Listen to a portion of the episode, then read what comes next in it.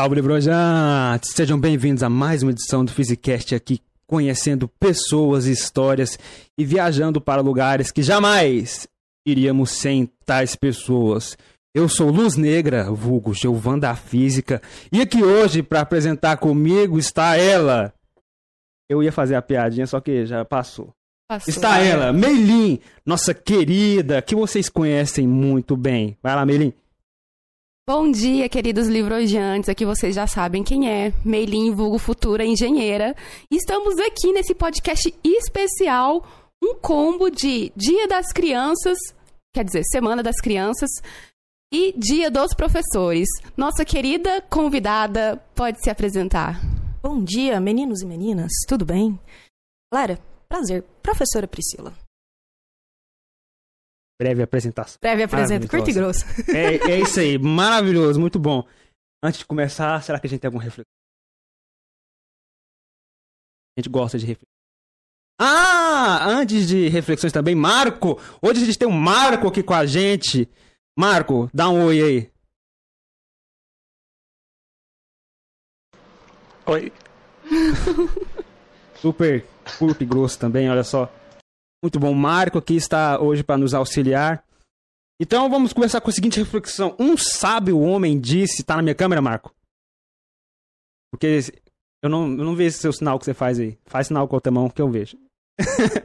ah, um sábio homem disse que não existe o ensinar, existe é o aprender. E assim começamos podcast de hoje. Glória à licenciatura! Uh! E é isso. Porque hoje, meus queridos, é o dia dos professores. E como vocês sabem, nesse podcast aqui, exaltamos a licenciatura e tudo ao redor dela. Então, exaltamos mesmo em dias que não são o dia dos professores, imagina o que faremos no Então, hoje aqui, a licenciatura será colocada acima de onde normalmente a colocamos. Hoje ela vai estar acima do INFE. Oh, Uh, tá com cara de nossa, desafio. Acima do INF, verdade, porque galera do INF é uma galera diferenciada. Estávamos comentando isso no último podcast. Então hoje vamos colocar a licenciatura acima do INF. Hoje pode. Então bora lá. Começando com o seguinte. É... Por que você escolheu esse caminho? Pergunta filosófica? Sei. Ah, adorei. adorei. Nossa, não Muito sei. sábio, só sei Não que nada sei. Só sei que nada sei. Ou, pra falar a verdade, eu vim parar de paraquedas. assim.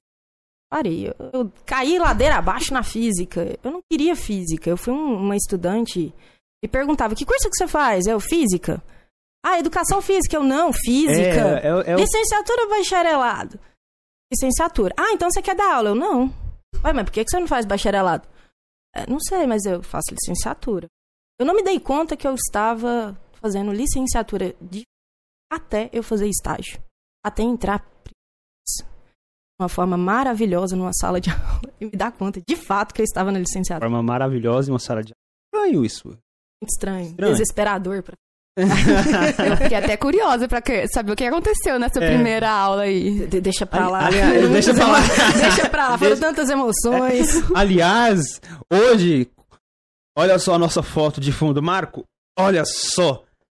O habitat natural dos professores. E de fato, a primeira vez que eu entrei em sala de aula foi quase uma cena dessa. E assim, um momento. Quando você vê uma coisa dessa na sala de aula, é maravilhoso. Você... Nossa, Nossa, maravilhoso.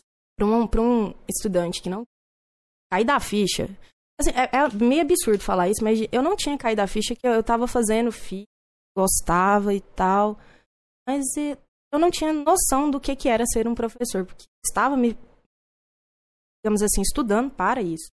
Até eu entrar na sala de aula e ter uma cena muito próxima. A diferença é que tinha uma cadeira voando. Hã? Eu, fa- eu jurei. Falei assim, cara, eu vou voltar lá. É hoje que eu desisto desse curso. Não, não vou entrar pra essa área. Ah. Beleza. Não, não. Você tem que falar. Entrei desespero. Não. Hoje, quantos anos de carreira? Ah, gente, nossa, mas hoje que eu disse área, não tem isso não. Fala, é hoje que eu não saio mais dessa área. É, eu fu- fui um pouquinho diferente de você, então, nesse, nesse quesito aí, porque eu entrei e falei, eu não saio daqui nunca mais. é massa demais. Eu vou para as escolas, sempre tem. Sempre, toda turma, pode anotar. O aluno que fala: A gente vai fazer você desistir de ser professor, a gente vai fazer. Sempre tem, sempre tem. Aí eu olho pra eles e falo: Tenta. Tenta. tenta, tenta. Não, porque cada vez que eu pus no sal, eu falo: É isso aqui. Não tem outra coisa. Isso aqui é o paraíso. É gente pulando, gente atentando. Eu falo: Perfeito. É isso que eu quero. Não quero poderia mais. ser melhor. Quer- Quero mais. Manda, manda mais. Manda... Aí quando eu, Eu vejo. tô imaginando uma aula sua. Nossa! Mas eu falo, vocês fazem bagunça? Vamos ver quem faz mais bagunça. então, é, é muito bom.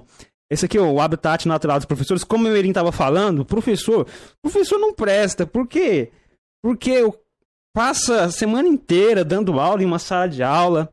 Aí chega sábado, vem gravar um podcast no dia dos professores para falar sobre aula, sobre docência, coisa do tipo. E aí o que, que ele coloca de foto? Foto de uma sala de aula. Olha só que maravilha. Maravilhoso isso. Sensacional. Então, Viva profe... a licenciatura. viva a licenciatura. professor é um, é um ser estranho. Professor é um ser estranho. É um, é um ser necessário. Ou, quando eu comecei. Verdade, deu um desespero tão grande. Aí eu caí a ficha. O professor me orientou, falou. Depois melhora, quase que sai, depois piora. Mas aí eu comecei a gostar da área. Aí sim, realmente eu sou o fato de ensinar. Sim. Ele disse que depois mudou. O que, que fez mudar? experiência. Experiência. Quando eu comecei, eu não tinha dado, diferente de alguns colegas que já davam aula, né, ao longo do curso, eu nunca tinha entrado numa sala de aula, até chegar no estágio. E aí, na época, a gente estava começando um pequeno grupo de pesquisa, né?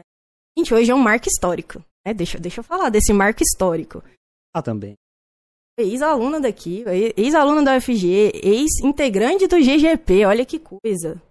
Anos depois, e ver o quanto esse projeto cresceu ao longo do tempo, é sensacional. A sensação de responsabilidade.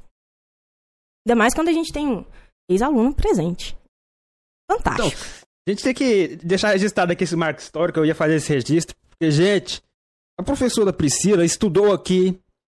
É, fez o TCC com o professor Luiz, que também já esteve aqui, ó. Professor Luiz, maravilhoso, professor Luiz.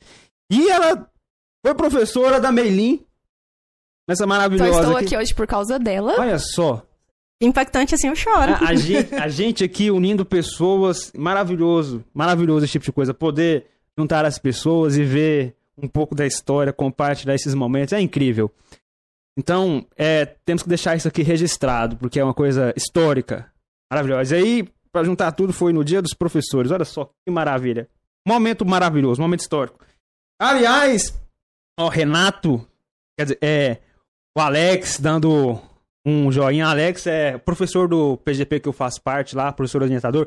Grande Alex, Alex. Benício? Alex Benício. Cara, trabalhamos juntos. trabalha- Salve, Olha só que- salve, Alex. Olha que tempo. maravilha! Olha, então, hoje é um dia maravilhoso. Vocês têm histórias para contar. O Alex é professor maravilhoso. Renato, como sempre, nosso coordenador aqui da licenciatura, atual coordenador. Espero que não saia nunca. Bom dia, Renato, que sempre nos acompanha. Grande, Renato. Cortando muito a net, Alex. É a verdade, né, Alex? Aqui é problemas aí. Isso aqui já não nos compete. Esse problema surgiu já faz um tempo. E não há nada que possamos fazer para resolver ele. Porque não conseguimos controlar a internet aqui ainda. Ainda. É. Prosseguindo, então. Continuando. É... Como foi sua experiência aqui se preparando no IF? A gente ca- carrega boas memórias, nem outras nem tanto memórias. Mas enfim, foi, foi fantástico. Desafiador, digamos assim. Fiquei cinco longos anos nesse, Instituto de Física. As histórias. Muitas histórias para contar. Então vamos, Histórias. vamos contar algumas. Ó, o Alex, Alex, um dos professores que me ajudou a começar a aula e a gostar foi ele. Cara, é uma fantástica. Na época, quando teve o teve abriu o estágio, né? só a ideia do PGP pesquisa, todo mundo foi escolhendo, tinha todos de ensino médio e tinha um grupo que era ensino infantil. educação infantil. Essa aqui não, não é o Alex Benício, não. Outro Alex. É outro Alex? É outro Alex. Não, então não é o Alex. É, não, não é o Benício. nosso Alex, não. Não é o nosso Alex. Mas salve pra você também, Alex. Salve aí. Não sei quem é você, aliás, então você Não, apresenta. eu acho que eu sei quem é o Alex. Se apresenta. Esse aqui é o Eu Alex. sei, eu sei o Alex. Ixi, deu ruim. deu ruim. Acon- acontece também, acontece, tá tudo bem. Vamos... Finalmente, sorriam e acenem. Sorriam e acenem. E vai dar tudo certo. Prosseguindo, continue. E o Alex... que- infantil. Mas pode falar do Benício aí, que o Benício a gente conhece também. Cara, o, o, o Benício, na época, ele me ajudou. Trabalhava numa das escolas que foi do PGP. E era a única escola que trabalhava no, na área infantil. E aí, teve as apresentações dos projetos de escola e foi um dos que eu mais me identifiquei. Por que? Não sei te responder o porquê. Porque você gosta de criança? Na época, nem tanto. Mas eu fui trabalhar em ciências com a área de educação. Eu tive um momento de sala de aula e ver aquele tanto de criança na época, no primeiro instante me assustou bastante. Na época, realmente, pensei em desistir de licenciatura. E aí eu fui amadurecendo a ideia. Na época, ele trabalhava na coordenação e aí ele, ele foi um dos professores que, que auxiliavam essa, o projeto de pesquisa juntamente com a professora orientadora do local, que era a professora Márcia na época. Fez um, a gente fez um projeto muito bacana, né? tudo mais. Nossa, essa história, o Alex já contou. Gente, vocês não, não estão compreendendo o tamanho do marco histórico que, que temos aqui. Temos dois marcos históricos aqui.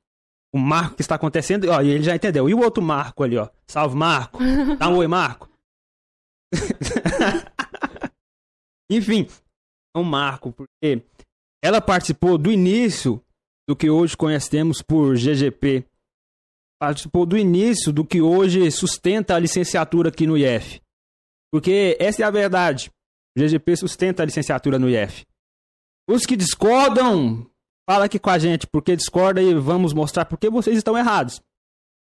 Mas é uma coisa extremamente importante. Não sei se o Luiz está vendo isso agora ou ainda vai ver. Mas ficaria muito feliz ele Ele costuma ver, talvez ele apareça aqui mais tarde. Ele vai ficar muito feliz. Ele deve lembrar de você. Luiz sempre lembra das pessoas. Então, Na época, meus orientadores foram do PIBID, né, da, dos primeiros projetos, e o professor José Hildo, que, cara, tem uma profissão fantástica, de fato no TCC, especificamente, qual carinho, se bastante com ele. o grande Hildo. Um maravilhoso também. Maravilhoso o professor Hildo. Você conhece. Ainda não. Tem que conhecer. Pela salinha do lado aqui, ó. Aliás, a gente tem que chamar o Hildo pra conversar aqui, né? Hildo, Ali tem história. Hildo tem, só que ele, ele fica enrolando a gente. Um dia ele vem aqui. Ele, ele- um dia ele... A galera, ó, Dani- Daniel Custódio mandando, bom dia, Priscilão. Você conhece? Pera, sim, sim, sim, sim. Bom dia, meu querido. A Yasmin Rodrigues aqui, ó, falando que tá cortando. Yasmin, como eu falei aqui, é, isso aí não dá pra gente resolver porque não está no nosso controle.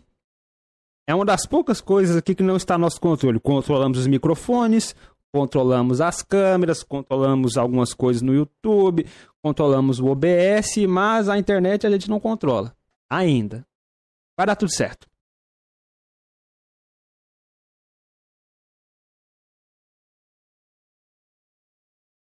Obrigado, Marco. Maravilhoso, Marco. Então, continuando. É, a gente ainda não controla essas coisas, mas vai dar tudo certo. Preocupa não. Tá tudo bem. Agora vamos continuar falando do ensino de física e do trauma com as crianças no Eu não, mas eu realmente acho que para um professor ah, assim, para dar aula direto para ah, é meio Eu não sei o que que é pior, pra falar a verdade, porque tem umas turmas de ensino médio que devem ser pior que as infantis. Depende. Assim, ensino médio, eu não sei, não sei o que que é pior também, né? Perdonem a gente. É demais. Faça você seu público. O público infantil, por mais que você conheça, eh, domine aquele conteúdo que você vai trabalhar, falar com eles é totalmente diferente.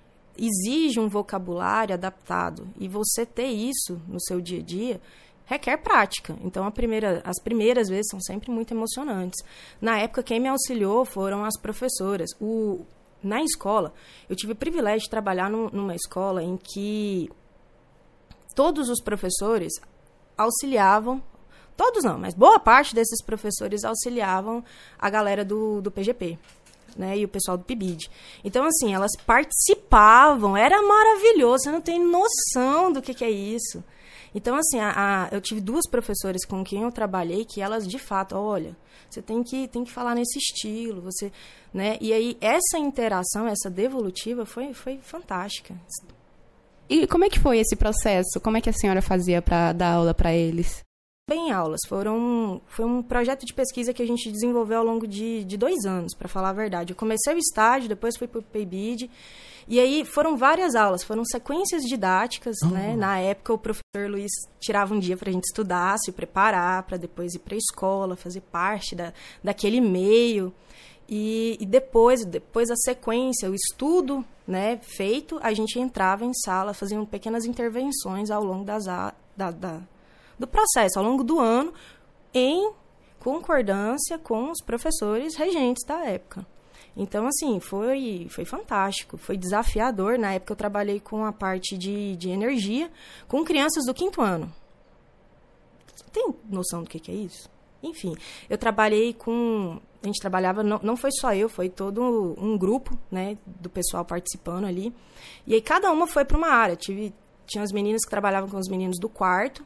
Aí foi eu, uma colega minha, a Silvia, a gente trabalhou no quarto, depois no quinto ano, a gente manteve a turma. Acho que isso que deu tanta. Querendo ou não, é, como eu poderia falar? Qualidade, no, sentido assim, o trabalho é rico. Por quê? Porque você acompanha esse aluno mais tempo à medida que você introduz o ensino de ciências para ele, né, desde essa dessa idade. Sabe quem está acompanhando você aqui? Ai, tô preocupada. Professor Rildo. Fala, professor, tudo bem? O professor Rildo está te acompanhando. Aliás, Rildo, fodão, brabo, brabíssimo. Espera que um dia também, Rildo. Você é muito brabo. Gosto muito de você, Rildo. Você sabe que eu gosto de você. Você, o professor Luiz, maravilhosos, maravilhosos, sem defeitos. E eu garanto que eu falo por todo o curso de licenciatura. Sem defeitos, você. Fodão. Continua. A senhora acha que impactou de alguma forma a vida dessas crianças com o ensino da física? De certa forma, sim. Eu espero que sim. Pelo fato de. Eu vou pensar no, no, na minha formação. É, eu não tive um professor assim que me fizesse pensar e refletir sobre algo. Então, quando eu cheguei aqui, na, e o professor, inclusive o professor Luiz falou: "Ou, oh, me explica isso, por que disso?" Eu entrei em, em choque, porque eu, eu não, não, não sabia questionar, argumentar, levantar uma hipótese. Eu tinha dificuldade, alguma uma coisa ou outra, mas fazer isso sempre me, me, me tirava da minha zona de conforto. E quando você pega desde o ensino infantil e traz essa questão, dá essa liberdade para conversar com, com, com o aluno, propor problemas para ele resolver, para ele criar hipóteses, ali ele pode questionar, sem ser julgado. A gente entrar no, no, numa resposta do cotidiano para ele, eu acho que faz ele mais questionador. Auxilia ele, cara, ciências é legal. Porque hoje, boa parte, não, não digo todos, muitas das vezes o aluno ele pega, começa a ter física ali desde o oitavo ano, conta, conta, conta, conta, e ele meio que traumatiza. Ele, nossa, física é só conta. Não, muitas das vezes o próprio sistema de ensino não permite você trazer uma experimentação, é, uma, uma aula muito mais prática, dependendo da instituição que você trabalhe, claro. É, e aí, você, você, trazer esses questionamentos de, acho que é, que é um ponto facilitador, que é um, é um ponto que você vai influenciar positivamente a criança. É verdade. Porque mostra que a física não é só conta, né? Isso. Tem a teoria por trás. Tem a teoria, ela, ela explica seu cotidiano, não Exatamente. é uma coisa absurda. Ela, faz, ela faz sentido, a gente tem que se questionar o porquê daquilo acontecer. Ah, até bom questionar essas coisas. É bom é, motivar esse espírito questionador, espírito científico nas crianças. Porque uma coisa interessante é que Toda criança quer ser cientista. Toda criança, em algum momento, fala, oh, eu quero ser cientista. Toda. Em algum momento, no crescimento dessa criança, ela desiste. Ela desiste. E o porquê que ela desiste? Essa é a pergunta. Por que, que a criança Por que desiste? Por que ela desiste? Por quê? Porque ela acha que é difícil. Eu não sei. Ela, eu acho que ela pensa que é difícil, que é muito matemático, que é muito abstrato. E ela não consegue. Que ela não consegue, e daí o papel do professor de dizer para ela que ela consegue sim. Deveria ser. Deveria ser, deveria ser. É, tem uns professor que. Vamos começar. Vamos... O, olha só. Não, é porque uma vez, eu. Quando eu tava no ensino médio ainda, eu queria prestar o ITA.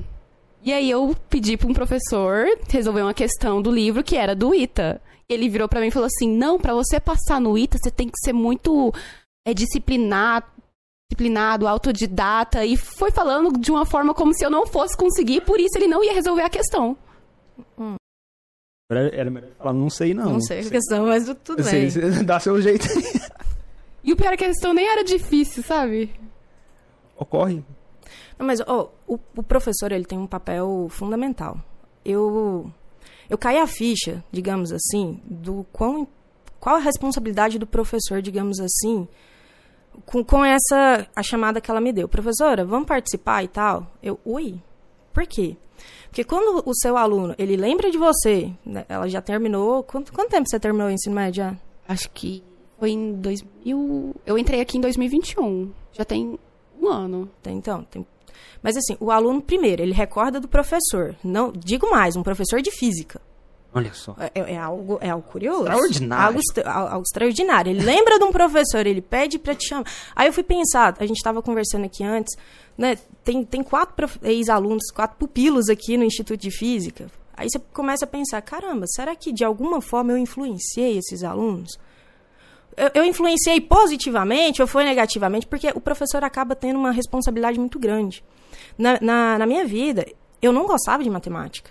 Não gostava de matemática, tinha muita dificuldade em física. Foi um, uma professora, para falar a verdade, que, que começou a, a. teve essa, essa proximidade comigo de, de, e eu comecei a gostar, a melhorar. Quando, eu acho que quando você cria esse, esse afeto com o professor, querendo ou não, ele te, te incentiva a, a, a, a melhorar, a crescer, a, a estudar aquilo ali, e você vai crescendo.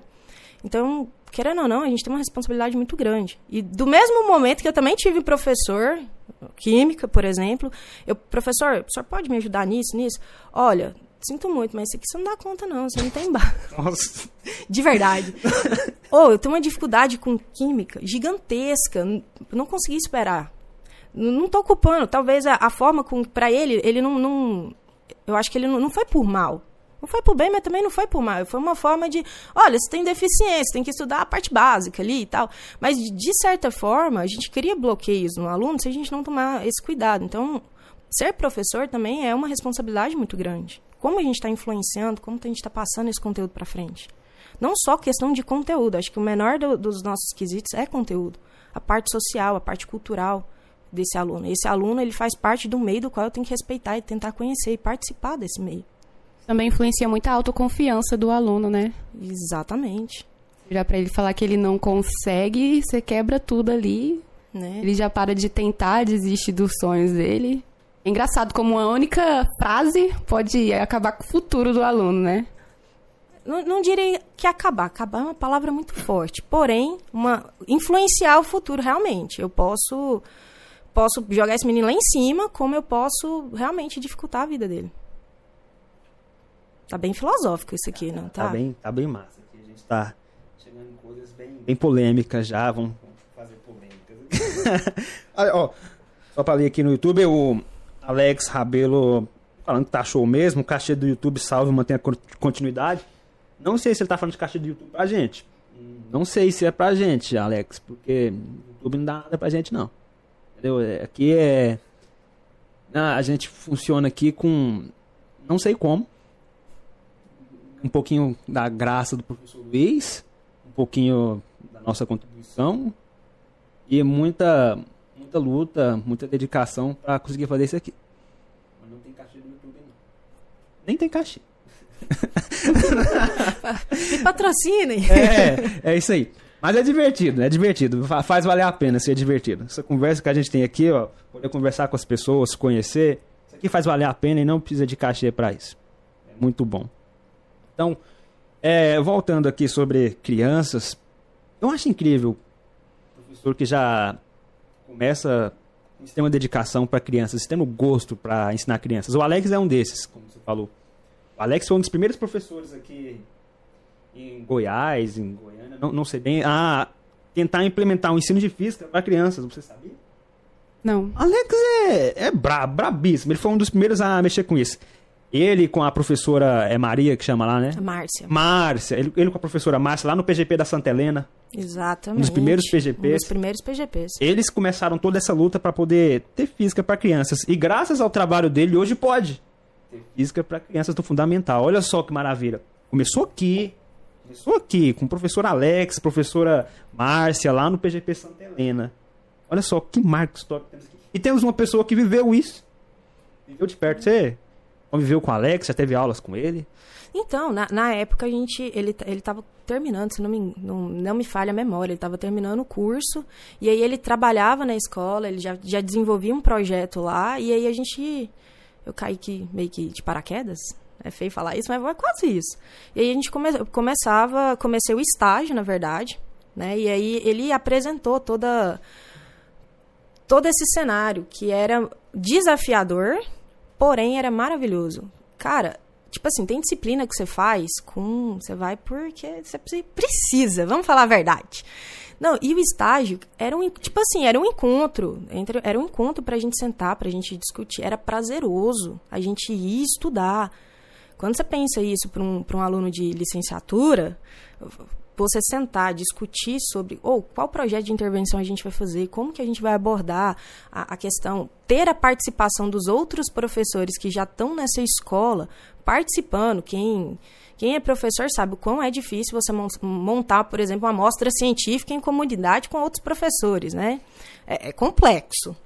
Né? E você ter isso é, é, fantástico. A gente falava que ali era o, o nosso modelo idealizado, modelo físico idealizado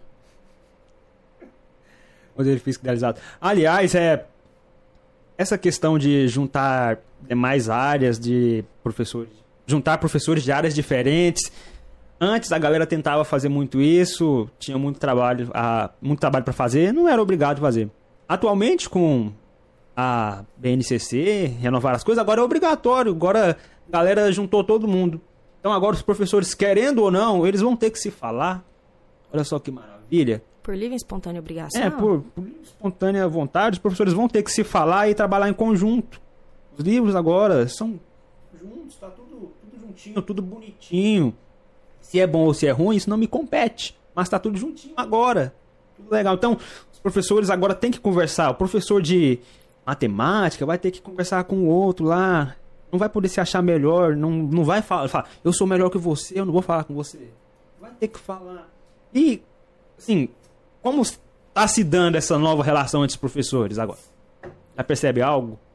Olha, com, com a nova proposta do ensino médio, o que eu percebo que, pelo menos no. Tudo depende do nicho onde você está. Hoje eu trabalho para cinco instituições diferentes. Cada um tem um perfil bem, bem diferente uma da outra. Então, por mais que, que tenha se. Olha, vamos ter essa interdisciplinaridade maravilhosa, ainda está difícil. Porque, porque unir é bacana, mas compete ao professor também saber trabalhar com isso e sair da sua zona de conforto. Ai, polêmica. Mas enfim, acho que se a gente sair da nossa zona de conforto, acho que vai ficar melhor. Acho que vai ter projetos assim fantásticos, inclusive para o próprio aprendizado dos nossos alunos. Agora, até isso acontecer, né, por N fatores. Às vezes é falta de conhecimento, falta de, de interesse, falta de tempo para organizar. Acho que o que mais demanda é o tempo. Para eu fazer algo é, que compete a. Por exemplo, física, química, biologia. Tem, tem coisas assim, vai, vai ter um, uma riqueza essa aula fantástica. Mas o tempo de preparo é, demanda muito tempo, demanda esforço do professor. E são coisas que, né, tempo, demanda, estudo e professor é complicado na, na, na mesma frase. professor Hildo, é, em algumas aulas que eu tive com ele, ele falou que desenvolvia aulas conjuntas com outros professores. Esse estilo aí. É você pegar áreas diferentes, junto e dar uma aula com todo mundo misturado. Ele falou da dificuldade que é você conseguir fazer isso. E, sim, dá pra imaginar a dificuldade que é. Porque, assim, você pega professores de áreas distintas e tenta unir eles, assim, em uma aula só. Não é uma aula, um professor fala, depois outro fala, depois fala. Todo mundo junto. Então, Exato. É uma atividade complicada. Eu não consigo imaginar como eu faria isso. Não consigo. Eu tive a oportunidade de fazer uma aula dessa com um professor de biologia, né? E assim, é desafiador pelo fato que tem que ter o início, meio e fim. Tem, as falas têm que ser coerentes. Eu acho que tudo depende do, do quão disposto o professor tá, ter esse tempo de, de preparo que realmente exige bastante. E a didática ela tem que ser próxima. Eu acho que você pega. A maior dificuldade é você pegar um prof- profissionais com diferentes didáticas. Tudo bem você ter didática diferente. E que bom que tem. Tem que ter essa diversidade. Mas coisa, assim, às vezes a didática muito diferente, eu acho que atrapalha um pouco o, o desenrolar das aulas. Se você pega um, um professor muito me- metódico, assim, de repente, o outro professor é mais. Como eu poderia dizer? Não, não tão metódico, né? Às vezes você juntar isso ao mesmo tempo, dependendo, um, um passa por cima do outro. Daí a dificuldade. Não sei, é a minha, minha, minha observação. Válida observação. Ma- ma- Mas, e você? O que, que você acha? O seu, seu olhar foi, foi de, de não, n- não concordo. Que olhar que eu dei? Deu um olhar de não concordo. Não, me não. diga, me diga.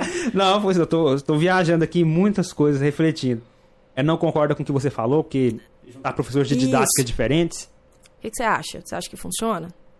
nunca tentei. Eu sou dos que gosta de tentar as coisas pra, pra ver o que que dá. Então, eu diria que vale a pena tentar, mas os no fundo os professores têm que têm que falar a mesma língua. Os professores têm que é, se comunicar, um entender o outro. Porque como você disse, não vai adiantar você misturar professores é, com didáticas diferentes ou com visões muito diferentes, porque isso não vai dar.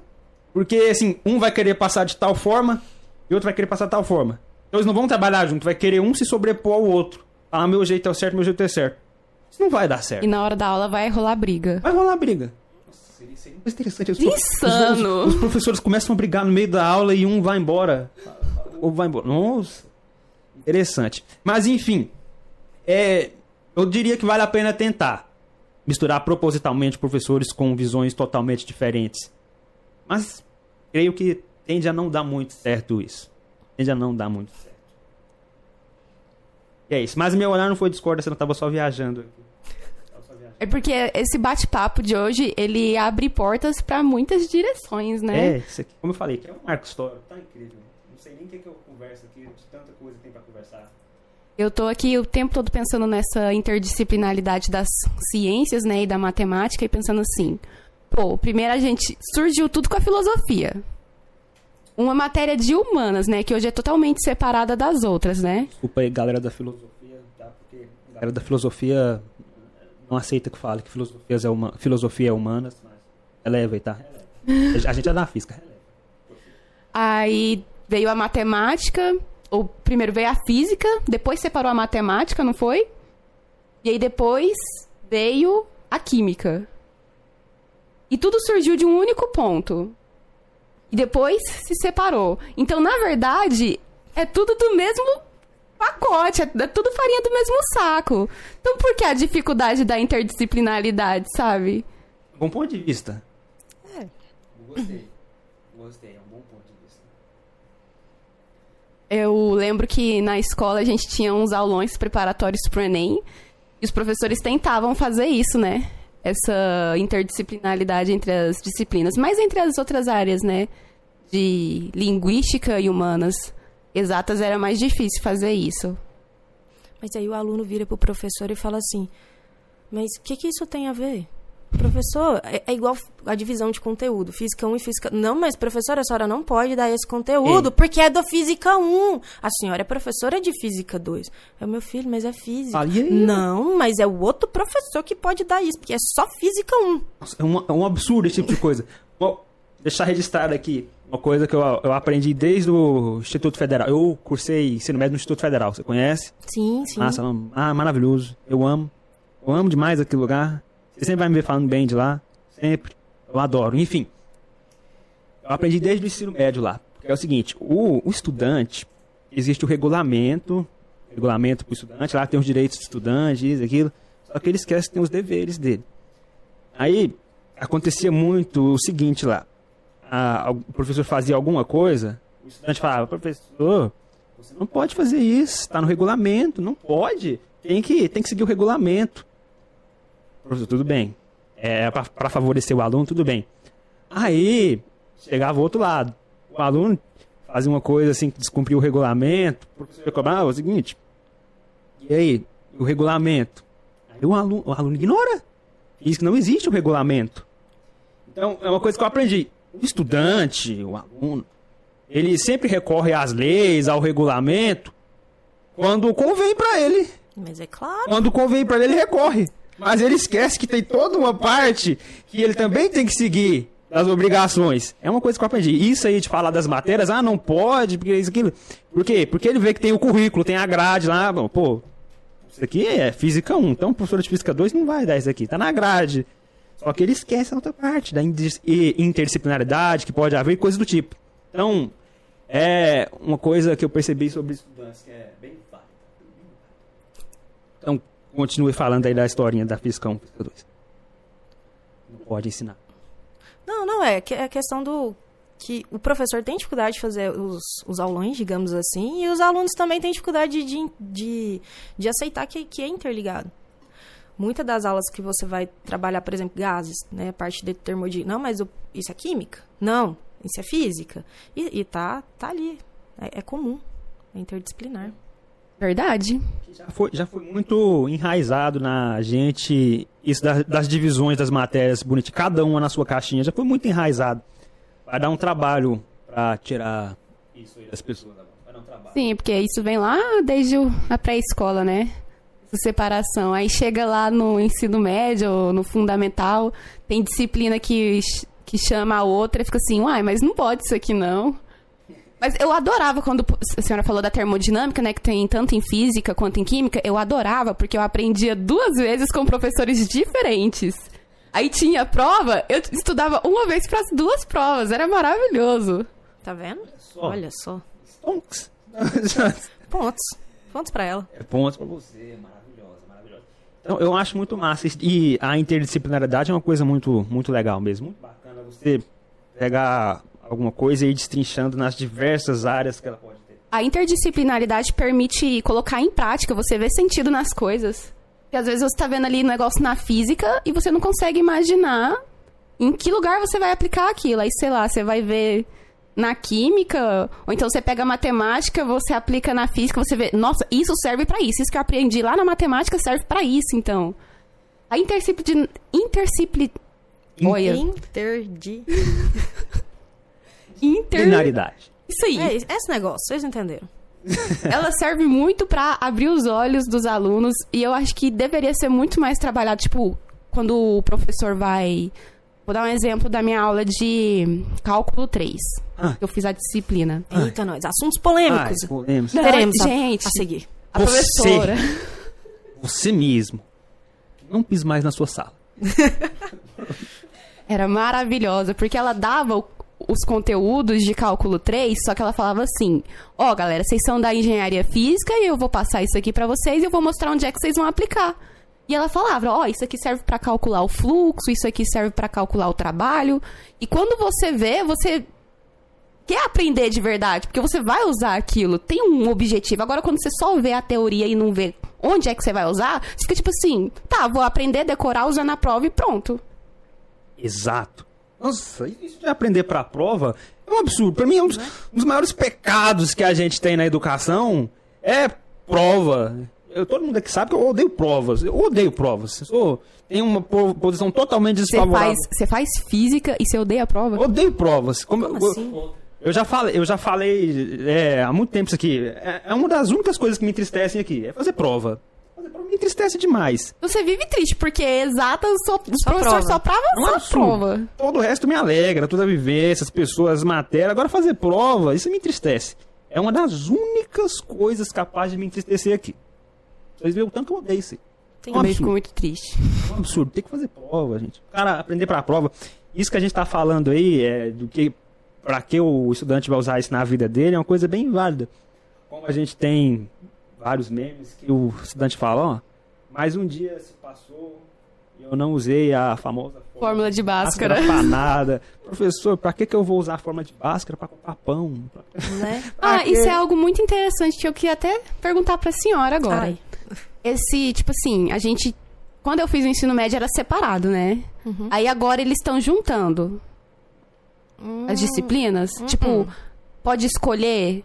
Então, é complicado. Acho que quem, quem, quem montou o novo ensino médio, ele montou, mas eu acho que ele ainda não sabe explicar o certo. Não, não tem um, um- Foi feita uma propaganda muito grande sobre o novo ensino médio. A proposta em si é maravilhosa.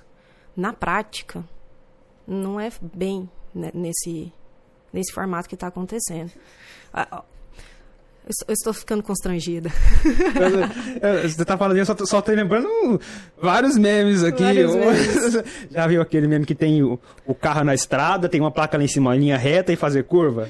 É o seguinte, ó, ensino médio comum, é, novo ensino médio. Só que aí você já viu outro meme que ele faz a curva, só que continua... Aquela, aquela tesourinha assim do viaduto, volta pra Aquela, mesma linha. Ensino médio, novo ensino médio. Aí você faz e volta. Exatamente Então, isso. é isso que tá na minha mente agora. Mas Continue. É, é bem isso mesmo. Não, não tem um, um norte. a- Tá todo mundo perdido. As Nossa. escolas estão perdidas. O, o sistema de material didático tá também não tem muita coisa. Porque fala, nossa, vai ser interdisciplinar, vai ser maravilhoso, o material mudou. Assim, eu, eu sei que tem pessoas que vão discordar, mas se você olhar o material, tá a mesma coisa. Ah, pôs a figurinha divertida, pôs um QR Code pra animar. O conteúdo não mudou. As questões são aquelas de 1900, 2000, vai bolinha. Não mudou muita coisa. E porque eu acho que essa mudança, ela parte do, do profissional, ela parte muito do professor. O professor ele tem que sair da sua zona e caramba, como que eu vou casar? Como que eu vou explicar o dia a dia? Eu acho que uma das maiores, os alunos sempre falam, "Pro- professor, da onde, para onde, para que que serve esse negócio? E aí, ó a responsabilidade. É uma- Ai, assunto polêmico agora. Essa é uma pergunta muito... Será que a, o- a questão não é o professor? Será que o professor está sabendo onde que aquilo vai se aplicar? Por quê? Porque muitas das vezes a gente teve um ensino tão, tão teórico, tão metódico, Tão ali, fechadinho, tão caixinha. que simplesmente não é por mal, mas a gente não parou para refletir certas coisas, o porquê daquilo. Onde que eu aplico aquele conhecimento no meu cotidiano? Eu não estou generalizando, mas às vezes o, alu- o prof- nem o professor sabe falar uma aplicação daquilo que ele está ministrando. E aí o aluno, ele tá cheio de porquês, mas o professor, ele quer falar do porquê, mas ele também tem medo do porquê do aluno, porque talvez ele não saiba explicar. E isso para um professor, ha- haja emoção, gente, haja coração para você lidar com essa, Nossa, é. com essa sensação numa sala de 30, 40, 50 alunos. Verdade. Maravilhoso. Aí muitas vezes o professor fala, você tem que aprender isso porque vai cair na prova. Porque vai cair na prova, porque vai cair no Enem. É Mas, mas, ah, talvez, no Muito- fundo ali, nem ele sabe por quê. Porque ele, ele teve que aprender aquilo, ele sabe que o sistema cobra aquilo dele, mas, mas, falar a verdade, ele não vê tanta necessidade daquele conteúdo E é por isso também. que ele fala. Não faz "Vai sentido. Porque vai cair na prova. Porque vai cair na prova. Ah, várias coisas já que vai dar raiva no aluno. No meu caso, ó, aprender porque vai cair na prova. aí. Por dois motivos, porque vai ter prova e porque eu vou ter que aprender porque vai cair na prova. Porque olha vai- só. exato. Olha só. Aí o- vem a, a- a proposta do, do novo ensino médio. Olha, é fantástico. O aluno ele pode escolher itinerários. Ele, po- ele tem que ser questionador, tal. Mas e, e o método avaliativo desse aluno? Prova. Nossa. Ah, e, e no final? Não, você vai fazer uma prova mais tradicional, provavelmente um pouco mais tra tra- tudo a tudo que se indica, digamos assim, que volte num, quase que num perfil de vestibular. E vai continuar. Não, mas é um novo ensino médio. Não sei se eu tô sendo muito crítica, né? Um pouquinho. É, Não pode, o que eu aqui pode ser tinha... crítica, pode ser à vontade aqui, você é livre pra falar o que você quiser e tá tudo bem. É isso aí. O que eu tinha entendido do novo ensino médio era que era pra imitar o ensino técnico. Sim, Tipo, como faz no IF, né? também. E aí... Um absurdo! Um absurdo você querer imitar o ensino técnico do IF. um- Ou então, ser igual aquele ensino das escolas estadunidenses. E aí, tipo assim, pelo que eu posso entender, pelo que eu entendi é que, tipo assim, algumas disciplinas têm mais peso que outras. Era pra ser assim, pelo menos, sabe? Tipo, porque o aluno vai escolher qual que vai ser a área que ele vai querer mais estudar. Tipo, ah, eu quero ser engenheiro, então eu quero algo técnico aqui das matemáticas. Sim. E aí ia ser esse caminho, e aí ele ia ver Bhaskara e ele ia entender o porquê que ele estava estudando Bhaskara. Ah, é, a proposta é essa. Ele tem a base comum, né? Comum a todos. E daí, a partir do momento que ele decide, daí a introdução do projeto de vida, né? No ensino médio, ele vai, vai mudar. Olha, eu quero ir mais para essa área, tem mais afinidade e tal. E daí ele vem para a escolha, olha, eu quero mais a área de exatas. Então, eu vou caminhar, né? Para disciplinas que vão aprofundar mais na área de exatas. Ah, eu quero ir para humanas, então eu vou pegar aquelas disciplinas que vão estar tá aprofundando. Só que assim, a ideia é muito interessante, gente. A ideia é fantástica. Por ela em prática é que está o problema. Porque demanda recurso financeiro, rec demanda disponibilidade do professor em, em estudar, em, em, afunilar. Porque, por exemplo, tem disciplinas que quando você pega. Aí eu vou dar uma disciplina de, por exemplo, empreendedorismo. Tem uma que está tá tendo várias escolas, é a parte de energias sustentabilidade. Renováveis. Isso, a parte de sustentabilidade. Então, você não vai trabalhar só no seu mundinho. Eu não vou trabalhar sustentabilidade só pautada na física. Eu tenho que trabalhar, né, como um na, na, parte de ciências. Então, você preparar isso demanda do professor, demanda recurso e você tem que ter uma quantidade maior de alunos. Por quê? Porque eu vou precisar dividir turmas, né? Pra, pra, para que o aluno possa ter essa escolha. Quando você pega um colégio menor, você tem esse problema de o quanto realmente eu consigo dividir para ele ter. Porque não dá para eu ter uma disciplina de, de exatas com dois alunos, uma de humanas com dez. Aí fazer essas divisões, na prática, é complicado. Né? O como será essa prova, porque a gente não saiu, a gente não tem um modelo de avaliação ainda. Como que eu vou avaliar meu aluno sem a prova? Me, me cria uma estrutura de avaliação para esse aluno. Eu vou avaliar esse aluno em quê? Habilidade e competências. Como que eu vou sinalizar que esse aluno aprendeu, desenvolveu aquela competência, aquela habilidade? Não estou dizendo que tudo tem que ser prova. E, nem, nem sei se eu estou defendendo a prova. Mas tá parecendo que sim. Mas não, tá não necessariamente. Tá parecendo que sim. Tá parecendo que sim. Mas eu falo assim, a, eu acho que, de forma geral, o professor de exatas em si, ele acaba defendendo um pouco mais por falta de, de, Quer dizer, de, de recursos, não é nem recurso. De modo de avaliar. Isso. Porque requer um, uma estrutura. Você tem que sentar e dar trabalho. É, é verdade. Tra é, dá, dá, trabalho. Se você for avaliar o indivíduo, indivíduo por indivíduo, eu tenho que, eu tenho que criar critérios para eu avaliar. Seria maravilhoso se a gente tivesse esse tempo de, de sentar, de preparo para tá, fazer essa avaliação. Porque cada indivíduo ele é único, ele aprende, a forma com que ela aprende não necessariamente é a mesma que a sua, e um não é melhor que o outro. Eles desenvolveram, desempenharam de formas distintas. E eu tenho que respeitar isso. Só que, por isso, numa escala de 10, 20 alunos, é ótimo. Pega isso numa escala de 600, 700 alunos.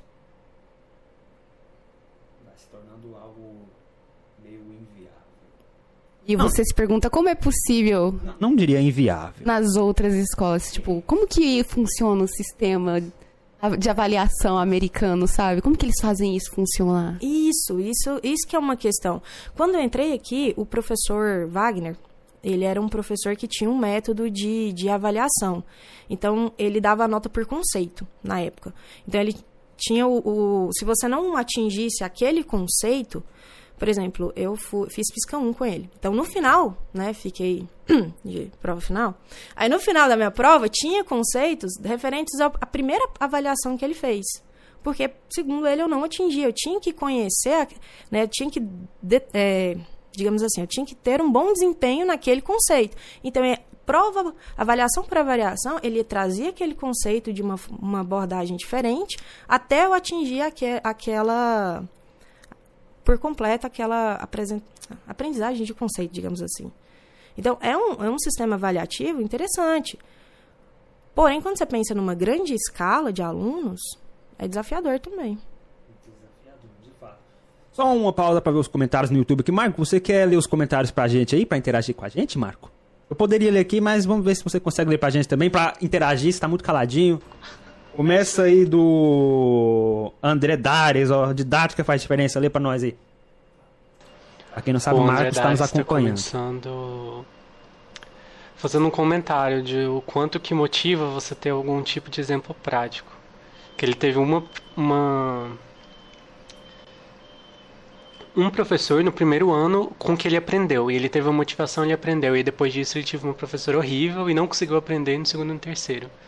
E acho que isso é muita verdade. Eu também vim para cá por conta de bons professores de ciências que eu tive, que me motivaram. Eu comecei a estudar isso, eu reprovei, eu reprovava física, ia ficar de recuperação final, quase ia perder o ano, fazer o segundo ano de novo por causa de física. Agora eu tô aqui cursando física aprendi a estudar, aprendi a gostar por causa dessa, do, dos professores, né? É, o Hunter Cirade falou pra gente fazer um Physicast sobre cultura pop. Um dia faremos, falar sobre HQs, Eu filmes. sou Hunter. Hunter Cirade. Tem uma coisa a te dizer. Esse Physicast já existe, Hunter. Já existe. Procure aí por Física nos Filmes com Bruno. Bruno. Você vai gostar. Procure lá. Mas a gente pode fazer outro aqui. Pode fazer outro. Vai ser massa.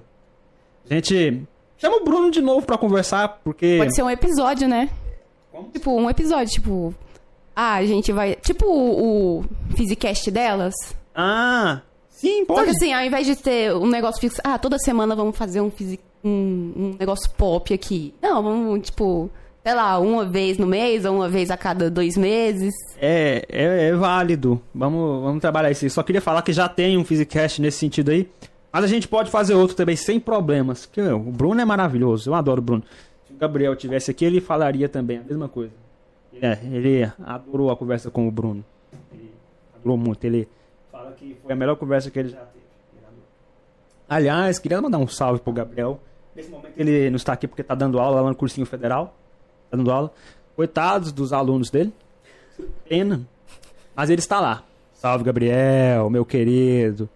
Ele deve estar aproveitando também, porque o Gabriel é outro que aproveita bastante. Grande professor Luiz mandou um abraço pra Pri. Olha só quem apareceu. Ele sempre aparece. Abraços também, Luiz, professor Luiz. Grande Luiz Gonzaga, brabíssimo. Que bom que você veio aqui prestigiar sua desorientada que esteve aqui. Olha só, imagino que você deva estar bem alegre também, assim como estamos aqui. E o Marco também está ali, ó. Marco, Luiz. O Marco veio hoje. Olha a meilinha aqui, ó. O Luiz gosta de você, sabia? Ah, é? Luiz gosta de você. Também gosto dele. Todo mundo gosta dele aqui. Aqui é proibido não gostar dele. É proibido. Prosseguindo, então, já que vamos pros... O cara mandou aqui, é Gustavo Reis, trabalho maior que prova, sinalzinho de Ah, maior. eu ia comentar esse. Esse comentário. eu ia comentar esse comentário. É algo, é assim, cabe algumas discussões, eu tendo a concordar, mas cabe algumas discussões pra ter um cuidado. Eu vou falar porque que ele tá falando isso. É porque ele faz inteligência artificial. Aí, na, no curso dele, eles fazem é trabalho. Avaliar o que eles aprendem, né? Rodar os códigos e tudo mais, apresentar os conceitos. E eu queria perguntar para a senhora, o que, que a senhora acha disso, desse método avaliativo? A senhora acha que cabe no, nas exatas? Seria um... Sim, eu acho que tudo depende do, do que, que você está trabalhando. Tem, tem conteúdos que te permite avaliar o aluno por um debate, por uma discussão, por uma apresentação de um trabalho prático, né? Acho- que tudo depende bem do, do conteúdo. Tem diversas formas da gente estar avaliando esse aluno. Teve um- uma turma agora que eu estava fazendo, turma do terceiro ano, inclusive, né, do, de onde você estudou. E aí o- os meninos, professora, eu posso fazer todos os exercícios no quadro? Aí eu fiquei assim, falei, pode, pode vir resolver a lista aqui no quadro. Aí eles tipo, foram, ó, eu faço a primeira, você faz a segunda. E aí eu falei, ó, mas você consegue fazer e explicar o que, que você tá fazendo? Professora, eu tenho vergonha, mas eu posso tentar? Eu falei, fica à vontade. O que você precisar, a gente te ajuda. De verdade. Foi um momento assim, eu não esperava. Todo mundo da turma foi. Mentira, todos não. Ficaram três. Bem mais tímidos. Eu respeitei, não quer ir, não vai. Mas de forma geral, a galera foi e explicava. E aí, quando o colega errava, ou, presta atenção, você tem que fazer assim, por isso e por isso. Aí eu fiquei, caramba, que Foi foi, emocionado, foi né? emocionante. Isso é foi, foi tipo incrível, não? assim. E aí, alunos que, que muitas vezes, assim, que estavam com bastante dificuldade. Tinha, um- tem um aluno Né? E aí eu comecei, cara, vem pra frente. Ou o próximo exercício vai fazer pra mim. Ah, mas não sei não, professora. Falei, não, meu filho, te ajudo. Cola aqui, cola aqui que é sucesso. A galera te ajuda. E aí ele começou a fazer. Ou o menino ele saiu de uma média de, tipo, dois, três e tava indo pra um sete. E a, a, o bacana, ele sabe explicar. Às vezes ele erra o matemático ali, mas ele entendeu o conceito. E eu acho que, como professora, como professora, isso me basta. Se o aluno ele aprendeu. Como no sistema é complicado, né? O sistema em si. Mas como professor, não tem nada mais gratificante que o aluno, oh, eu entendi esse conceito. É o aluno fantástico. tem uma média 6, mas se você pergunta para ele, ele sabe explicar tudo. Cara, va- aquilo é melhor que um. Vale muito mais que um 10. Maravilhoso. Que aconteceu é uma coisa incrível. Se o aluno quer Que ir no- turma genial. Eu quero ser amiga dessa turma. Se, se o aluno quer ir no quadro, você deixa. Não fala mais nada. Nada. Só que aí que tá o problema. Você vai deixar sempre, depende da instituição que você trabalha. Tem instituição que não deixa. Tem instituição que não permite. Isso é um absurdo. Porque o professor foi pago para trabalhar. Ou se ele foi pago para dar aula e estar lá. Que isso? É verdade, gente. Nossa. Depende da instituição que você Nossa, tá. que absurdo. Não sabia dessa. Que absurdo. Ah, Tô chocada. É um absurdo. é verdade. As pessoas- o, o estudante querer ir no quadro resolver alguma coisa, ele demonstra interesse. Só de demonstrar esse interesse já é algo extraordinário. Aí você não deixa porque é trabalho do professor. Então, tu, essa, essa acho que é a, a grande questão da educação. O, o ensino, a sua metodologia, ela varia muito. Depende de onde você está trabalhando, depende para quem você está trabalhando. É, ops. Qual é a fala? Para quem eu estou falando? Entendeu? E isso muda muito. Eu acho que é por isso que a gente tem uma desigualdade de ensino tão grande. Porque depende do meio que você está. E eu queria aproveitar esse momento maravilhoso e agradecer né, e dar um feliz dia dos professores para meus queridos professor José Rildo, professor Luiz. Né, sem eles não estaria aqui. Muito obrigada, assim como todos os professores do Instituto de Física, né, que tiveram vários que me marcaram positivamente, outros nem tanto, mas boa parte foi positivamente. Muito obrigada. Feliz dia dos professores. Glória à licenciatura, glória aos professores, glória ao IF. E é isso aí, sem menos. Vamos agradecer professores aqui agora, então. Queria... Eu quero agradecer também. Então agradeça. Primeiramente, vou agradecer aos professores que orientaram a minha professora. Porque, né, se não fosse eles, onde ela estaria agora? Tá? E eu gostaria de agradecer a ela. Poxa, professora, a senhora foi muito marcante na minha vida. Porque a senhora foi quem me apresentou o curso de engenharia física. Olha, eu não sei se eu vou terminar ele, mas ele foi muito importante na minha vida, disso eu sei. Então, assim, muito obrigada por, pelos ensinos que a senhora me deu no ensino médio e por ter me recomendado fazer esse curso. Realmente mudou a minha vida. A senhora não tem noção. Não, e detalhe, gente, quando ela me falou, professora, eu tô pensando em fazer física. Gente, eu falei, você tem certeza? Rara vez. Você tem Sua certeza? vida, não. Eu Minha me filha, lembro. pe- pensa bem, você não tem nenhum outro curso. Você já olhou, vai olhar a grade, qual que é o seu per- o perfil do, do que, que você gosta de fazer e tal. Ela, não, professora, é física. Eu falei, mas, mas- mas e os outros cursos? Tem física médica, física engenharia. Você tem certeza que é física? Que feio, né? Mas. Eu me senti muito desmotivada. É. É, aí- nossa, eu fiquei hoje pensando, cara, por que, que eu fiz isso, né? Podia ter incentivado mais, de, de, de Não, cara. obrigada por não ter incentivado. Falei, não, olha, vai, vai pesquisar a respeito. E aí tá aí. Deu certo. Deu, deu certo no Deu final. certo. Deu certo. O próximo falar aí, você só fala, vai. É, vai, justamente. vai. Aí já teve outros. Professor, vai fazer, vou fazer física. Ou vai. Não, mas só vai, não. Eu falo, meu filho, pesquisa antes. É o que você gosta? Cara, abraça e vai. A pessoa falar que quer cursar física, ela tem que gostar. Ela tem que gostar. Gostar. Ela não vai falar que quer cursar física do nada. Não vai. Não, mas ó, eu, eu tive um professor que falou assim: ou eu não sabia que, que curso que eu queria. Faz física, depois você muda de curso. Acho que se ele tivesse conversado comigo melhor, me falado, ou você pode pesquisar dessa forma, você pode, né, tirar suas dúvidas, assim, assim, talvez eu, eu teria. Eu acho que eu en- teria entrado no curso com uma melhor consciência do que, que eu estava fazendo. Acho que por isso que le- levan- levar o questionamento ao aluno é, é importante. Não, não só vai. Cara, eu fico muito feliz de ter alunos na física, na engenharia física. É, é muito bacana, é muito gratificante. Falar, oh, influenciei, gerei, foi, foi bom. Mas acho que o aluno ele tem que entrar gostando, entendendo o que, que ele tá, pelo menos achando que Onde tá é que ele tá entendendo. entrando, né? Exatamente, onde que ele tá entrando. Exato, isso é uma coisa muito importante. Uma coisa muito importante.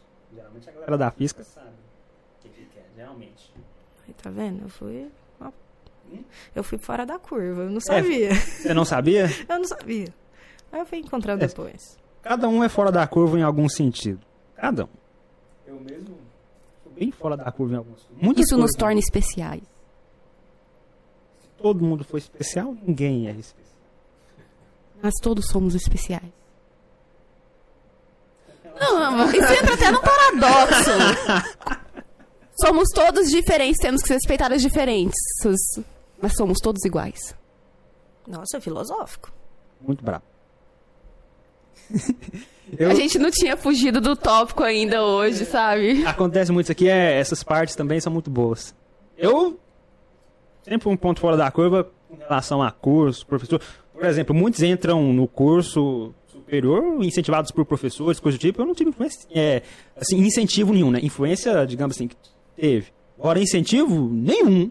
Não tive nenhum professor para me incentivar. Se eu dependesse de professor para me incentivar a estar aqui hoje, na física, mais especificamente, licenciatura, é, eu tava lascado, tava lascado. Porque não, não teve nenhum. Na verdade, foi o contrário. Tinha- Ô, você tem certeza? Não, meu filho, vai por esse caminho não, é tão árduo, vai pra outro. Tenho certeza que falaram isso. Não, pior que essas, essas conversas eu nunca tive. Não, Eu nunca tive professor pra falar, professor, eu quero cursar tal coisa no ensino superior, isso aqui. Nunca tive. Nunca tive esse tipo de conversa. Sim, tive professores bem próximos, a gente era conversava as coisas, mas esse tipo de conversa nunca teve. essa proximidade não. Nunca. Cara, é uma coisa que eu também não tive tanto. Eu fui ter no último ano do ensino médio. E era uma coisa que eu tinha tanta falta que hoje eu, eu tento. Tentar, né, gente? A gente tenta ter, ter esse contato com os meninos. Ouvir mais eles. Eu acho que o professor ele também tem que se permitir entender o- os alunos, tentar. O que, que você quer, meu filho? Por que, que você quer isso? Como que eu posso te ajudar? Como que eu pesquiso um curso? Né? Eu acho que falta muito. A gente tem muita carência no mercado hoje disso. Eu sinto muita falta de proximidade aos- com os professores aqui na faculdade. Não teve nenhum até hoje que eu me aproximei. É. A gente já comentou isso aqui uma vez que juntou uma galera pra fazer uma bagunça aqui. É uma coisa que muitos sentem. Só que é, é meio que. É meio proibido você ter essa proximidade com professores aqui, porque sempre que você tenta isso, a galera já fala o seguinte: você tá na faculdade, não tem que ser próximo de professor, não. Não tem que ter contato. É faculdade aqui. Não pode. É, essa é a conversa. É um argumento pronto. é mal visto, né? É. Digamos assim, você tem uma, essa proximidade, é visto como quase que com desrespeito ao professor. Isso. A, a Laís mesmo é uma das que concorda com isso. Ela, ela também falou isso, porque ela sente falta dessa proximidade. Aí quando a gente fala com a galera, você tá na faculdade, você quer isso aqui? Não, não. É verdade.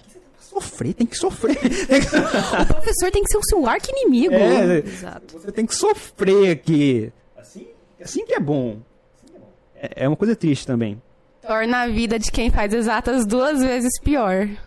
Sim. Quão melhor seria se não tivesse a proximidade com todos os professores, fossem todos colegas, todos contribuíssem para a formação um do outro e todos caminhariam felizes e concluiriam o curso com alegria no período que deveria ter terminado mesmo. Quão melhor o mundo seria se isso acontecesse?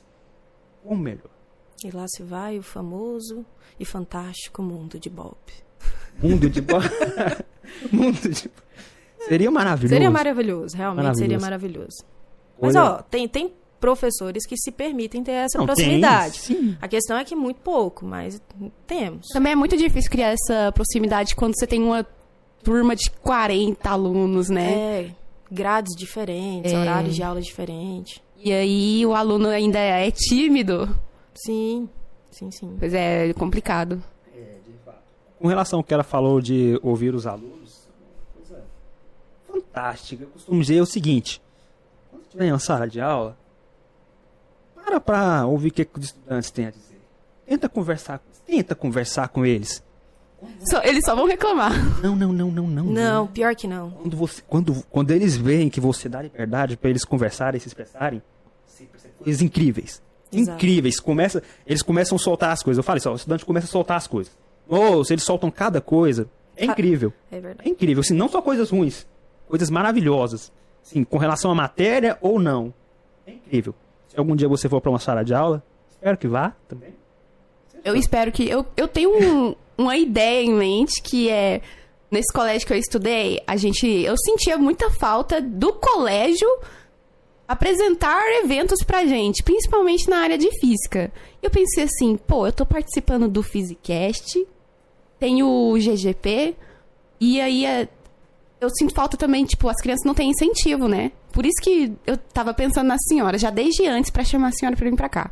Pensando assim, pô, eu queria ir lá nesse colégio e chamar o pessoal pra dar uma aula, pra falar sobre física, mostrar uns experimentos, pra incentivar as crianças, sabe? Porque eu sinto muita falta disso lá. E aí eu queria muito fazer isso, acho que seria uma experiência muito bacana. Só que sozinha eu não consigo isso, primeiramente porque eu tenho vergonha, segundo porque eu não não, não tenho É conteúdo pra isso. Sim. Nem Tem tenho sim, tem tem sim, tem sim. Tem, tem uma professora pra te ajudar. É, você tem a O- gente aqui. Exato. Tem, a- tem o pessoal aqui. É só chamar a gente que a gente vai. A gente É, só, só, só vamos, vamos parar na direção e na coordenação, você vai liberar. Ah, Vamos, vamos, vamos começar por aí. Precisa jogar um charme. Ex-aluno indo lá, dá É de fantástico. graça. Lembrou, Eles vão com- deixar assim. Lembrou a história do, do dia que foi eu e os colegas lá pro Instituto Gustavo Ritter fazer estágio, participar do PGP lá. Alguns já conhecem essa história. A gente chegou lá, assim, fomos todos, todo, todos animados lá fazer as coisas. A gente chegou lá, na portaria. A gente é, estagiário, veio aqui, professor, professor é, João Lucas, é o professor do PGP lá no Gustavo Ritter. A gente chegou lá, quase que a gente não passa nem da portaria. a gente chegou lá, o, o segurança, que- vocês, estagiários lá da, da UFG, participar aqui, é, volta ali na salinha, fala com a secretaria. Quem são vocês? Estagiários, de que faculdade? Os caras chatos. Da- UFG, a gente veio fazer estágio aqui com o professor João. Cadê o encaminhamento? Vai falar com outra pessoa lá na, na salinha. É estagiário? Veio lá da UFG. É, que professor? Isso aqui, isso aqui. Um monte de coisa, um monte de pergunta antes nem de entrar. Sendo que já tava tudo certo, tudo organizado. Mas quase não deixaram a gente entrar. Ac- Acabou que por fim falou, vocês aguardam aqui nessa salinha aqui. A gente chama o professor Gorinha pra vocês. Então, quase que a gente não passa nem da portaria. A, a humilhação É, que, que os então, estudantes têm que não, passar. Nossa, a gente saiu todo alegre. Fo- Foi, uns quatro pessoas, quatro ou cinco, todo alegre pra ir lá. ó, Vamos ajudar o professor João no PGP, fazer aquilo lá. Chega lá, já é barrado na portaria. Acontece às vezes. Mas deu tudo certo. Acontece. Vai, vai dar, vai ficar tudo bem. A gente vai fazer isso aí. A gente pode ser barrado, mas. Não, certo. vamos barrar não, que eu vou conversar lá antes, vai dar tudo certo. Vou jogar meu charme. É isso aí. É a mesma coordenadora? Sim. Ah, então vai dar certo. Vai sim. Então, só pra dizer que às vezes a gente passa por essas coisas. Fica o convite, dá pra visitar aqui também. O clube de astronomia, o pátio da ciência, tem uns laboratórios Lab Mic, Lab não sei o que lá. A gente É. teve alguns colégios visitando aqui, foi bem legal. Trouxeram 20 alunos e a gente revezando eles visitando o IF. Foi. Mesmo que a galera às vezes não vai cursar física, só de pisar Ah, aqui na sim, faculdade Sim, é muito. é uma puta memória legal de, nossa, que lugar grande, que legal, quero estudar, olha que, que adulto, gente. Mar- maravilhoso isso que o Marco falou, é muito bom mesmo. Eu lembro de uma das primeiras vezes que eu, vi aqui na- que eu vim aqui na UFG foi com um passeio de escola. A gente tava no fundamental. A gente veio aqui, nem sei pra quê, não lembro. Tava tendo alguma coisa lá no centro de eventos, não lembro o que era, provavelmente era feira, feira, de agropecuária, alguma coisa assim. A gente veio, isso aí eu deveria estar no nono ano ou antes. Eu sei que eu cheguei aqui, entrei no centro de eventos e eu achei um lugar muito grande, muito bonito. hum, achei maravilhoso. Eu olhei aquele maravilhoso. É, eu adoraria estudar aqui para um dia poder subir naquele palco ali. Eu adoraria. Ah, e eu tive vontade, eu quero subir lá. Quando eu estudar aqui, eu quero subir lá e me formar naquele palco. Quero me formar lá, pegar meu diploma lá. Não sabia nem que, que curso eu ia fazer. Eu sabia que eu queria me formar aqui, subir naquele palco e pegar meu diploma lá. Foi isso. Então, uma visita fez isso ficar. Isso tá na minha mente até hoje. Aí eu saí do fundamental, passei lá pro Instituto Federal. Fiz o ensino médio lá. Lá eles tinham um teatro. Eles têm um teatro. Eu, eu amo aquele teatro. Eu cheguei lá, meu sonho era o quê? Quero estudar aqui, me formar nesse teatro, pegar meu diploma no palquinho do teatro. Quero, me, quero fazer isso. Era meu sonho. Queria vestir a beca lá, bonitinho, me formar, pegar, pegar o diploma lá. Todo, toda aquela formalidade bonitinha. É uma das poucas coisas que eu realmente tenho vontade. Porque, no geral, não, não ligo muito para muitas tradições humanas, esse não. Mas essa, essa eu tenho vontade. Aí, chegou no quarto ano, me, me formei lá, bonitinho. Eu falei, oh, agora, agora vou subir lá no teatro, no palquinho, vou realizar meu sonho. Passei quatro anos esperando isso.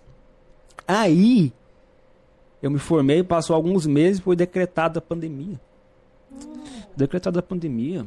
E aí, a formatura estava marcada. Estava marcada já. Falei, oh, eu subi lá no palquinho, pegar o diploma depois de quatro anos.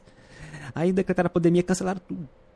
Sério? Cancelaram tudo. E eu não pude subir no palquinho Oh, meu Deus. para pegar meu diploma, vestir a beca. Eu não pude fazer isso. Eu fiquei muito triste e revoltado. Nossa, Eu entendo a sua revolta. Nossa, eu não, eu não tive a formatura que eu queria no ensino médio. Aí eu pensei, ó, no, no ensino médio não deu, né? Sobrou o palquinho da UFG, né? So- Sobrou o da UFG. Então vai ter que ser aquele. Eu compartilho do mesmo sentimento. So- sobrou o palquinho da UFG. Aquele lá também vale. Aquele lá, É. aquele lá também é bom, né? É, também é bom. Eu, eu tenho esse desejo desde o fundamental, né? Já que no ensino médio não deu, superior deve dar, deve, deve dar. Então eu tenho essa vontade. Tudo começou com uma visita, como você falou. Uma visita. Eu olhei aqui, ó, grande, que lugar legal. Gostaria de estudar aqui pra aproveitar esse lugar grande, me formar ali. Vai ser bacana. Mas, não, mas isso é algo muito. Eu tinha dificuldade em matemática. Aí eu. Antes eu tinha comentado, né? E teve essa professora que. Não, você consegue. E aí, eu vim de uma família muito carente. E aí a, a galera, às vezes, que, que tinha um, valor financeiro melhor, falava: Não, meu filho vai pra tal escola, não sei o quê. Ah, que pena, Priscila não vai dar conta de cursar uma faculdade. E eu, eu cresci, eu ouvi muito isso na, na infância. Nossa. E eu ficava magoada, falando, não, eu vou. Aí essa professora em particular, professora Iris, ela, Priscila, você vai dar conta, você vai chegar lá. Você vai. co-" O dia que eu formei, cara, eu lembrei dela. Falei, uau, eu consegui. Eu cheguei aqui. Por isso que, oh, o papel do professor é fundamental, é fantástico. Porque ele, ele consegue fazer isso. E aí, tinha vários eventos na escola, assim, Eventos não, tinha vários passeios e boa parte deles eu nunca tive a oportunidade de participar por questões, às vezes, até financeiras mesmo. E aí teve um único passeio que eu ganhei o convite da professora de física, na época, que era para visitar a feira de ciências. É, eu vim de, um- uma cidade chamada Mineiros, no interior do estado, e aí essa visita era para a cidade próxima, que tinha a Federal, um polo da Federal lá, que era Jataí. E aí ela levou, só que ela, ela selecionou alguns alunos para estar levando. E aí eu fui nessa feira de, de ciências. E aqueles experimentos, e o negócio das explosões, o cabelo subindo, era fantástico. Aquilo me encheu tanto os olhos. Eu falei, eu não sei que curso que eu vou pensar em fazer, não, mas um dia eu quero participar de algo assim. E fica. Hoje, quando eu, eu, eu me recordo disso, fala, caramba, eu tô, eu tô nesse meio, eu consegui. Porque teve alguém que me apresentou aquilo que você falou, alguém me apresentou isso. E realmente, agora, eu, pensando, eu tenho, que me, eu tenho que rever meus conceitos, eu tenho que apresentar mais para meus alunos. Porque eu posso contribuir na vida deles. Essa- esses eventos e aulas experimentais influenciam demais a decisão dos alunos, a visão dos alunos sobre o que, que eles querem fazer da vida. Exatamente. Eu lembro do. do lembra do barquinho? Lembro. Não, eu tinha passado uma atividade do barquinho pra, pra turma dela. E aí os meninos fizeram, na maior dificuldade. E aí no dia deu ruim a apresentação. Por, por questões de ajuste mesmo. E aí ela foi, ela tentou, ela não desistiu. Ela foi tentando, tentando. Professor, estou me sentindo uma cientista. Eu consegui pôr o barquinho, eu já posso ser uma física. Eu tava Cara, eu já, já tava falando, eu vou ser uma física, segundo ano. Com um experimento do barquinho. Foi massa. Funcionou o barquinho. Ela, professora, eu estou me sentindo demais, eu consegui pôr o barquinho funcionando. Que bom, mar- maravilhoso que você teve essa experiência boa, que a professora te proporcionou muito bom. É bom ter esse tipo de coisa. Eu, particularmente, eu nunca tive. Nunca tive esse tipo de é, aula com experimento, coisa do tipo. Novamente, se eu dependesse de coisa desse tipo pra estar aqui na física, eu tava lascado. Eu estar aqui na física é, é um milagre. É um milagre, porque tinha tudo pra não estar aqui e provavelmente não estar em lugar nenhum. Mas eu estou aqui. Você já viu Soul, aquele filme da Pixar? Não. As alminhas, quando elas vão vir pra Terra, elas meio que acham a missão delas, um propósito, sabe? Cara, você não teve influência de ninguém, ninguém te incentivou. Era sua missão desde o começo, entendeu? Sua alminha, você veio pra cá pra isso. É, é, é a ideia. É a ideia, É. porque só isso explica eu estar aqui. Porque não tem nada, assim, ó.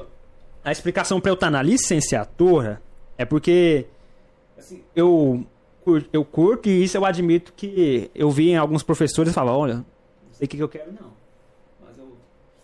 Gostaria de ser igual esse cara aí, esse cara. cara. Eu sempre tive uns professores assim, não sempre nada, né? Alguns professores Alguns. legais.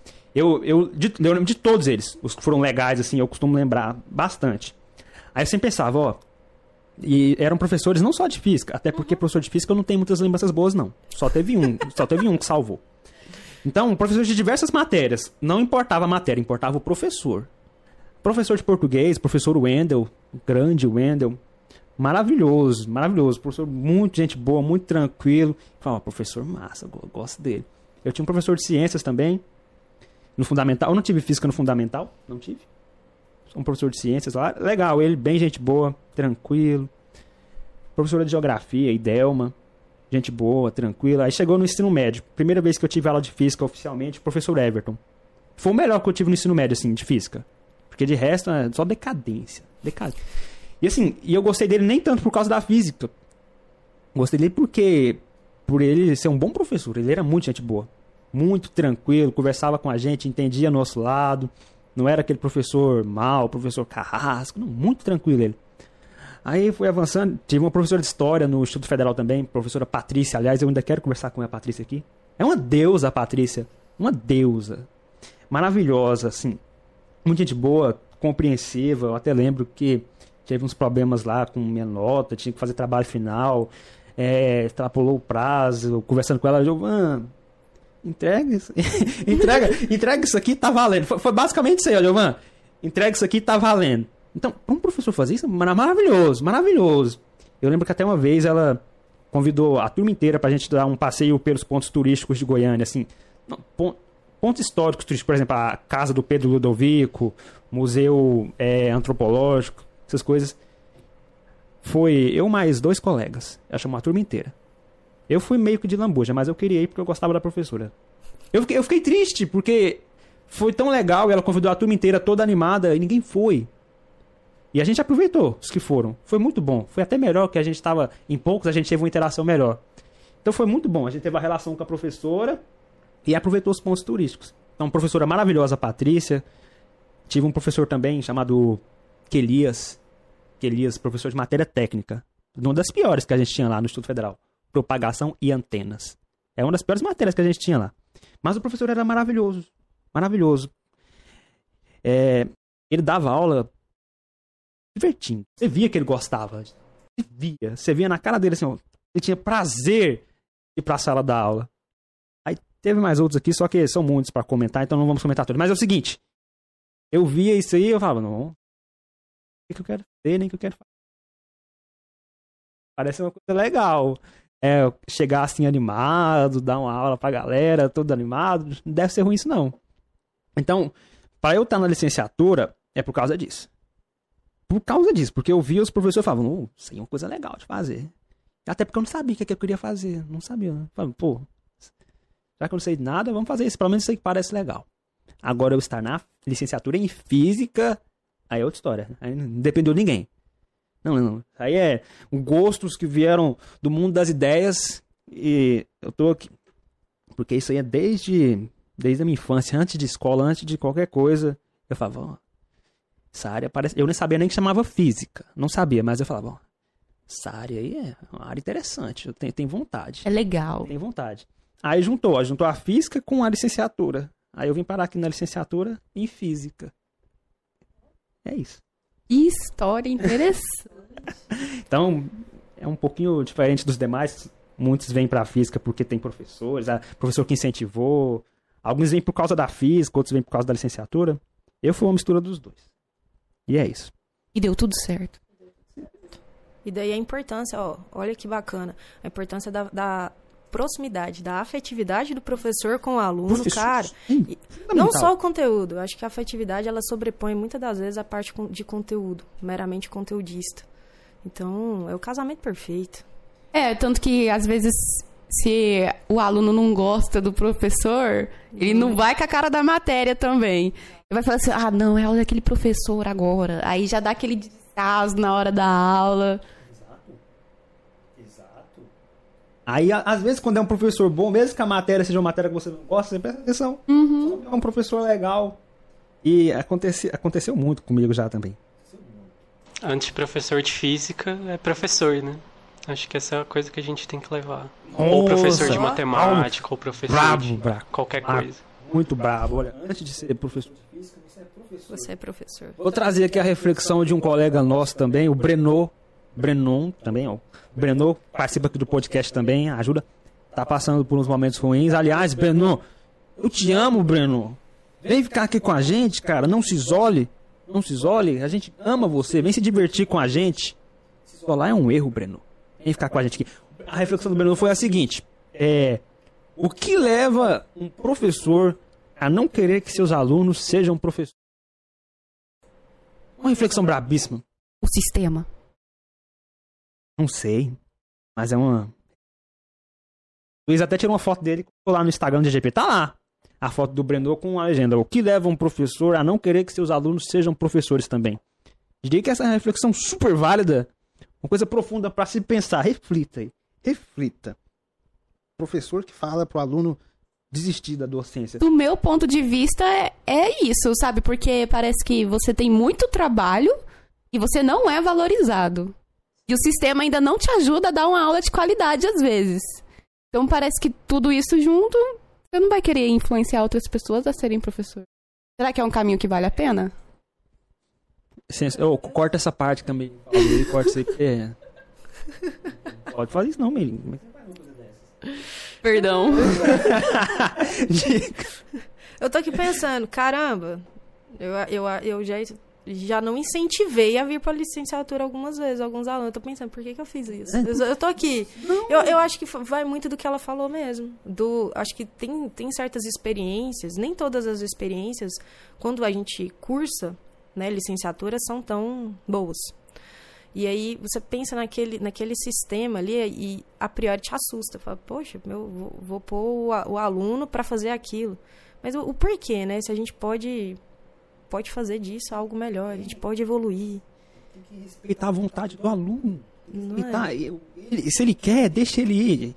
É, às vezes eu converso com, a- com algumas pessoas, elas falam que quando vê aluno falando que quer ser professor, ela, ela fala, faz isso, briga. Não, não fa- faz contato. Ela fala que você quer ser professor, você incentiva. Deixa ele. Ele quer, e ele, ele sabe da realidade já, ele sabe. Hum, Às vezes não. Ninguém em sã consciência. Eu vou ter que discordar. Ninguém em sã consciência vai querer ser professor falando, vou ser professor, mesmo sabendo da realidade.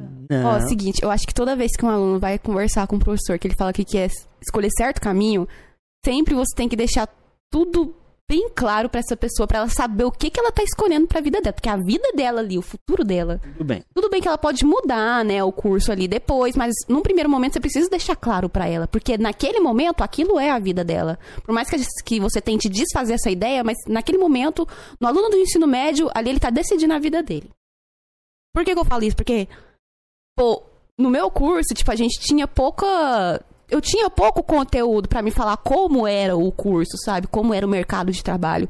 E hoje, dentro do- da área já de mercado de trabalho, eu vejo como é, e se alguém vir me perguntar, eu não vou falar assim pra ela. No começo eu falaria, faz física mesmo, faz engenharia física, vem pra esse lado. Hoje eu não vou falar isso pra ela, eu falo assim, olha, é um ótimo curso, eu adoro, mas você tem que estar ciente disso, disso, disso aqui. E aí, você quer? É isso que você quer? Tem que ser muito claro. Foi claro, é, não desincentivou. Aí é isso que eu falo. Você não precisa falar não faz. Eu acho que das primeiras vezes, eu- uma vez eu falei, eu confesso, nesse momento eu estou confessando, que uma vez eu falei, não, meu filho, não faz física. Aí depois eu, eu realmente eu comecei a refletir, eu não posso desestimular o menino, eu tenho que fazer ele questionar, porque se é o que ele quer, se é o que ele gosta, ele tem que ir em frente, ele vai ser feliz. Mas eu acho que o papel do, do, do professor, nosso papel é que cara, tem esse caminho, você tem essa possibilidade, é por isso que você vai enfrentar e tal, tal, tal. Tem que deixar claro pro aluno. E, de fato, eu tenho um, uma aluna que, ela é fantástica. E, e, tipo assim, ela é uma aluna que foi muito cobrada, porque senão ela passa pra medicina tranquilamente, assim. E ela, não, eu não quero. Eu quero ser professora de química. Aí ela veio conversar comigo, eu falei, eu, no, no início eu falei, nossa, licenciatura em química mesmo? Ela, professora, é meu desejo, é minha paixão. Eu quero licionar química. Eu acho fantástico o que vocês fazem. Eu falei, mas você está ciente que disso, disso? Professora, mesmo assim eu quero. Eu falei, então seja feliz. Essa é das nossas. Não, é. Aí, assim, e muitos professores, oh, não faz isso e tal. Aí eu falei, é o que você quer? Ela, sim, eu estou ciente, eu, eu amo, eu quero. Eu falei, não, seja feliz, vai ser um excelente profissional. Exato. É isso aí. Se uma pessoa quer, mesmo sabendo de tudo, vai. Vai, só vai. É meu caso aqui. É meu caso. Eu, eu entrei pra física aqui. No Enem, a gente pode escolher lá duas opções de curso. Eu coloquei só uma, só licenciatura em física. Não tava nem aí pra outra. Não, não, não for física, não vou fazer nada. Não quero fazer nada. Prefiro não estudar do que não fazer física. Então, coloquei. Licenciatura em física. É isso aí. É, vejo a realidade e falo. É isso aqui, não tô nem aí, não. é o que eu quero. A gente teve até uma conversa com o professor Giovanni aqui. É, ele falou pra, pra eu e pro Gabriel, assim, eu, vocês é, que querem caminho da docência, mesmo sabendo de toda a realidade, vocês são heróis. Heróis. O que é uma verdade. A gente sabe de, de todos os problemas que tem, mesmo assim a gente quer. É por vontade própria. Então, gente, Realmente o amor da, pela profissão, é, né? é um amor. Muda é um, tudo. é um amor. Quando você gosta do que você faz, não, não tem problemas, assim. Você, você vence os obstáculos, você continua, assim, animado. É. Eu, adoro isso aqui.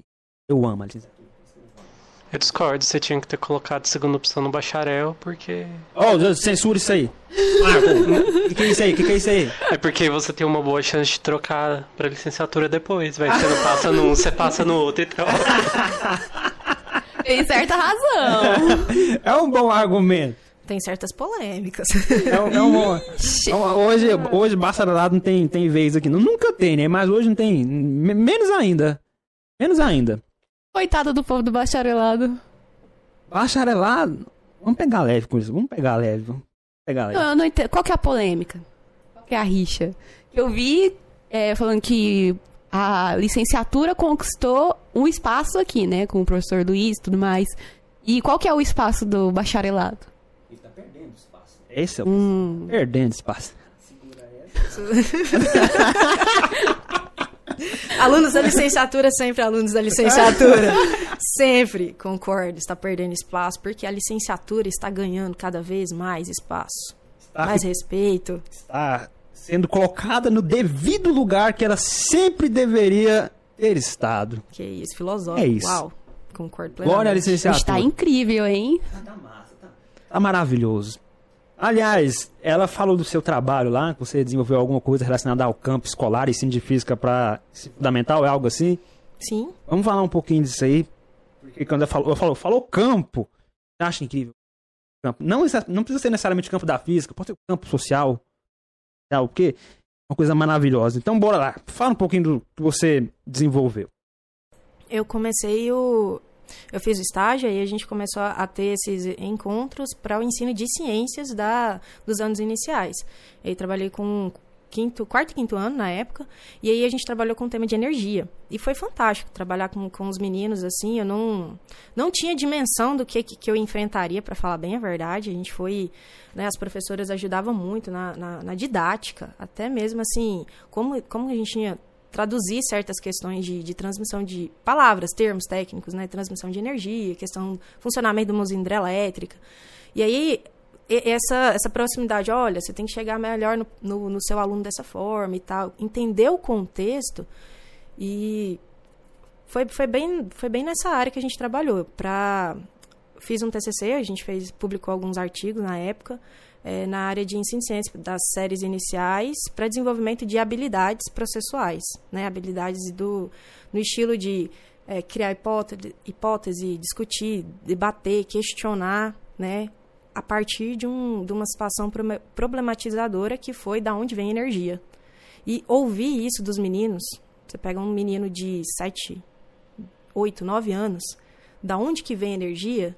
Cara, é fantástico. Quando a gente para para ouvir o aluno, vem do fio, professora, vem do poste, professora. Aí eles começam a ter essas hipóteses e tem perguntas que você, nossa, mas eu nunca parei para pensar nisso, menino. Você pensa assim, agora, o que, que eu respondo? Não sei. Porque são, são questionamentos muito interessantes. E aí a gente fez essa, essa intervenção teórica e prática na época. E depois disso, quando eu comecei, entrei no mercado de trabalho mesmo, eu tive a oportunidade, né? Algumas escolas permitiram que a gente trabalhasse nessa área.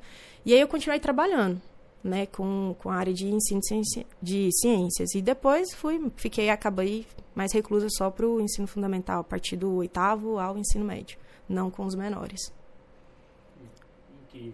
Como, ela falou, os, os questionamentos dos alunos, dos estudantes. Quando você para para ouvir, é incrível quando você para pra. Às vezes você não sabe. Aí quando você não sabe, você tem que ter humildade, falar que não sabe. Não, não inventa. Não, tem, profe, tem professor que não aceita não saber. Não aceita. Que é um, um absurdo. Aceita, não, aceita que você não sabe. Só fala, ó, não sei. não sei. Vou pesquisar e retorna. Pesquisar e é. retorna. Não, e, e é uma coisa assim, porque, de fato, tem coisa tão. que te pega tão de forma assim desprevenida, você pensa assim, nossa, mas eu nunca parei para pensar, por que, que eu nunca parei para pensar nisso? Que genial a pergunta desse menino. E aí você não tem uma resposta pronta, você não tem um porquê. E aí eu acho que cabe do, do, do professor ir realmente atrás para responder. Se você prometeu, ou você fala, igual você falou, não sei, e pronto, acabou. Ou você fala, oh, se eu vou pesquisar e te respondo, você tem que pesquisar e responder depois. Porque, né, Ele também fala, não vai. pesquisar e deixa quieto. Deixa, deixa quieto, deixa você quieto. não achei a resposta. Aí não dá. Porque eles são extremamente questionadores. E aquilo que você tinha perguntado, se eu contribuir, não sei, não tem como provar. Eu espero que sim. Né, que, que sejam alunos que, que questionem mais, que tenham esse tato. Na época a gente trabalhou com maquete né, e fez alguns experimentos. Né, eu tá, até abri o, o, o TCC para relembrar, faz tempo, gente. E aí o, os meninos pediram, a gente pedia relatórios e tal, e muitos alunos com dificuldade de escrita, e a professora da época de, de português sentou com os meninos, olha, vamos fazer um relatório aqui. Se não foi para ciências, por exemplo, que teve aquele despertar, pelo menos para a área de, de relatórios teve vários. Eu lembro que na época teve uma menina que ela escreveu quatro folhas descrevendo da onde que veio a energia, como que a aula foi feita com a letra maravilhosa. Me fala, você escreveria quatro folhas de um relatório com oito anos de idade? Sim. Me, me, me explica. Eu, eu, não escreveria nada. Então, nem, nem um relatório. Assim, é, é, algo assim que, que permite que esse aluno tenha essa interação de criar uma hipótese, de descrever uma observação, de pôr um desenho. Eu estava olhando, tinha algumas fotos do, do, do, próprio TCC mesmo, que os meninos que a gente, a gente fiz o recorte e colei e coloquei no, no, no trabalho. Os meninos, para a gente fez um, cir um circuitozinho de batatas para acender LEDs. E os meninos, as, as hipóteses, né, de por que, que aquilo funcionava, se eu podia acender uma, ligar uma geladeira com batatas, quantas batatas eu precisaria para ligar a energia e tal. E aí eles fizeram os desenhos, aí teve uma menina que pôs lantejoulas, assim, para simular os, os LEDzinhos. Fez todo o circuitozinho. Tem uma que tem o um meu dedo, assim, apontando pro, pro circuito toda. Então, assim, você estimula o menino pro desenho, pra escrita, pra argumentação. A criatividade, a criatividade. Né? Você, você tá contribuindo de alguma forma. Nossa, que incrível, eu adorei. E no, no oitavo ano, a galera já nossa. Não, oitavo não. Quinto nossa. ano! Quinto ano! Incrível! Maravilhoso isso aí. Eu queria. Queria ter tido isso aí na minha época. Não, e, e, e, detalhe, num colégio municipal. Olha que fantástico, um ensino de qualidade no, do município. É, é, por isso que a gente fala, era um, o PGP Santa Helena foi um, um, é um marco aqui. Tenho certeza absoluta que os colegas aí vão, vão concordar, porque foi, foi muito prazeroso estar ali, nesse meio. Realmente, o PGP Santa Helena foi um marco, mudou muita coisa você, o Alex, a Márcia, vocês, vocês começaram tudo isso aqui. Por isso que eu estou muito feliz aqui, porque estou tendo a possibilidade de conhecer um pouco mais dessa história. E não só nós, tem todo um, tem vários É, aqui, é. né? A Silvia, a Juliana, É. as meninas, a Jenny, tinha muita gente trabalhando e assim, não é um ou outro, cara, é a comunidade. Acho que o que deu certo foi isso, a comunidade se permitiu. Temos problemas? Tivemos problemas, com certeza, né? Nada é perfeito. Porém, eu acho como o resultado, por isso que a responsabilidade de estar aqui hoje é muito grande. Gente, deu muito nervoso de estar aqui hoje. Porque enquanto aluna, enquanto começou lá desde um PGP e ver o quanto esse GGP cresceu, né, o quanto que esse projeto ele vai crescer mais ainda, é, é- é maravilhoso saber que eu pude participar disso, que eu fiz parte. Ter uma aluna aqui, caramba, não, acho que não tem senso de, de alegria do, de, de saber disso, que eu participei. Cara, eu tava aqui. Eu estou aqui. A senhora perguntou se a gente faria o relatório de quatro páginas, né? Eu faria. Sabe por quê? Eu gosto de mostrar pro professor que eu aprendi. Tá vendo? Eu, eu ia me exibir. Eu falei assim: olha só, eu fiz tudo detalhadinho aqui. Eu vou mostrar pro professor que eu sei. E eu quero a nota máxima. E, e detalhe, e detalhe, não valia nota. não valia nota. perdeu. Mas eu ia me exibir do mesmo jeito que eu gosto de me exibir. Gosto de exibir meus conhecimentos. Não, não, eu imagino que, que sim, tem, tem. E que bom que tem esse lado, que- que seja para se. Mas está fazendo.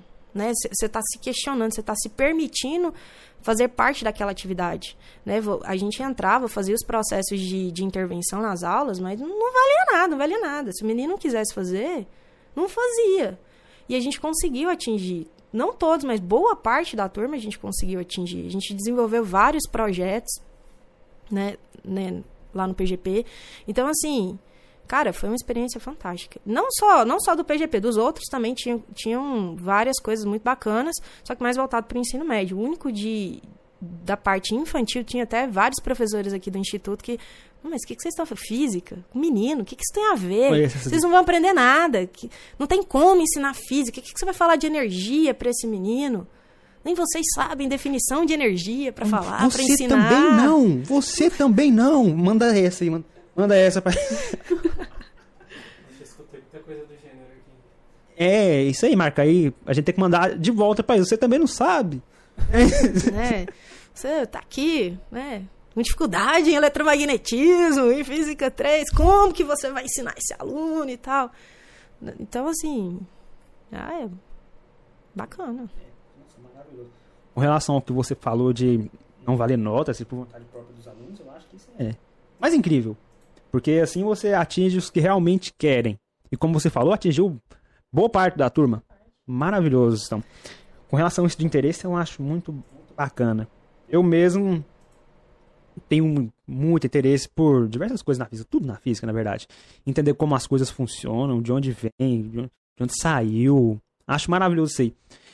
Só que tem um ponto. É não tentar empurrar esse interesse nas pessoas.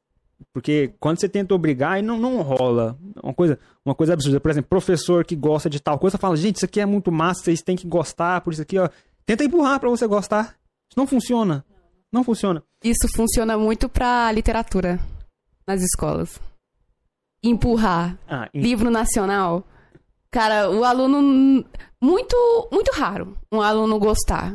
E falar assim: eu gosto de ler, eu aprendi a ler, lendo livro nacional, clássicos na escola. Sim. Clássicos, lá, clássicos. Não tô falando que livro nacional é ruim, mas os clássicos na escola é muito difícil as, as crianças gostarem. muito difícil. Eu. Diga? Professor, eu não, não fui uma amante assim de leitura no meu ensino médio, não vou mentir, e detestava literatura. Até ter uma professora de literatura que ela simplesmente, ela era o livro. Ela chegava na sala, ela já, ela já começava a recitar desde o do corredor, você não tá entendendo. Ela fazia um teatro, ou to- ninguém piscava, ninguém perdia a aula dela, ninguém piscava na aula dela, ela contava, ela interpretava o personagem. A partir daí eu comecei a, a, a gostar mais. Ela fez uma parte do. Era um clássico. Eu sou da época do vestibular, hein? então, é, tinha um. Aqui pra UFG tinha que ler Demônio Familiar. E aí, gente, aquele livro é um negócio emocionante de leitura. Bom, Mas ela fez uma interpretação daquele livro. Você não tá entendendo, que todo mundo amou. A- A gente depois a gente foi ler o livro, ficou decepcionado com o livro, mas por, porque da forma com que ela interpretou aquilo. Foi fantástico. Eu acho que parte Sim, a- mas a minha crítica não é nem aos professores, é o tem- empurrar o, na- o nacional clássico nos, nos alunos. Porque geralmente a linguagem é muito pesada. Muito. Eu queria muito ler livros nacionais clássicos, porque tem algumas histórias que parecem muito interessantes. Só que quando eu pego e é aquela escrita diferente, aquela linguagem diferente, eu não consigo continuar. Pra mim fica muito chato. Aí a nossa frustração, porque ela falando na, na linguagem moderna era fantástico. Na hora que você começa o primeiro parágrafo, que você não entende aquele português correto, de uma linguagem muito formal, você fala, oh, meu pai, tem que ler isso mesmo. Realmente, concordo. É incrível isso aí. Com relação a essa parte de literatura, tinha uma professora no Instituto Federal, infelizmente eu não recordo o nome dela agora no momento, mas ela era incrível. Era uma deusa, uma, uma deusa. Foi uma das melhores professoras de português que eu já tive. Assim, é, a gente começou a ver com ela jus- justamente a literatura clássica aqui do Brasil. Começou lá em 1500, esse tipo de coisa. Eu, pa- particularmente, nunca fui de gostar de literatura, de pegar essas coisas e ler. Achava um absurdo. Ler, não entendia nada. Não, um absurdo. É uma, uma... Sim, exatamente. Aluno, por que você quer física? Lá eu vou ter que ler? Não? Ótimo, vou pra física. É, não, não é o meu caso, mas, mas eu também tinha isso. Um, um absurdo isso aí. Um, li- livro desse aqui, um absurdo. É. Aí, Se a- ferrou, porque aqui tem que ler. é, eu, eu, eu acabei de pensar, isso ainda tem assim, só que não é de literatura. né? Mas enfim, essa professora, ela era é, brabíssima. Tanto é que ela, ela, não sei se ela ainda é, mas ela na época era coordenadora da equipe que corrigia as redações, de, redações do Enem de Goiás. Era brabíssima. Cheguei lá, professora, gente, o que vocês têm de idade, eu tenho só de ensino superior. Sim, ela não foi falando no sentido de ofender a gente, de se gabar, ela foi falar no sentido de que ela tinha experiência. Ela Na época eu tinha um 16 anos, falei, não, a minha vida foi o que a professora passou no ensino superior. Essa, essa, essa professora é brabíssima. e de, de fato, no decorrer das aulas a gente foi vendo. Professora incrível, era desse tipo aí. É, recitar texto, é tudo de cabeça, não sei o que lá, recitava, interpretava com emoção, falava. Ela, assim, tinha a grade dos livros que a gente tinha que ler. Eu não li nenhum, mas eu. Viu o filme e fez a prova. Pior que não, não, não, não, não foi fio, não. Foi resenha. Assim, é, a gente tinha as avaliações lá, só que as aulas dela já eram o suficiente pra você entender tudo. Ela falava tudo do livro, tudo, dava- dava inter- interpretação lá do que, que queria dizer, isso e aquilo. Eu achava maravilhoso. Assim, eu não curtia muito ler a história, pegar o livro. Agora, ouvir ela contando, eu achava maravilhoso. Tanto é que é, eu costumo dizer que eu sei mais dessas histórias aí do que muita gente que lê o livro. Sei mais. Certamente. Nossa, você pega, pega as histórias lá, o Guarani, o Guarani maravilhoso. Ira, é, Iracema. Nossa, isso é maravilhoso. As histórias, quando você vê. É, Macunaíma, o herói sem caráter. Eu li esse livro, cara. Macunaíma, o herói sem caráter, ela contando as histórias lá era incrível. Eu achava, nossa, tem, tem isso tudo lá? Tem, tem, tem isso tudo lá? É, é bom desse jeito aí? Não. Eu gostava do jeito que ela contava. Deve ser bom, deve ser bom. Eu prestava muita atenção. Eu pre- prestava atenção nas aulas, fazia anotações lá. Tanto é que na prova, tinha que algumas questões sobre o livro, eu lembro. Tinha gente que leu o livro lá, é, ficou de recuperação na prova, eu passei tranquilo na prova. Passei tranquilo. Então, eu acho maravilhoso isso aí, porque o, o interesse eu tinha. Ela, ela não precisou empurrar em mim pra eu ler, não me obrigou a ler.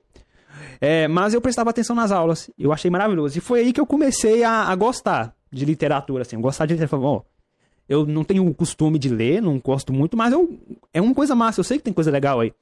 Aí o tempo foi passando, logo chegou o terceiro ano. Em filosofia, a gente, a professora colocou pra gente ler um conto de Guimarães Rosa, chamado A Terceira Margem do Rio. Incrível, incrível. Assim, não muito longo, também não muito curto, mas ela, ela contou assim a história, a gente pegou, aí a gente entrou nas interpretações coisas do tipo incrível. Mas eu falei, nossa, tô apaixonado nisso aqui. Esse é o primeiro conto que foi o primeiro conto que eu assumidamente falei, eu gostei. Gostei disso aqui. Gostei, maravilhoso. E desde então, eu passei a ver esse tipo de coisa assim de uma maneira diferente. Eu passei a gostar mais, gostar mais. Eu posso não ter o costume, mas eu adoro. Eu adoro demais, demais.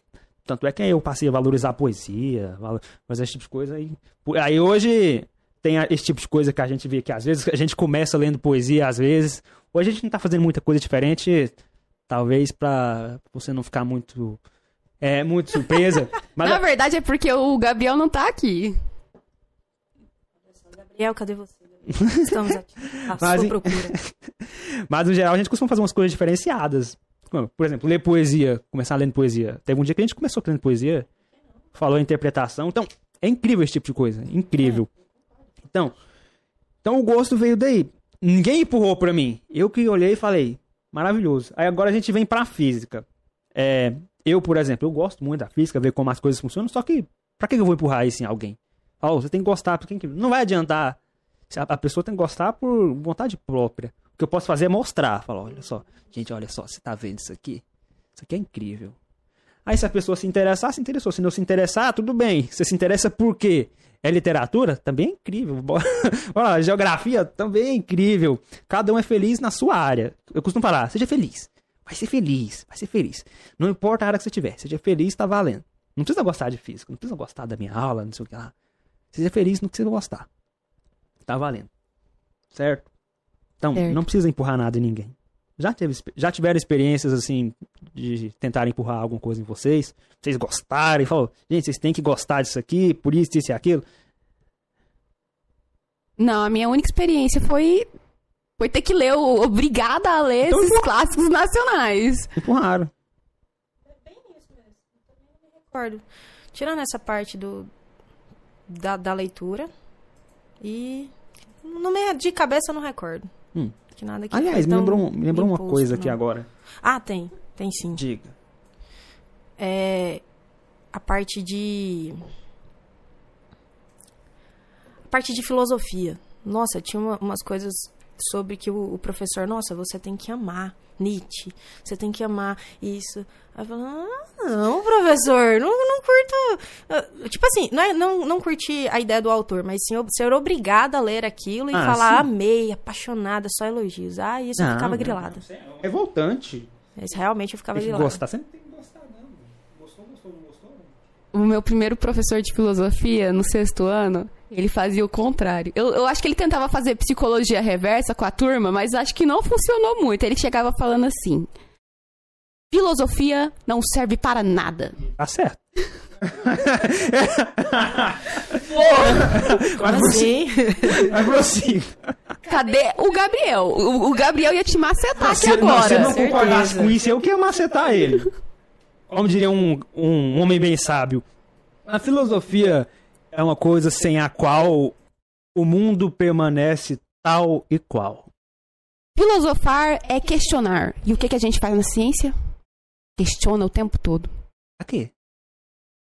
Pra achar as respostas.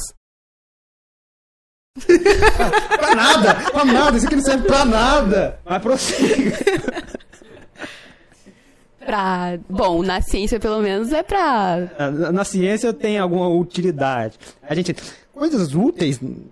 Úteis? Isso é útil pra quê? Não, mas ó, pensar sobre o ser também é relevante. Pensar sobre o quê? Sobre o ser, sobre o, Não, o viver, isso sobre é- a não, vida. é o que tem, a gente tem, faz tem, sua relevância. É o que a gente- é o que a gente Então tá é filoso- evitando é, fazer então aqui. é sua filosofia. É o que a gente, a gente faz isso todo podcast. A gente tá evitando aqui pra você não ficar tão nervosa. Não, relaxa. Ah, continua, Meire. Na, na- na ciência eu já falei. Fala- é, filosofar sobre o seu, acho que é muito importante também, porque. Bom. Eu, eu tem um- uma coisa que é. tem- temos que aprender a ser humildes, sair da caixinha, aprender coisas novas. E como nós fazemos isso sem filosofia, sabe? Muita coisa que eu aprendi, que, nossa, ou eu saí demais da caixinha, quebrei muitos preconceitos meus quando eu comecei a ter aula de história, sociologia, filosofia.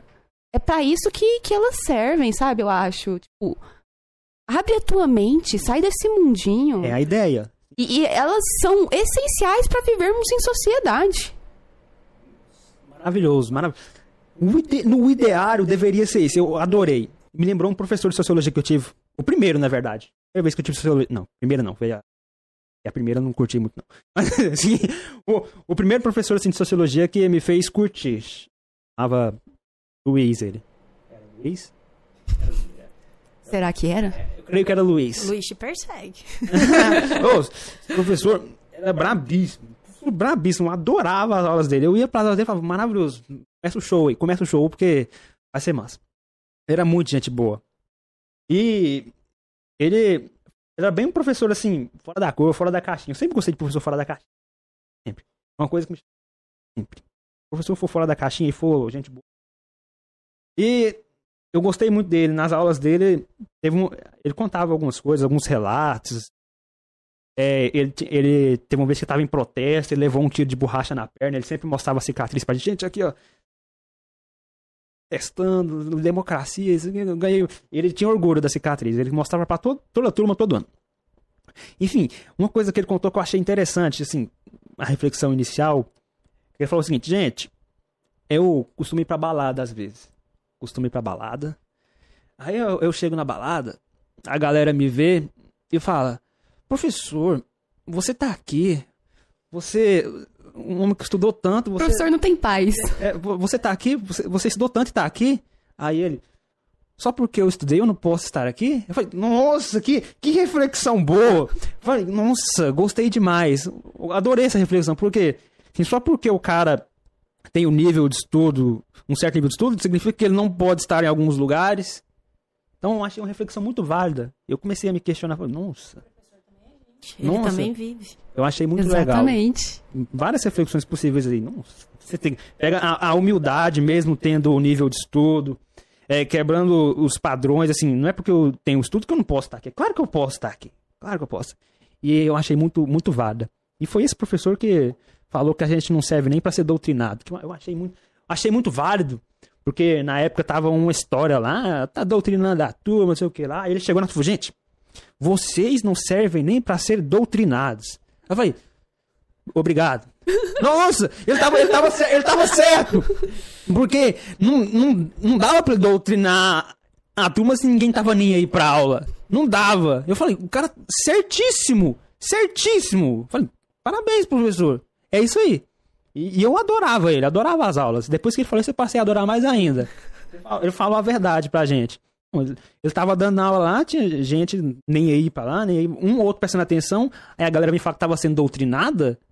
Ele falou a verdade e foi certo, certinho, certinho. Aposto que muita gente ficou ofendida. Eu- Certamente. Mas é porque é coisa de estudante também. Estudante só ofende muito fácil. Mas ele, ele falou a verdade. A gente, a gente lá, como é que a gente ia ser doutrinado se não tava nem aí pra aula? Teve uma vez. Esse professor costumava fazer umas coisas bem, bem aleatórias. Uma, uma vez, ele tava no, no intervalo, intervalo entre uma aula e outra. Aí tinha uns alunos deitados no chão lá, descansando. Normal, acontece muito lá. É, aí estavam deitados descansando entre uma aula e outra. Ele chegou na sala, entrou, sentou lá, viu a galera deitada falou: Vocês dois aí. Menos um ponto. Ele, ele tinha isso. É, é, qualquer coisa que você fazia, menos um ponto. Mas isso, assim, era tranquilo, era, era na brincadeira, mas é, era engraçado as ações dele. Chegou vocês dois aí. Menos um ponto pra vocês. Ele foi lá, pegou a lista. Menos um ponto pra vocês. Ele falou, porque é um absurdo o professor entrar na sala, sentar aqui e vocês continuarem ignorando o professor. Nossa, eu achei, achei, achei válido, assim, a, a ideia dele válida. Falei, pô, o professor já entrou na sala, tava pronto pra começar a aula e o estudante deitado no chão, desrespeitando a presença do professor. Um absurdo. Por isso que eu achei válido o que ele fez. E engraçado também, ninguém nem ligava, os meninos que perdeu ponto tava, tava rindo. tá? Porque ele sabia que não era nada, nada sério, nada ofensivo, tudo, tudo tranquilo. Com ele era. É, é. Teve uma, vez que ele, ele- teve uma vez que ele até colocou a galera em um dilema. Tinha um menino com a namoradinha dele na turma. Aí falou o seguinte: eles estavam conversando demais. Ela falou: seguinte, um de vocês dois vai perder um ponto. Escolhe aí quem vai perder. É, ele colocou o dilema no menino. Era, nerd? Era dois nerds? Não, não, que não. Era um menino e a namoradinha dele.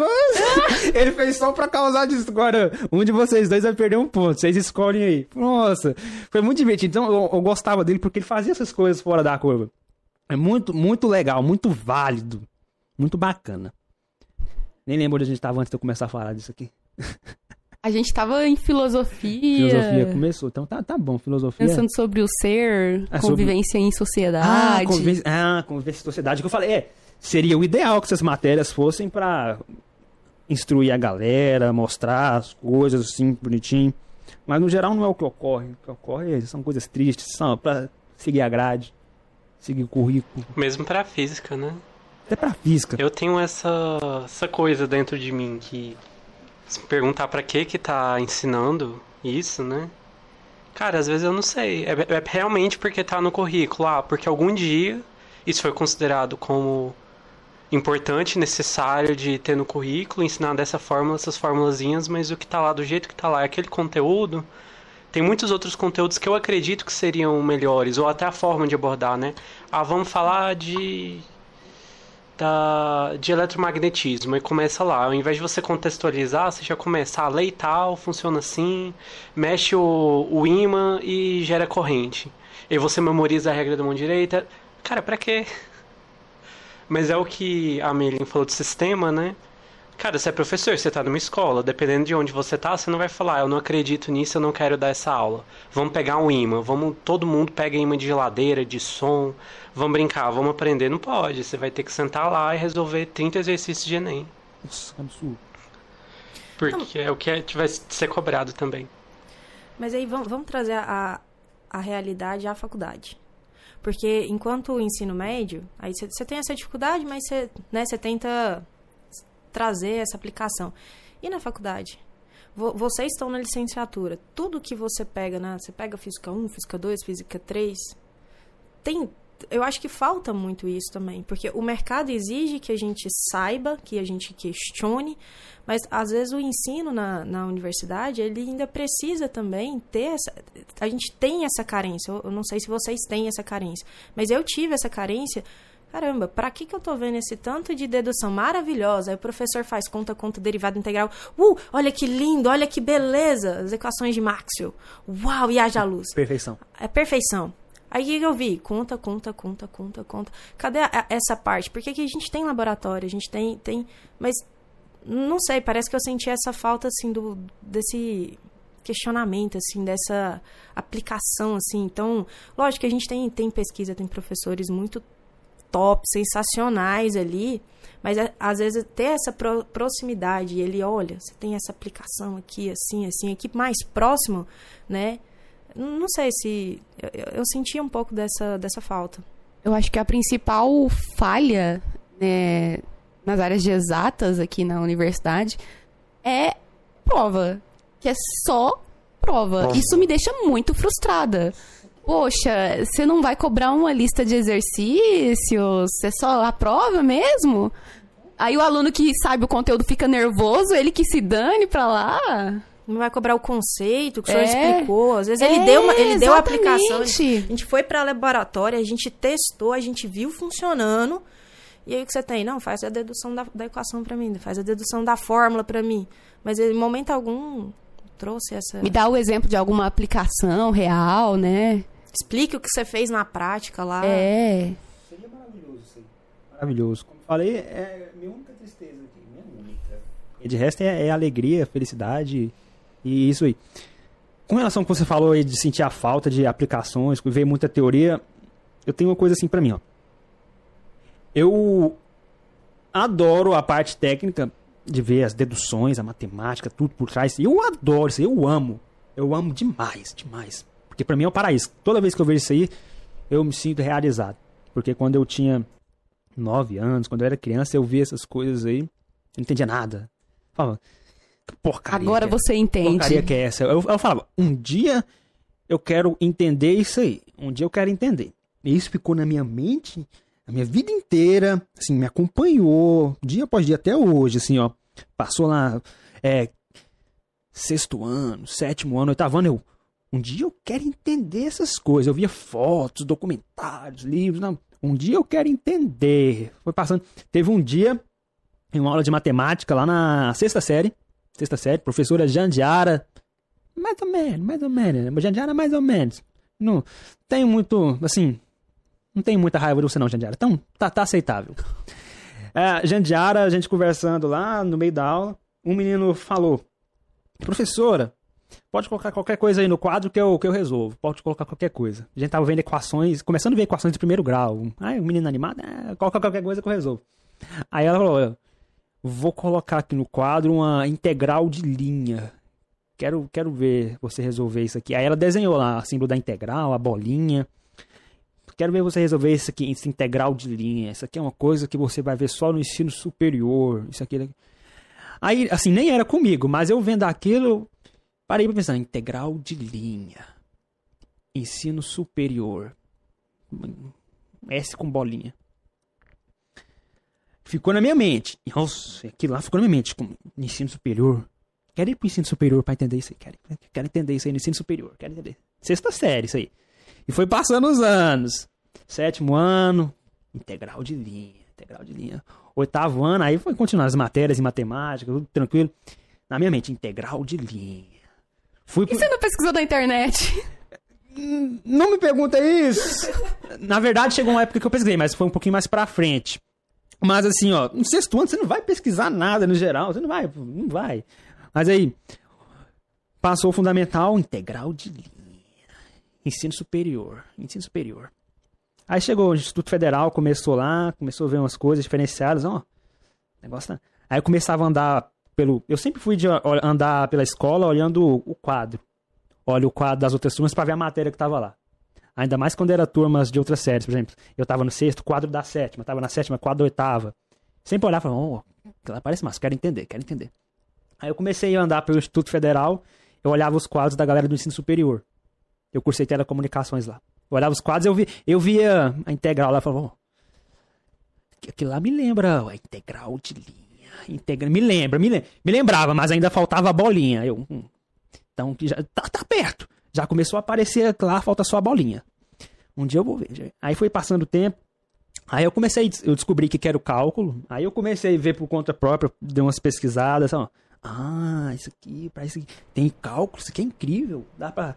É, integral, dividir em infinitas partes, divide. Nossa, derivada, você pega reta tangente. Nossa, que incrível. Eu, eu comecei a ver, você falou, nossa, incrível, quero entender mais, quero entender mais, quero entender mais. Aí eu lembro que eu vi eu mostrei isso aí para uns colegas meus. Eu tinha até um colega que era fanático em matemática. Atualmente cursa matemática aqui na UFG. Gustavo Passinato. Beijos. Eu mostra, mostrei para uns colegas, ele, o outro. Eles não sabiam o que, que era. Isso porque ele era fanático em matemática. Não sabia. E eu que sempre fui. Sempre fui assim. Bem afastado de matemática. Bem, eu só gostava, mas eu sempre me dei mal. Eu, eu que sempre me dei mal, mostrei para ele. Falei, olha, isso aqui, ó. Cálculo. Isso aqui, ó a física. Como eu posso dizer? A, não quero dizer. A física de, tem matemática e mais. Eu não quero dizer que física tem aplicação. Física tem aplicação, porque matemática também tem. O que ela disse é bom, a física tem matemática e tem coisas além. A física tá assim. Na natureza. Tá, tá, tá ao meu redor. Digamos que a física tava, tava mais próxima de mim. Entendi. Mais próxima do que a matemática. Eu sempre tive afinidade de ver as coisas assim, ó. Por exemplo, eu vejo isso aqui, ó árvore, luz. Eu, eu vejo física. E foi por isso. A matemática não tinha essa visão tão explícita. Aí continuando, eu mostrei para eles, ó, cálculo aqui, ó, derivadas. Eles não sabiam. E foi a partir de mim que eles começaram a ver isso aí. Eu achei. Eu fui, eu fui saber depois que eles não sabiam. Um colega me contou, a gente não sabia, não. Você que mostrou pra gente, ó, massa. Aí eu fui avançando. Ah, certo, pesquisando, ó, massa. Aí eu comecei a ver que o negócio complicava muito já. Começava ficava complicado bem rápido, não era só integralzinha simples lá, não, não, começava a complicar. Mas eu continuei. Aí fui avançando, chegou já quarto ano, vi, comecei a ver propagação e antenas, e, onde já entravam ondas eletromagnéticas, que é uma coisa que eu gosto muito. Aí entrou, entraram as equações de Maxwell. Aí eu pesquisei e falei, nossa, equações de Maxwell. No técnico. No técnico. Nossa, equações de Maxwell? Esse negócio é o paraíso maravilhoso. Você tem essa equação aqui, você tem essa aqui, essa aqui, quatro equações, essa aqui. Eu não sabia o que queria dizer nada daquilo, sabia nada. Mas era lindo. Era lindo. Aquela simbologia É isso, sim, símbolos maravilhosos. Você tem um triângulo de cabeça para baixo. Nossa! Que, que é aquilo? Eu, eu, sempre vi de cabeça para cima o delta lá da forma de Bhaskara. Agora ficou de cabeça para baixo. Não sei nem como é que chama isso aqui. Eu falei, chama Nabla. operador Dell. Nossa, o negócio ficou, começou a ficar estiloso agora. Começou, começou a ficar bom. Eu sempre gostei disso, de ver assim, a simbologia, o desenvolvimento, achava bonito. Este- tanto esteticamente quanto o significado. O significado eu não sabia, mas esteticamente era bonito. Quando eu vi o significado, eu passei a ver estético e significado bonito. Aí eu vi falando, lindo, lindo, lindo, lindo. Aqui, daqui sai a velocidade da luz, você pega isso aqui, pá, pá, pá, lindo, lindo, lindo demais. Aí foi avançando, ó. Eu ainda não tinha visto a integral de linha. Hum, ó, quarto ano já, já cheguei bem próximo, a integral de linha deve estar por aqui, em algum lugar, deve estar por aqui. Aí entrei aqui na faculdade, cheguei, cheguei aqui, começou o primeiro ano, ah, primeiro semestre no caso, né, primeiro semestre, a pandemia, a remoto lascou tudo, lascou tudo. Foi um, foi um momento triste, mas aí foi avançando. Primeiro, aí peguei cálculo 1, pá, pá, pá, você- cálculo 2. No cálculo 2 aconteceu uma coisa incrível já, aconteceu uma coisa incrível. Comecei cálculo 2, aí tinha lá emenda, pá, pá, pá. Aula após aula, chegou na aula de equações é, derivadas parciais. Derivadas parciais. Chegou na aula, derivadas parciais, massa, bora lá, bora lá. Aí ele colocou lá a simbologia das derivadas parciais. Nossa, quando eu olhei, quando eu olhei, falei, Teus olhos brilharam. brilharam. Eu falei, é isso aqui. Eu vi quando eu tinha 9 anos. Esperei a vida inteira. Eu esperei a vida inteira pra chegar nesse momento. Nossa, eu chorei, né? Eu chorei. Nossa, gente. chegou, chegou o momento, chegou o momento. Derivadas parciais, uma coisa, símbolos que eu via lá, lá no passado. Nossa, então é que chegou, chegou o dia de eu aprender, chegou, chegou. Maravilhoso. Aí falei, nossa, aí eu escre- escrevi no diário, ó, tá, tal dia aqui, ó, eu vi o que eu tinha visto desde criança. Aí o cálculo 2 foi incrível. Maravilhoso. Aí foi passando o tempo, chegou o cálculo 3. Nossa, chegou o cálculo 3. Chegou o cálculo 3. Finalmente, chegou o momento. Chegou o cálculo 3, massa. Esperando. Uma hora chega a integral de linha. Aí foi passando a matéria. Aí chegou numa aula, o professor falou, gente, hoje vamos aprender sobre integral de linha. Eu falei, Uau. nossa, nossa, ápice. nossa, eu chorei de novo, chorei de novo. Nossa, esperei a vida inteira por isso. A vida inteira. Aí eu lembrei do fundamental lá, a professora. Isso aqui vocês vão aprender no ensino superior. Integral de linha. Quando você conseguir resolver isso aqui, tá, tá, tá bom. Aí eu pensei, eu consigo, professora. Eu, agora eu consigo. agora eu consigo. Então, eu esperei assim, a vida inteira até aquele momento, por causa de uma coisa que a professora falou na sexta série. Na sexta série. Sim, não foi por, não foi uma coisa ruim. Foi boa. Me motivou, fiquei lá. Integral de linha. Integral de linha. Fiquei com isso na mente. Até, Mas não foi integral de linha da mesma forma. até, até eu, che- até eu chegar na aula, eu vi lá, integral, uma bolinha, eu falei, nossa, aquele desenho. Eu, pra ser honesto, eu acho que na sexta série, se ela ti- tivesse me mostrado uma integral de linha, eu ia falar, cara, nunca vou querer mexer com matemática. a moeda tem duas faces. Não, não sei se me motivaria assim. É, é porque eu já tinha, já tinha caraca. tendência, eu já tinha Já, tendência. tem, já tinha, né? Mas que Então. bom que te motivou. Então, não, no sexto bem. ano o professor passou uma, uma- um conteúdo do sétimo ano, né? Uma, equa- uma equação com incógnitas, e eu falei assim: eu não gosto de matemática, não quero. Nossa, eu sempre achava, achava maravilhoso isso aí, eu achava maravilhoso. O professor passava as coisas, eu podia não entender, mas eu achava massa. Quando começou a entrar em álgebra, entrar em álgebra lá, come, começou a colocar lá ah, as equações com mais de uma letra, antes tinha só, X. Eu fico revoltado, fico revoltado com a galera que vem com essa história, ah, matemática era muito boa até começarem a colocar letras. Eu fico revoltado quando eu vejo essas coisas, porque isso aí é coisa de adolescente mimado é, pra fazer frescura na internet. Fico revoltado. Porque foi maravilhoso quando surgiu a álgebra. Sem a álgebra a gente não teria muitas coisas. Eu, nossa, quando você pega a álgebra, você começa a manipular as coisas, isso aqui, isso aqui, isso aqui, aqui. Eu achava aquilo, aquilo incrível. Tem até uma história interessante. Você pega lá, ah, 7xy mais isso aqui, y mais isso aqui, vai dar 2xy mais 3. Aí eu, eu passei o sétimo ano vendo isso aí, álgebra. Eu não dei muito valor, não. Só passei lá, pá, massa. Nossa, eu adorava. Não, eu adorava. Não, era muito gostosinho você achar o valor de X. não, eu, assim, Eu também achava sensacional. eu não dava muito valor, mas eu achava massa. assim. e no caso nem era achar o valor de x, era reduzir a equação, porque já tinha mais de uma variável, né? x, y, z, era operações com polinômios. Aí passou. Aí teve um belo dia, assim, bem depois, eu creio que eu já estava no nono ano ou antes. Aí me veio em mente a álgebra do sétimo ano. Aquilo lá, 7xy ao quadrado mais 2 mais 3 igual a 2xy menos 7, isso aquilo. Aí eu falei, será que aquilo serve pra alguma coisa? Eu pensei, será que serve pra alguma coisa? Aí eu fui, eu, eu peguei meu caderno do sétimo porque eu costumo guardar caderno assim, eu costumo guardar. Peguei, abri, fui ver lá de novo. Aí tava lá as equações. Eu, eu pensei o seguinte: e se eu colocar para cada letra um número e fizer as contas? Então, isso aqui, ó, por exemplo, se é 7xy, o x é 5, o y é 2, então vai dar 7 vezes 2 vezes 5. Deixa eu fazer as contas aqui, vamos ver o que, que vai dar, vamos ver. Aí eu fui lá, abri o caderno, substituí, vamos fazer as contas aqui. Se, então, isso aqui é igual a isso aqui, então vamos substituir aqui. Se eu substituir aqui, vai dar um valor. Vamos ver se eu substituir aqui vai dar a mesma coisa. Será que vai dar? Moça, eu fui fazendo as contas, eu substituí, deu um número. Substituí do lado, deu o mesmo número. Nossa! Mágica! Nossa, isso aqui, Que sensacional. isso aqui é incrível. Isso aqui é maravilhoso. Como é que eu não, eu não valorizei isso na época? Uma coi a coisa aqui, 7xy, mas isso aqui é igual a 2xy. Isso aqui é incrível. É incrível. Nossa, aí na hora eu falei, o que, que eu perdi? Olha a oportunidade que eu perdi lá no passado. Eu perdi. Eu poderia ter tido essa vontade no sétimo ano, porque eu teria aproveitado mais ainda. Nossa, eu, eu fiquei feliz por ter descoberto isso e triste por não ter aproveitado no sétimo ano. E mais feliz ainda porque eu tive a possibilidade de descobrir isso, eu nunca teria descoberto. Falei, nossa, quando eu descobri isso eu fiquei muito animado. Falei, nossa, então isso aqui é igual a isso que eu mexi aqui, vai ser igual do outro lado? Incrível. Aí eu passei a valorizar a álgebra. Passei a valorizar, falei, nossa, maravilhoso. Ainda bem que tem letras, ainda bem. Com letras, facilita as coisas, você pode substituir e vai dar os números também. E por isso que sempre que eu vejo alguém falar, a matemática era boa, até alguém inventar de colocar a letra, eu fiquei à vontade de xingar, vai, vai se lascar. Vai se É, tá fazendo o drama, deixa o estudante fazer o drama O dele. estudante tem que se lascar. O estudante o estudante tem que se lascar.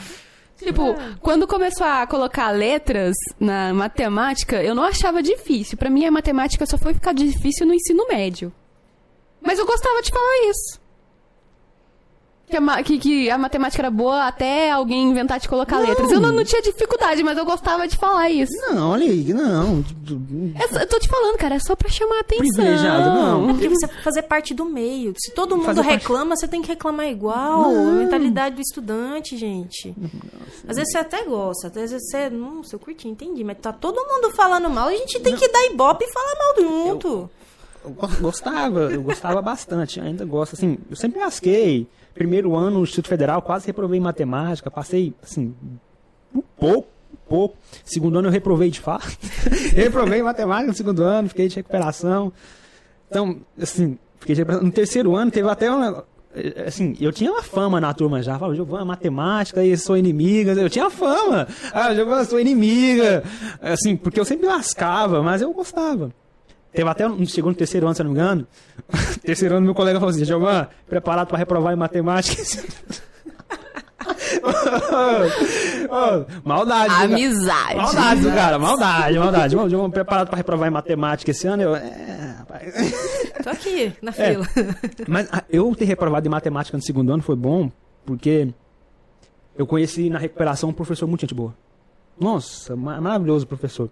As aulas dele eram bem, bem tranquilas, bem legais. E com ele, ele contou uma coisa que eu achei incrível também, uma historinha pra gente. Ele falou, gente, na, era um senhor já, bem, bem tranquilo. Bem... Gente, na idade de vocês, eu também fiquei. Eu reprovei em matemática também na idade de vocês. Nossa, quando ele, quando ele falou aquilo lá, mudou minha vida. Eu falei, nossa, professor de matemática reprovou em matemática também? Nossa! Então, eu tenho salvação. Eu tenho salvação, então eu posso reprovar, não tem problema É não. muito bom ouvir essas histórias de alguém que tá acima da gente. Nossa. O meu chefe, eu falei pra ele que eu reprovei em Física 1, né? Ele falou assim, não, preocupa não, eu reprovei em Física 1 duas vezes. Eu falei assim, que isso? Ou, ou, se o cara reprovou em Física 1 duas vezes e tá aqui hoje, tem a própria empresa...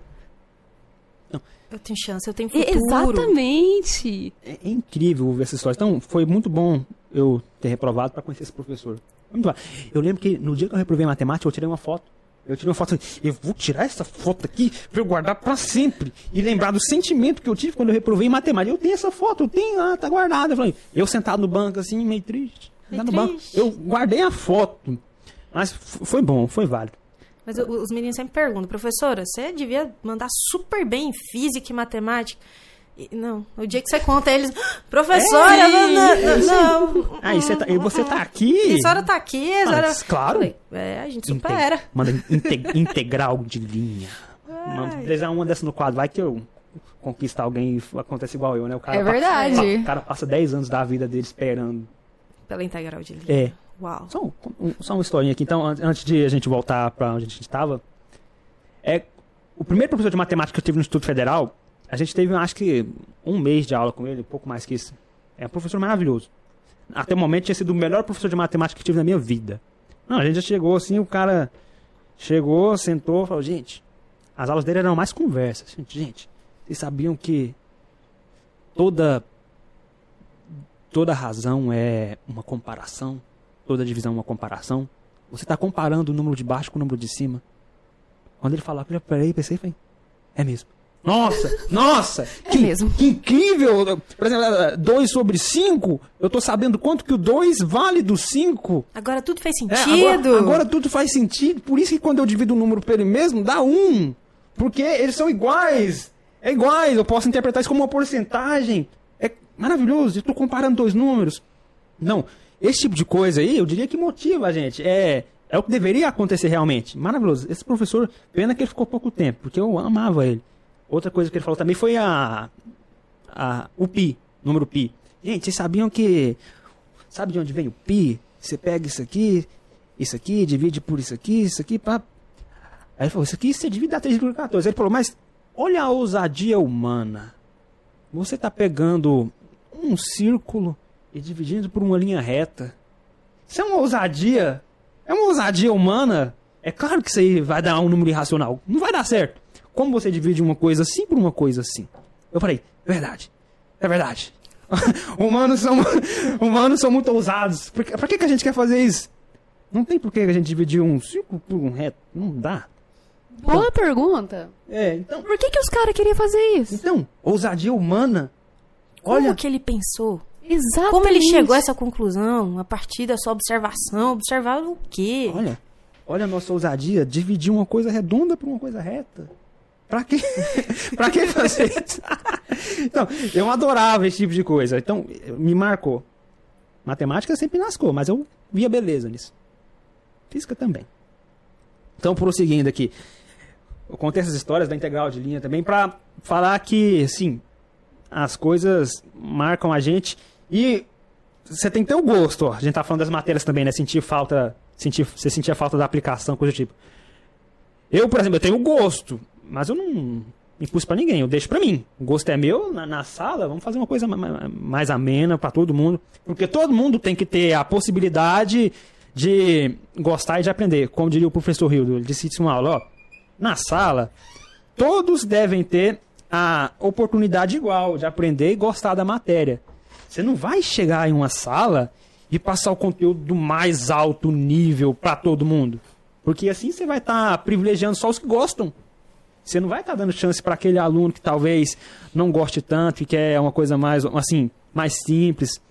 Então você tem que fazer uma coisa assim, possibilitar com que todos possam ter o mesmo nível de aprendizado e todos gostem. Se alguém quer aprofundar mais, ele te procura, você conversa e ajuda ele. Mas no geral é isso, ó. Um nível para todo mundo. Eu, por exemplo, eu adoro, como eu falei, adoro dedução matemática, ver aquilo lá bonito. Eu não posso chegar na turma e fazer isso. Eu não posso. Porque ao invés de eles ficarem 10 anos com integral de na mente, eles vão querer nunca mais ver aquele símbolo na vida deles. É o que eu não quero. Não quero que aconteça. Não é minha vontade. Podemos prosseguir aqui agora para outros assuntos. Claro. Alguma coisa, Melim? Comente algo. Melim, relatório. Relatório? Sobre o quê?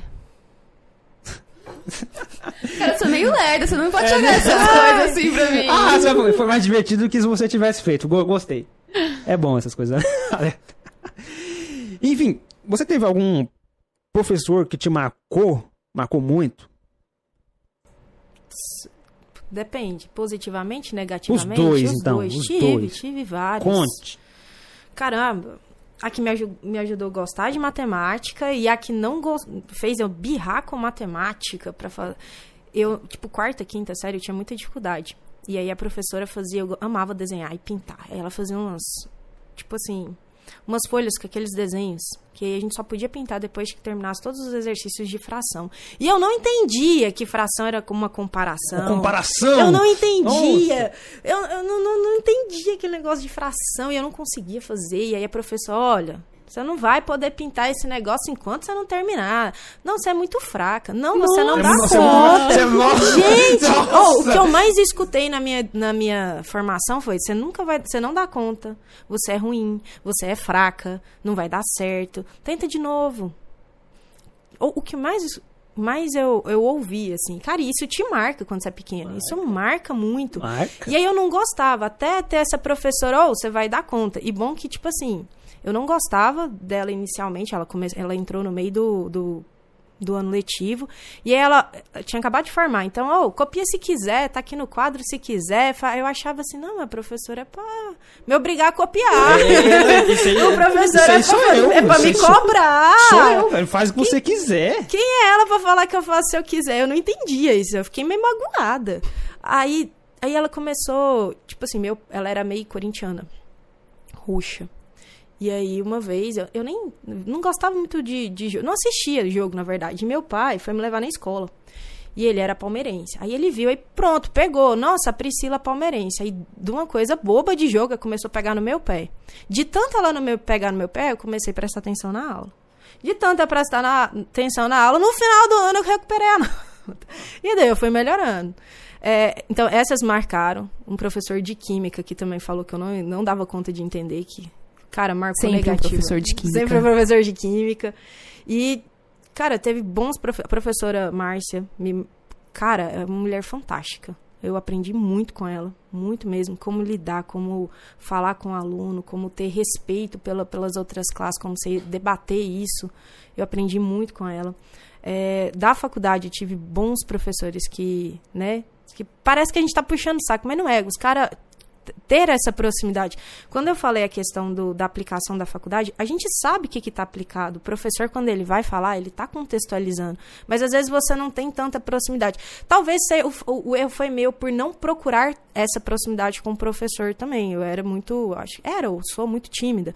Então, às vezes, você pensa assim, cara, eis a figura do professor e tem eu. Então, quem sou eu para ir lá com- incomodar? Aí tem professor que te dá abertura, acaba tendo essa proximidade e isso te marca mais é, tanto positivo quanto negativo, né? Mas às vezes você não ter essa, ele não dá essa abertura, a gente fica muito assim. Então, assim, a faculdade ela, ela tem essa aplicação, ela fala. Talvez a proximidade, Talvez a talvez proximidade realmente, talvez seja, o realmente aluno. seja o Talvez, aluno. acho que eu poderia ter procurado mais ter essa proximidade. Mas ele, esse Luiz, o Rildo, professor Marcos, professor Salviano, caramba, me marcaram de uma forma, Salviano? uma forma Salviano? Salviano. Positivamente, Positivamente, cara, ele era, ele era, não, ele é, ele foi um professor muito exigente. Eu Imagino que continue sendo. Porém, a forma bastante, ó, ó, olha aí, pessoal. Mas o que acontece é que ele também permite, ele, ele sabe dosar e se e ele permite você, ter, você chegar, professor, eu não entendi não, só pode explicar de Pode novo, explicar de novo, pode Ele tenta ele tenta contextualizar, contextualizar, então foi um então professor foi um que eu, professor que eu, quando eu fiz a disciplina, Quando eu fiz a disciplina ele, professor, eu vou desistir, não, não, não dou conta disso aqui não, ele disso aqui não, não, ele você não, consegue, ó, você consegue. tá com dificuldade na base, sua base melhora isso, isso, tá aqui o livro, vai- tá, ele tá- te dava um caminho, te dava um norte. Acho que o professor, ele tem que ser um facilitador. É igual o Sebastião, então. Você já pegou aula com ele? Sebastião não. Pois é, é igual o Sebastião, então. Ele é... As provas dele são difíceis, mas ele te dá o caminho. Ele te dá o caminho, ele tem que ser um fa- facilitador do processo. Olha, tá, tá ruim, tá difícil, tá, cara, tem que melhorar, mas procura por isso, você tem que começar a partir desse norte. Uhum. Acho que é isso que faz o professor te marcar. Ou Ah, ser Deus. marcado por ele. Maravilhoso. Deixa eu só ler uns comentários aqui no YouTube. A gente tá esquecendo os comentários no YouTube. Ei, Marca, ajuda a gente, mano. Ó, o Hunter Side, não, Hunter Sirad. Só pra constar, o melhor professor de física barra química que tive foi o professor Thales lá no Valdemar Mundim. Grande Valdemar Mundim aqui do lado. Salve, professora Giovana Parisotto. Maravilhosa. Temos podcast com ela, aliás. Vamos ouvir. É, no distante ano de 1997. Eu acho. A a- o Alex Rabelo, a matemática explica e a física e a, expli- a, a matemática explica e a física é a explicação da explicação, minha opinião. É a aplicação da explicação. É, é a aplicação? Aham. Ah, ali é errado, perdão, perdão. Ó, a, a história, 97 foi o ano que eu nasci, né? E nessa época minha mãe dava aula de história lá no Valdemar Mundim. Olha, Então é um mundo dando várias voltas aí. e o Luca dando bom dia, falando com o papo de matemática. Ótimo! Bom dia, Luca, nosso querido, maravilhoso. O Alex comple- complementando: sem a matemática não tem como a física existir. Mas a matemática surgiu da física. Tudo surgiu da física. Sem Tudo surgiu da filosofia. Da física. filosofia surgiu da física. Da sem menos, física. sem menos. Sem menos é isso aí. Então vamos causar. A física é melhor. eu sou do lado que a filosofia veio antes. Dois contra um. Perdeu. A É que física, a, a física é mais top. Não, não. Já era. Marco, Marco qual, que- qual que é o seu ponto? Eu acho que é um pouco anacrônico a discussão. É difícil definir, porque o que a gente chama hoje de física e falar nos gregos física não se chamava física naquela época. Ah, isso aqui é disciplina física. Então o que eles chamavam de física, o que a gente chamou de física, matemática e filosofia, não era o que eles chamavam de física, matemática e filosofia. Então até era uma coisa só, porque não tinha essa divisão dessas classes, né? A química é exatamente isso, a física é exatamente isso. Acho que É uma coisa mais moderna, né? do que, que desses termos, né? Era simplesmente verdade. é uma observação, uma análise, a hipótese do meu cotidiano. O fato, acho que o ser humano, a, a ânsia de explicar o ocorrido, a ânsia de fazer algo melhor. Mas eu digo que a, a filosofia veio antes da física porque nós precisamos fazer questionamentos. Não, sim, Ah. com certeza.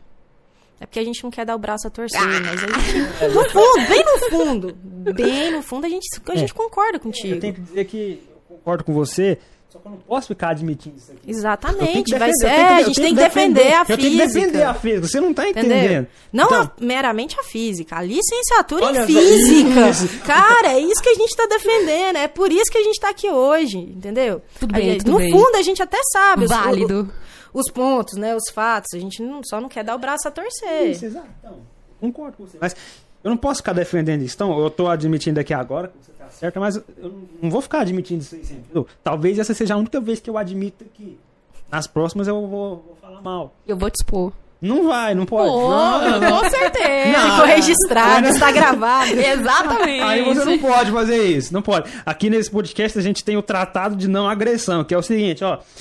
Ninguém é, expõe ninguém e fica todo mundo feliz. Até porque se começar um expor o outro, a gente vai acabar com esse podcast aqui. Olha a hipocrisia. Vou, vou te expor aqui agora. No outro podcast, ele tava o Gabriel, né, aqui. Ele expôs a vida pessoal do Gabriel Quem que eu aqui. Quem que eu expus? Senhoras e senhores, estamos presenciando um momento de a popular lavada de roupa suja. Ao vivo que que e eu- a cores. Tava faltando isso aqui hoje, que eu- tava eu- faltando. O que, que eu expus do Gabriel? Polêmica e baixaria estamos prestes a Que que ouvir eu- nesse momento. Baixaria O que, que mesmo. eu fiz? Eu não sei o que, que eu fiz. Você contou por que, que ele faltava às aulas.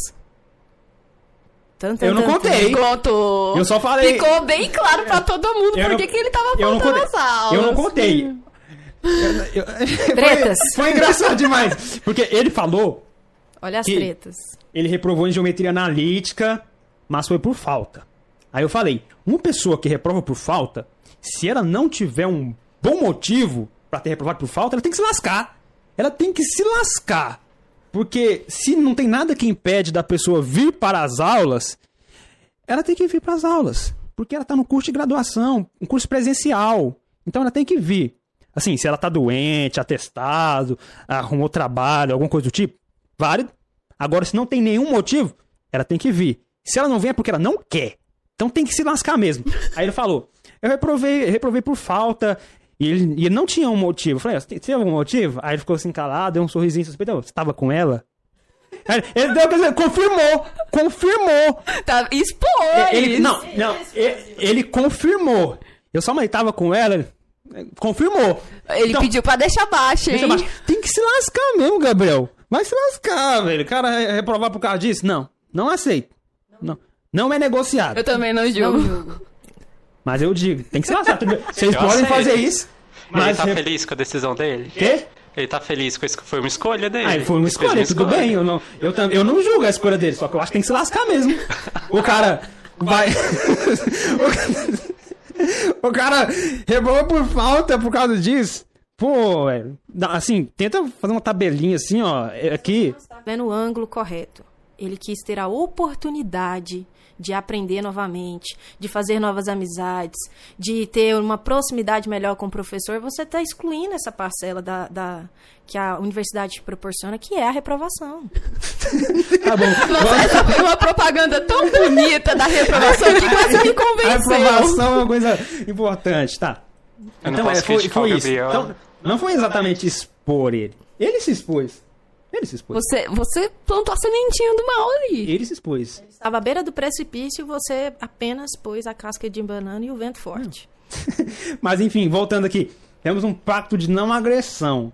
Aqui a gente não se agride, é, pelo menos não, não de maneira explícita. Então vamos todo mundo colaborar, porque se começar a agressão de um pro outro, esse podcast acaba. Porque, como, como eu sempre digo, principalmente com relação a eu, Gabriel e David, a gente sabe co- coisa um sobre o outro suficiente pra acabar com a vida um do outro. E é por isso que fica todo mundo caladinho. Porque se um abrir a boca já era. Então, ó, É mesma uma coisa. guerra fria. Quê? Guerra fria. É, é uma guerra fria, por isso que a gente fala.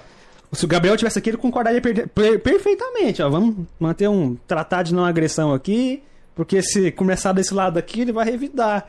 Se ele revidar, eu revido. Na mesma altura, e até pior. E aí vai nessa. Então vamos manter o pacto de não agressão. Mas é isso que dá o... a audiência do programa? Não, não, não. Não. Claro, sempre o que dá audiência. Tira a porrada Por que, que você acha que BBB é tão famoso? Prefiro não responder. Falando Então. em audiência, o bom é a- o jeito que a Priscila narra as coisas. Tinha que fazer aqueles resumos de novela, alguma coisa assim. Ui, Muito espontâneo e com uma voz de. faz uma articulação, assim. cara, meu sonho de criança era ser locutora de rádio. Vocês piram no negócio Olha desse? só. que absurdo. Era ser locutora, não sei da onde, Sério? nem porquê. Eu acho que você tem o. O dom. Tem, um- tem uma coisinha aí do. Olha, vocês estão me proporcionando um momento de locutora nesse, Olha, nesse estabelecimento. É chance. Gente, é um marco. Aproveite, é um marco, é um marco isso aqui. Oi. Eu sabia, que você- eu sabia que você ia dar um oi. Oi, Marco! Hoje temos, temos dois Marcos aqui. Maravilhoso. Por isso que eu tô adorando. Olha que bom te proporcionando realizar seu sonho de conversar no microfone aqui, no podcast. Maior podcast da UFG. A gente tem um monopólio de podcast aqui da UFG. Somos, Ai, somos demais. Viva a física Viva por a esse física. podcast maravilhoso. Aqui, a gente é brabo demais. Isso aqui surgiu no Noturno, que é o turno esquecido. Ninguém lembra que o Noturno existe. Ninguém lembra. A gente é abandonado, tudo escuro. Tá começando a melhorar um pouquinho agora, tá começando. Mas a gente é abandonado. Aí surge o podcast lá no Noturno. Vem aqui, é... Tem coisa... tem coisas que tem que tomar cuidado pra não falar. Tem que tomar cuidado.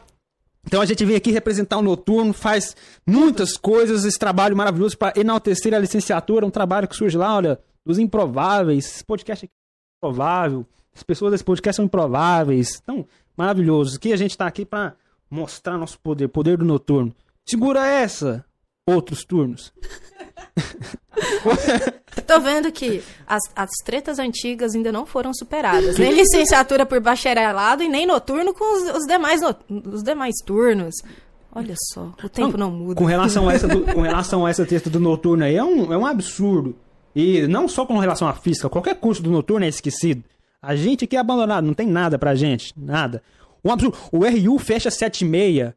Um absurdo. O RU fecha a hora que a galera tá chegando pra. Olha, olha, que absurdo! Isso me deixa revoltado. Quando eu fiquei sabendo que o RU fechava às 7 eu falei, é. Que hora que a galera janta? É, um Na verdade, é um bom ponto. Nossa! Não, é, realmente. Isso é um, é um absurdo. Então, uma coisa válida realmente. Então, a galera do noturno tem que defender o E o, curso. e o preconceito que tem do- com o pessoal do noturno? Não sei se melhorou, mas. Que tipo de preconceito? Cara, porque tipo assim, ah não, os outros turnos os meninos são melhores. Ah não, o pessoal tá, às vezes do noturno tem mais dificuldade. Cara, a gente trabalha, geralmente você tá no, tor- no, no noturno que você tá trabalhando o resto do dia todo. Ah não, o pessoal do noturno é muito desanimado.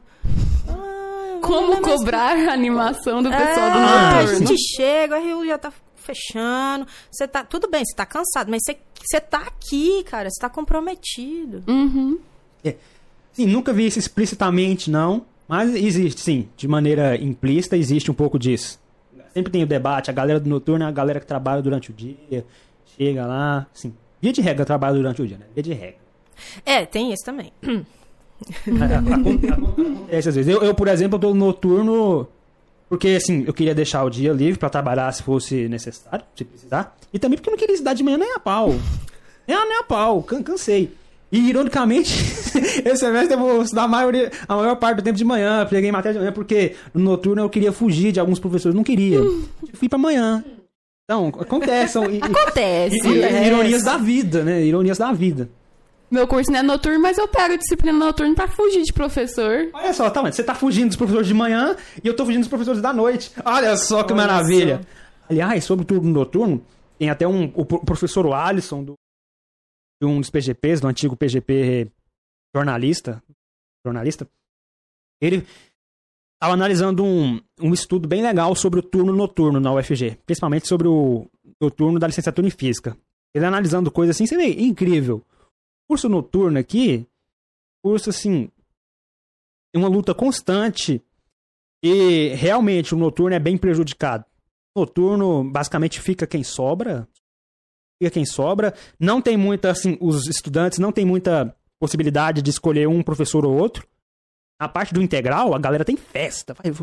Não tem, vou escolher outro, não, ou outro, outro, faz festa. Os professores estão, a maioria, todos estão aqui de manhã. Se quiser tirar dúvida, você encontra aqui. E no noturno, não. Os professores não ficam. Você não encontra. Então, noturno é abandonado, assim, é sistemático isso, sistemático. Não é só ciência, não é a gente que inventa. É sistemático isso. Ele mostrou as coisas lá, os horários dos professores, tudo assim. Você vê que o noturno realmente é desfavorecido e esquecido. Você vê, mostrou. Tem Mentem. Dados não mentem. Dados não mentem. Então, alguém tem que defender esse turno. Começa a gente aqui. Concordo. O bom representante do noturno. É isso, é isso. O que, que o cara tá comentando? Senhor Centavos está comentando. Minha prof do ensino médio, será que é você? O bacharel é mais esquecido ainda. Quem é senhor Centavos? Então quem é você, senhor Centavos? O bacharel é mais esquecido ainda. Tá querendo defender o bacharelado, senhor? Defenda aí, vamos lá. Defenda, vamos, vamos conversar aqui amigavelmente. Tentar defender o bacharelado. Alguém aqui quer defender o bacharelado? Silêncio. Silêncio falou pro Chico. Marco, cri. defende o bacharelado aí. Mais alguém? O Marco não. é, tá, tá difícil aqui, professor Houve uma Luiz- perca por WO, ninguém compareceu, portanto, não temos argumentos É, não- a favores. Não, como, como, eu, como a gente fez aquele dia lá, por amostragem, você viu que 100% dos estudantes gostam de estudar noturno, por amostragem. Então aqui, por amostragem, você vê que ninguém defende o bacharelado. Por amostragem. Então, senhor Centavos, ajuda aí, porque tá... A situação tá Senhor complicada. Centavo se revele. Você é velho, senhor, gostei do nome, senhor Centavos. Converse conosco. Converse conosco. Ah, ele não vai mais querer conversar conosco. Depois da gente ofender ele.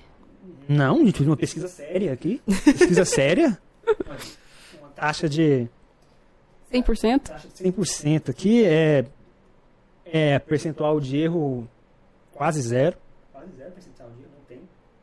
Ó, a Laís, apareceu nossa Laís. Nossa Laís, é... O negócio é fazer um Physicast expondo as vezes que o Giovanni expôs os... Como assim, Laís?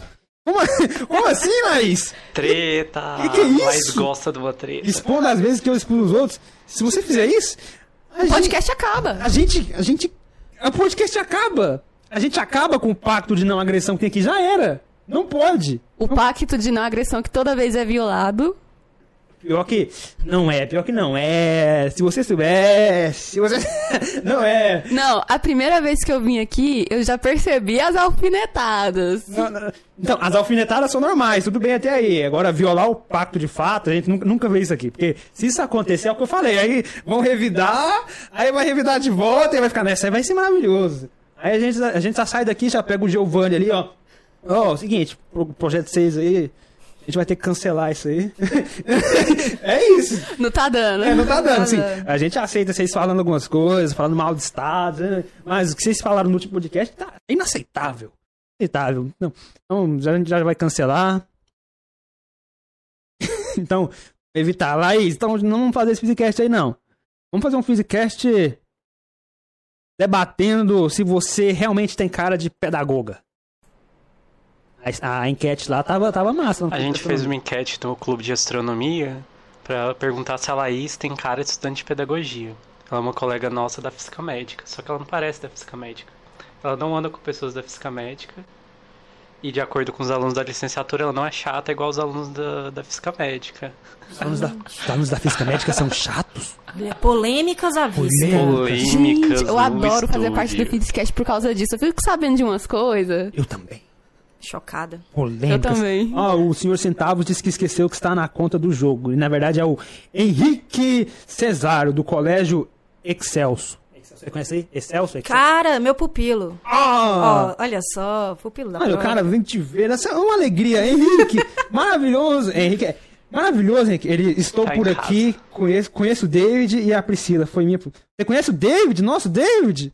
Você pode expor ele aí pra gente? Expõe, expõe o David aí. Expõe o David. Você conhece alguma coisa que eu não saiba? Pode contar aí pra gente. O David É, assim, eu, eu não posso expor o David. Agora você pode expor à vontade, meu querido. Expõe aí. Contem as O coisas. convidado e a pessoa que tá vendo pode expor o jeito que ele quiser. É, vocês fazem o que vocês quiserem. Quem- Quem tem limites aqui é só a gente. E são alguns limites bem tênues. Bem tênues. Continuando, então. Quem tem limite é integral. Quem tem limite é inteiro. Eu vou usar essa. Essa é filosófica, essa merece um essa, votação. essa foi legal. Então, Priscila, me conta alguma experiência bem marcante que você já teve como professora nesses anos aí. Alguma experiência que te marcou bastante, assim. Seja boa, seja ruim, experiência com estudantes.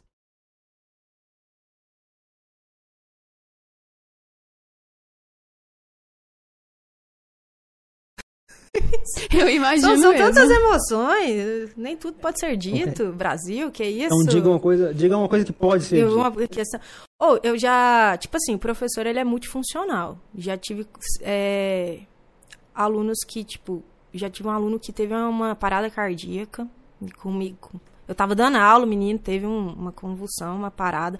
É uma coisa que a gente nunca tá preparado, né? Enquanto docente ali, você prestar o primeiro socorro foi um momento ah, desesperador ao extremo, e você tem que estar ali, aí os meninos viram aquele auê, cara, uma coisa que me marcou depois disso, eu falei, ô, tem que... Realmente eu preciso ter noções básicas ali de como prestar um socorro e como tá, tá ali. Cara, brigas sensacionais. Separar o professor, ele tem que aprender que nunca se separa uma briga. Entra na briga. Ele bate- entra na- ele entra na nos dois, briga, e né? bate nos dois. Você tá doido? Então, cara, teve algumas brigas que eu não sabia exatamente o que, que fazer. Eu só entrei na, na briga uma vez. Aí eu apanhei. eu sabia que isso ia sair. Meu Deus! Se, se você apanhou antes se tivesse batido. Eu fui separar a briga. E aí eu que fiquei no meio né, do tiro e da porrada. Falei, opa, peraí. Cara, e de, de, de ensino, assim, a gente já fez alguns projetos, alguns projetos que foi muito bom. A gente, inclusive, o, no, no, nesse colégio, né, do meu amigo Henrique, a gente fez um, um aluno que foi para a área de TI, né, e desenvolveu alguns projetos na área de, de robótica. E aí ele voltou para apresentar para os meninos. A gente queria, a gente tinha feito uma feira de ciências na parte de de automação de algumas coisas. Aí ele foi, fez a faculdade, me procurou professora. Eu queria voltar na escola, tipo aquilo que você falou, eu quero voltar e dar minha contribuição. E aí a gente marcou um aulão, né? Na época o professor de química, foi eu de química e a professora de história. E aí a gente fez esse aulão e ele trouxe os, os- o, o carrinho, né, conectado por Bluetooth e os meninos amaram. Foi assim, cara, foi um momento que você viu assim, eu contribuí e o aluno ele sentiu a necessidade de dar essa devolutiva para a escola. Acho que foi, foram pontos que, que me marcaram muito. Incrível. Gostei bastante. Só um comentário aqui do Sr. Centavos, que é o Henrique. Ele disse que não é da física, na verdade é da agronomia. É, Sr. Centavos, um desconto para você, assim. É, a, a treta com bacharelado é mais na parte da- das exatas, tá? Bacharelado em matemática, bacharelado em física. A, a treta é essa. Até que nos outros cursos eu não tenho nada contra bacharel, não. Tá valendo. Então, se deve fazer o bacharelado em agronomia, né? Tá valendo, tudo bem. O problema seria se fosse bacharelado em física. Isso tá errado. Mas, como você tá na agronomia, tá valendo. Aliás, eu tenho um colega na agronomia. Um colega que estudou comigo no Instituto Federal. Chama Pedro. Pedro Altoé. Será que você conhece o Pedro? Tenta conhecer o Pedro aí. Pedro, Pedro é, é legal, gente boa. Gente legal. Você vai gostar dele. O, o mais bombado que você vê é ele. É, é ele. Bota, camisa colada. É isso aí. Estereótipo do agroboy? Esse. É verdade. Eu diria que ele é um que se destaca, então. Ele é um que se destaca. É. Você, vai, você, vai, você vai entender, você vai entender. Pedro é muito legal. Aliás, Pedro. Pedro aqui pra gente falar de. Vai ser massa. Vai ser massa, cara. Vai ser massa. O Pedro. Ele Agronomia também tem a ver com, com física. não tem a ver com que- Mitchell? Não, não é Mitchell, não. É o Pedro. Pedro. Pedro Altoé. Pedro Ribeiro Altoé. Pedro é um dos que tem a capacidade a dispor muitas coisas. Opa! Eu- É ele mesmo. Pedro, você está convidado a participar. Aí, por favor, me marque no dia que eu quero ouvir, assistir, comendo pipoca. Ele, ele tem várias histórias do Instituto Federal pra contar. Ele tem. Eu lembro de uma vez que a gente conversou com outro colega meu do Instituto Federal, o Antônio, Antônio Orgones. Antônio, eu te amo, Antônio. Eu te amo, cara. Eu adoro o Antônio. Adoro. É um dos poucos que eu gosto tanto assim. No Instituto Federal eu gosto lá da época Pedro, Maicon, Antônio, Gustavo. São os mais, assim. Tem outros, outros, mas os que eu gosto mais são esses. Enfim, a gente conversou com o Antônio. Teve um podcast. O Antônio cursa gestão de políticas públicas lá na UNB. Brabíssimo, Antônio. Brabo. Eu adoro ele. A gente conversou com ele, fez o podcast com ele. Aí eu falei, tava eu e o Gabriel conversando. Eu falei, seguinte, Gabriel, agora é a sua chance de descobrir coisas do meu passado. Pergunta pro Antônio. Ele foi, foi todo animado, Antônio. conta, conta, o passado de aí pra nós. Aí o Antônio, não, não tenho que contar. Não tenho o que contar. Ele ficou sem. O Antônio, assim, até porque realmente não tinha e eu. O, o Gabriel acreditou que o Antônio, que o Antônio ia espalhar a minha vida pra ele. Pô, velho, pô. Fraco, fraco, velho. Claro que o Antônio é família. Eu não falo dele assim. Eu tenho um pacto. de- Reservado. eu não tenho um pacto de não agressão também com ele. Eu sei coisas dele, ele sabe coisas de mim, tá. Pacto de não agressão. Não, o Gabriel achou que ele, o Gabriel achou que ele ia contar. Talvez ele conte. Ele conta. Você não tem um pacto de não agressão com ele. Não, não, até com o Pedro não. Até porque com ele eu também agrido e tá valendo. Ah, Se ele manda, eu revido e fica. nossas histórias são legais, as nossas. Ele aprontava muito. E. O que, que eu ia falar? Pô. Esqueci. Mas enfim. Esse podcast. Perdeu essa oportunidade. O Antônio ia falar, mas não falou. O Antônio é muito gente boa. Então, conversar com o Pedro também na agronomia. O que a galera tá falando aqui? Luca Catani, bora almoçar. Senhor Centavos, Pedro Alcoé, meu. Ah, é seu calor, você deu monitoria pra ele? A gente tem física do solo, está ama... arramado dessa matéria. O que é arramado? Essa é gira de agronomia. Eu não sei o que é arramado, não, vocês sabem? não. Eu não sei. Mas enfim, você conhece o Pedro? Nossa, você- então você sabe o que, que eu tô falando. Pedro, Pedro não presta, você sabe, você sabe disso. Pedro, manda um salve pra ele aí, fala que. Eu mandei um salve pra ele. Fala pra ele que eu fiz. Às vezes o Pedro vem aqui na física, ele olha pra ele e fala, pô. Você. Você não, você não é um padrão daqui. Cadê, cadê seu All-Star? All-Star. A gente tá física usa All-Star, cadê? Vixe. É, você- é, ele é. Ele é muito gente boa. O que mais aqui? Mitchell foi o menino que a Priscila falou que voltou pra dar, pra dar o Excelso pra mostrar. Ah, entendi, entendi. Sim, Lucas, você se aquieta aí, rapaz. Entendi. Massa demais, meus centavos. Eu, o Pedro é seu calor, massa. Pedro é massa. Bora continuando aqui agora.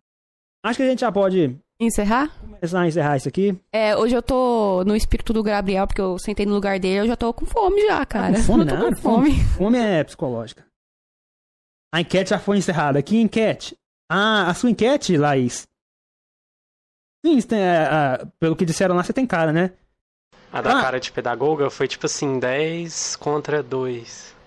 Ó, pra, pra ajudar, Laís, eu fui um dos que votou lá que você não tem, cara, tá? Pra te ajudar. Mas Você e mais um, então. os resultados foram que você tem cara sim. Tem cara, Laís. Uma pergunta, o que leva a pessoa... Eu não sei, por isso que eu respondi que não tem, porque eu não sei. Eu- Não seria um, um leve preconceito dos pedagogos? Talvez seja. É, é exatamente, é estereótipo. Você olha pra pessoa e fala, isso aí tem cara de. de pedagogo. Mas às Acontece. vezes nem é, sabe por quê? Tipo, é cara de programador. Cara de O programa. cara. Calvo, primeiramente. Não, esse, aí- esse aí tem calvo. que concordar, eu tenho que concordar. Eu bato o olho e falo, inf. Ou então professor de matemática. Matemática nem tanto. Agora, galera da informática, nossa.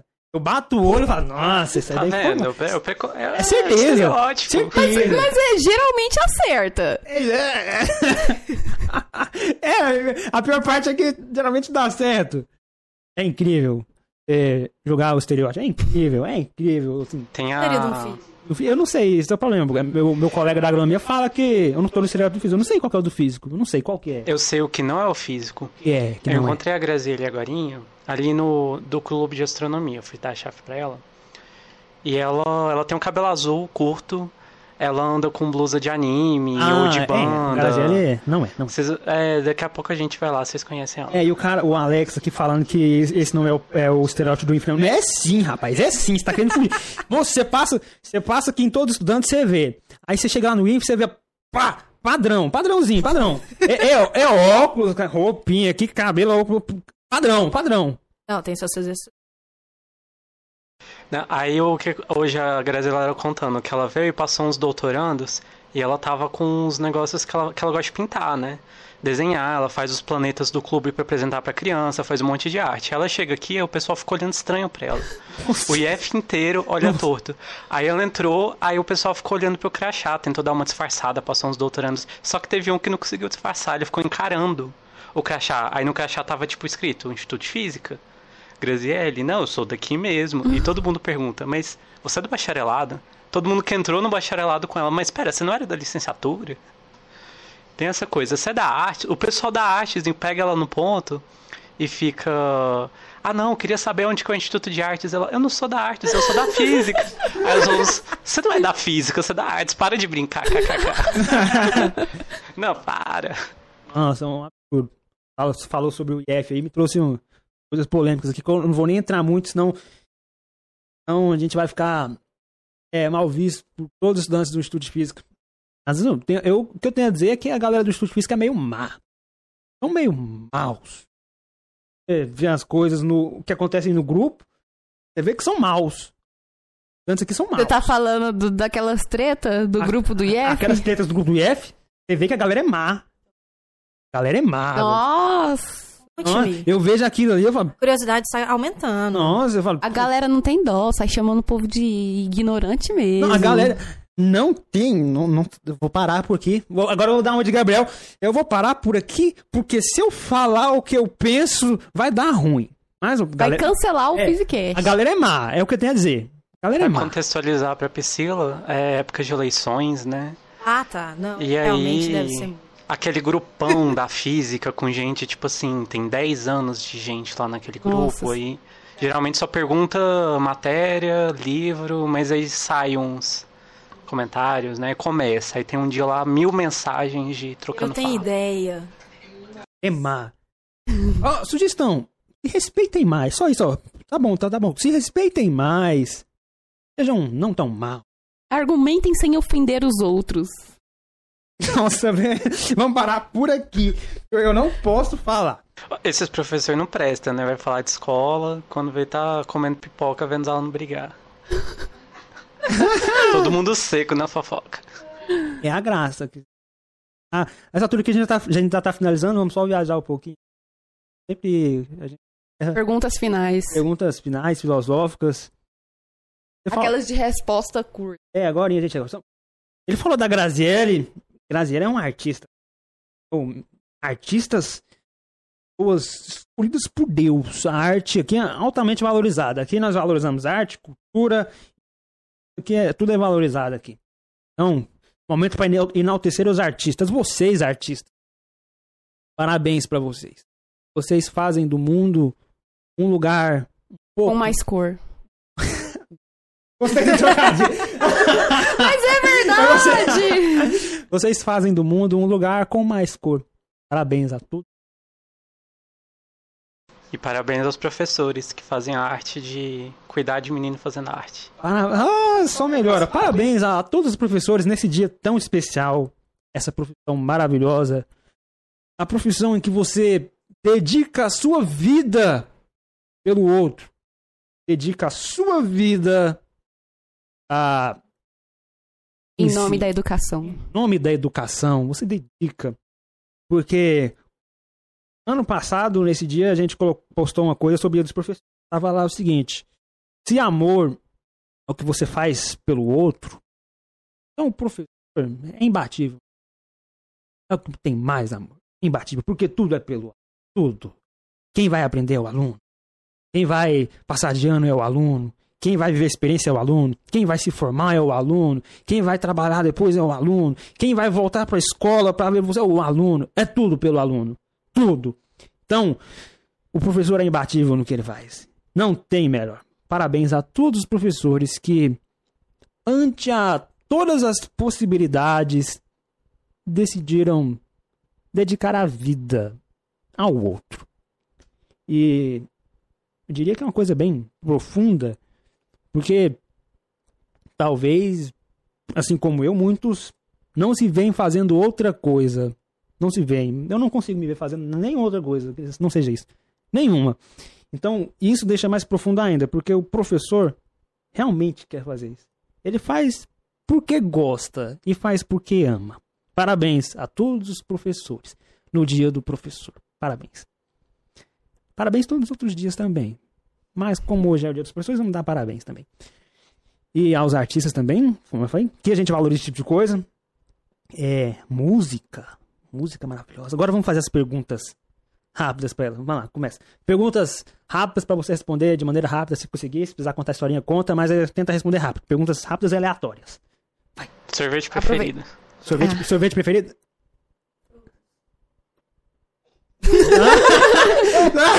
Pera, vamos de novo? Pera, pera, pera. Pera aí. Pane no sistema. Marco. Pane no Muita pressão. ops, pressão. Marco, vamos de novo.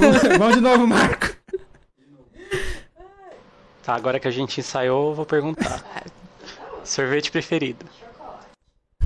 Ah, vai. Ah. É, aproveitando a deixa das artes, qual o seu estilo musical favorito?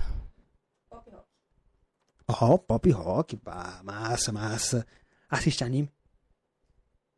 Um pouco. Um pouco, mas assim. Surpreendeu. Não Interess- esperava. Interessante. Interessante. Banda favorita? Eu sou muito eclética, tem muitas bandas favoritas. Não sei te falar uma aqui de cabeça que, eu, que seja melhor.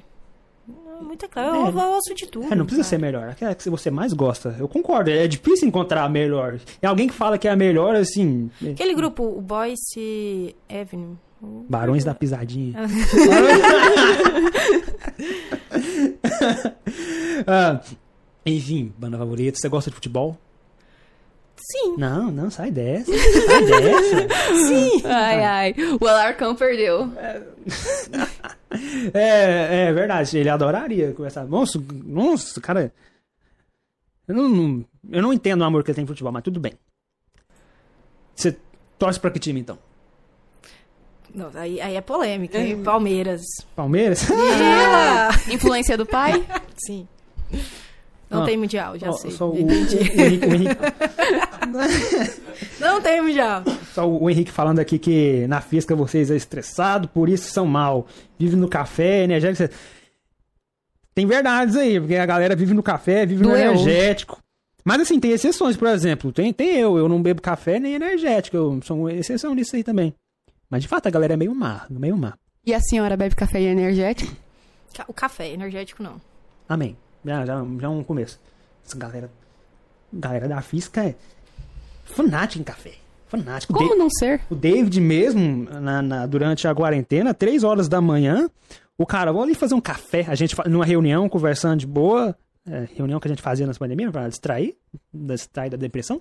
Aí, o David, três horas da manhã, ó, vou ali fazer um lanchinho e fazer um café. três da manhã. Louco, louco. Mas eu, eu não julgo. Graduação eu bebia bastante. Ó, café fa- e energético. eu falei, eu não bebo café, ó. A sala do clube já presenciou o Giovanni bebendo café. De fato. Eu cheguei lá um dia, eu falei, ó, vocês têm a tradição de beber café aí, né? Eu, eu não bebo café, mas eu vou beber pra seguir essa tradição de vocês aqui. Vamos valorizar essa tradição humana de vocês. Aí eu bebi um copinho de café lá pra respeitar a tradição. De fato, Lares. Então, continuando, perguntas aleatórias. Gosta de teatro? Sim. Sim. Pagaria pra ir no teatro? Sim. Gosto. Acho que a cultura é muito bacana. Cultura. Cu- cu- toda forma de cultura é boa. Toda forma. Contanto que seja cultura.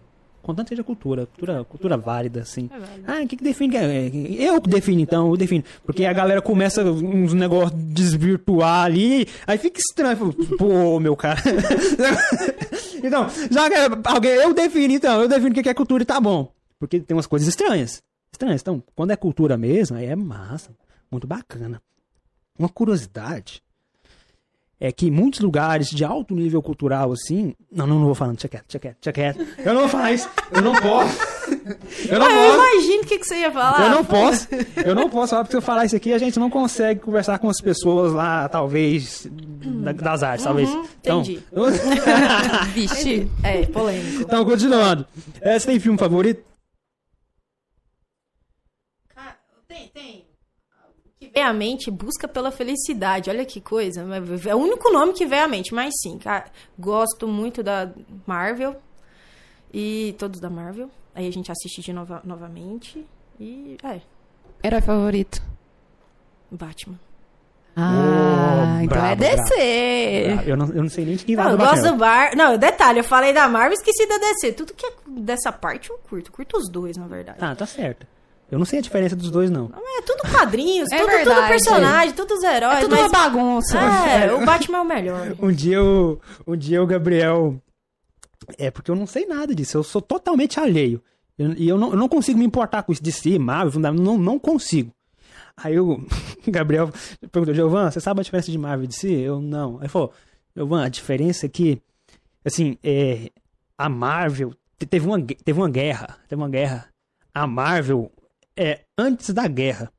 A DC é depois da guerra. Aí eu, ah, é mesmo? Eu acreditei, mas é, é mesmo, ah, não sabia. Aí eu tava acreditando, ele falou, tá vendo, gente? O Giovanni tá nem aí, e ele acredita em tudo que você falar disso. Eu acreditei! Eu, porque eu não ligo. Se, se você me falar, eu vou acreditar. E eu não vou me importar. Tudo bem, então. Eu, eu até hoje não sei a diferença. Não sei. Eu não me importo muito. Não consigo me importar com isso. Continuando, então.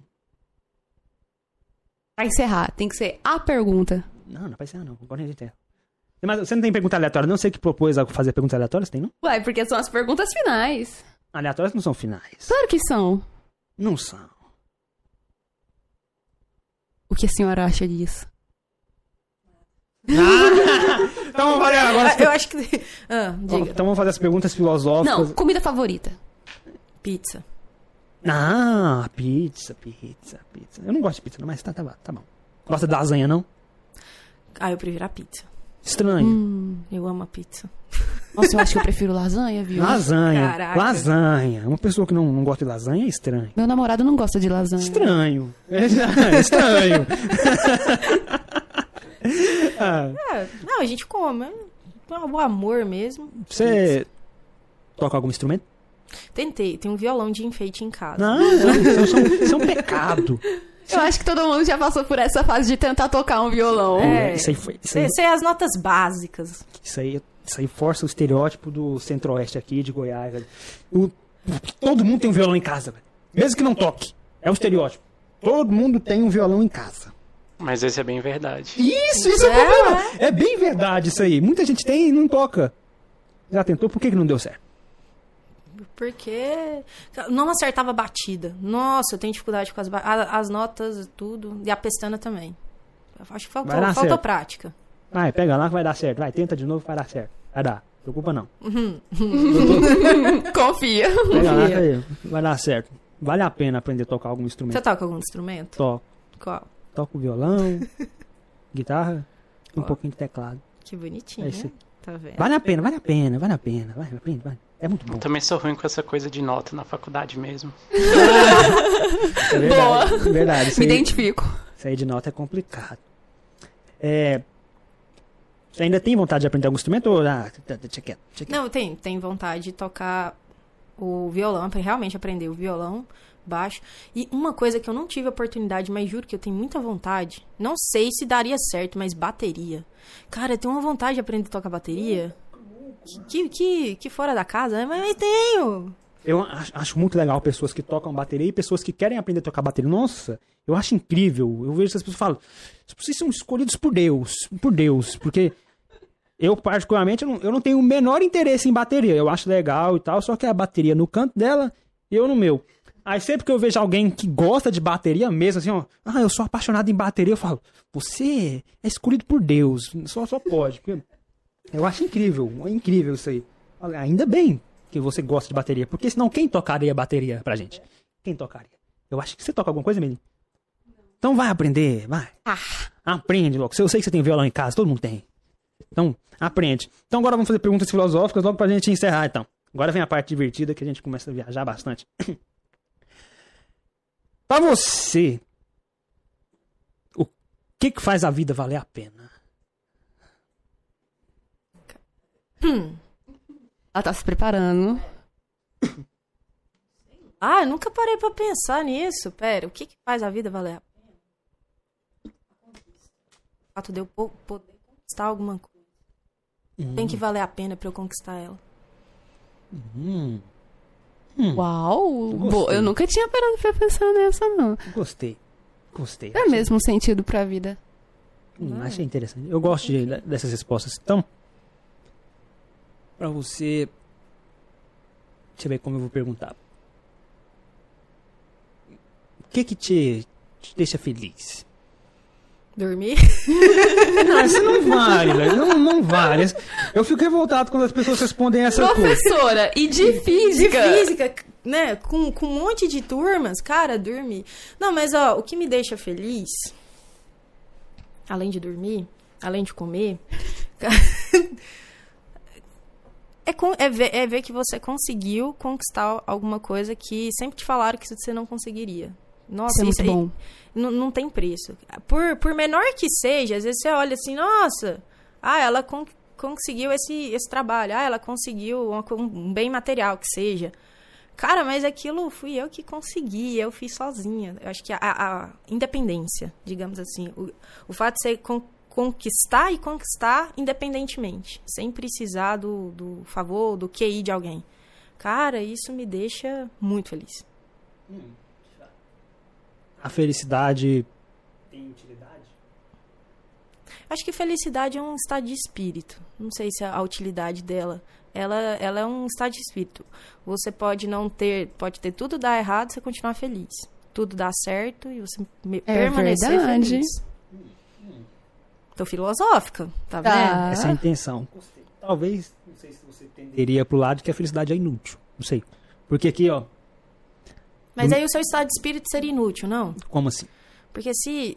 a- a fel- O que, que é felicidade? Depende do, do que, que você define como felicidade. Tudo bem até aí? Tudo bem. Uma pessoa que não é feliz, ela é uma pessoa deprimida e depressiva e logo ela pensa em acabar com a vida dela. Então a felicidade é útil para con- queremos, querermos continuar vivendo. Pode pensar que são. é- a felicidade é efêmera, né? Uma forma de ver. Isso, é, eu gostei do Marco. É um É. momento, Isso. tem um momento que você tá triste. Felicidade. Não, de fato, mas é, É. o que eu quero dizer é tipo assim, felicidade genuína. Tem que ser. Ah.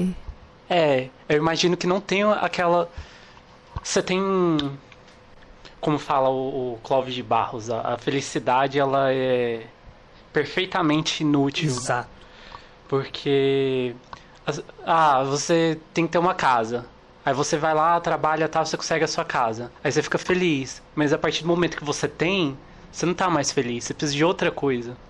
Por, por isso que a, felicidade acho que não está baseada no, no, no ter as coisas, e sim no, no estado de. Exatamente. No, se- no seu estado de, de, de consciência. Que eu posso estar muito bem feliz mesmo não tendo uma casa, um carro, Uhum. sei lá o quê. A felicidade está no Exatamente. processo e não na conquista em Isso, si. Exato. Fechou. Dizem que Faz a, fel- parte do a processo. felicidade é inútil. é inútil. Eu gosto de trazer essa discussão aqui à tona porque o Gabriel costuma apresentar comigo, ele defende que a felicidade tem utilidade. Tudo bem, Eu Olavo? sou do time do Gabriel. É, eu também. Não, Eu- não acho que ela, ela, ela, ela é um- ela é necessária. Porque ela te motiva. Outras coisas Ela podem te motivar. faz querer viver. Outras Isso. coisas podem te motivar e podem te fazer querer viver. Mas isso, mas tudo que te motiva meio que te deixa feliz. Hum, discu- discutível isso aí. Eu- É, é discutível, porque a- algo, nem, nem sempre o que me motiva me deixa feliz. Não, Mas eu, eu sou do lado dos que defendem que a felicidade é inútil. Uma coisa que eu sempre acho válida dizer é o seguinte: é praticamente todos os filósofos e tudo que a gente teve até hoje defendem a felicidade serve pra nada. Todos. Aí sobra um, assim, a felicidade tem utilidade. Sobra um, assim. Aí eu falo, ó, pensa aí, pensa, cuidado. Pensa. Vocês têm a liberdade de escolher, mas. Isso aí, ó, pensa. É que é coincidência? Todo mundo fala. Os filósofos eram felizes quando eles defendiam que a felicidade não tinha utilidade? Talvez, eu não Ou sei. eles estavam deprimidos. Eu não sei, aí já não me compete, mas é uma, uma coisa a se pensar. Eu gosto de trazer essa discussão. Eu gosto. Gosto demais. A felicidade é melhor quando ela é inútil. É, é melhor assim. Muito melhor. Se aproveita mais. Mas depende, o que, que você tá chamando de felicidade? Não, a gente entra na, na questão da, da- a gente entra na questão da definição. É difícil definir. Eu gosto de felicidade como um momento que você não quer que passe. Um momento que faz sua vida valer a pena. Gosto disso. Então, Se um algo, um momento que vale a pena, ela não, ele não pode ser inútil? É, porque ele Eita, vale a nós. pena.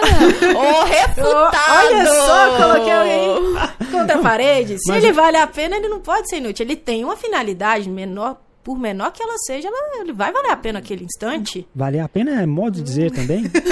eu, eu eu- Al- Alguém tá voltando atrás da conversa, eu posso Brasil. tranquilamente isso, mas enfim, a felicidade é um momento que você não quer que acabe. Não quer, é um momento bom.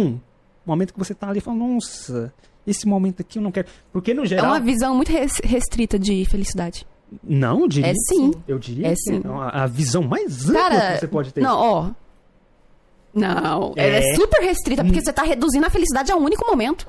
A felicidade é você ser uma pessoa, é o estado de É o seu espírito. estado de espírito. Ser Não, uma não, eu pessoa discordo feliz, disso, eu entendeu? discordo Tipo disso. assim, por, ó, você pode estar triste, mas mesmo assim você é uma pessoa feliz. Não, não tem Sim, isso. Não. sim. Não. De onde tirou essa? Porque Não. se É você não problemas tem do que é, né? Se eu- felicidade, você vira uma pessoa deprimida, depressiva e logo você acaba querendo acabar com a sua vida, porque você não não é feliz, entendeu? Então, estar feliz é realmente um estado de espírito. Você é feliz genuinamente, tipo, você vê valor na sua vida. E se de fato estar feliz não te satisfazer, a busca por estar feliz te motiva pra poder viver. Na busca. Eu discordo do que você falou pro seguinte. Definindo assim, a felicidade é, se torna um local que você chega e para. Isso é errado. Você não vai chegar na felicidade e vai parar lá. Você Porque você- ela tá com você o tempo todo. É tipo isso aí, ó. Isso, ó, melhorou. É, Não vai ser só, ah, passei a vida buscando a felicidade, um, vai chegar um momento que eu vou chegar e eu vou estar. Não vai, não vai. Esquece isso aí, esquece. É por isso que eu discordo. E com relação a ser um momento de felicidade, não significa é um momento de felicidade que o resto tudo é triste. Não. Você tem vários momentos de felicidade. Não, mas aí você tem um pico de felicidade. Vários momentos de felicidade que fazem valer a pena. Porque, ó, no seu dia a dia, geralmente você torce sempre pro tempo passar. Você torce pro tempo passar. Você tá em um lugar chato, você quer que o tempo passe. Você tá numa aula chata, você quer que a aula acabe. Você quer que a aula acabe. Fala, pô, isso aqui tá chato, eu quero que acabe. Aí entra a parte que eu acho mais profunda.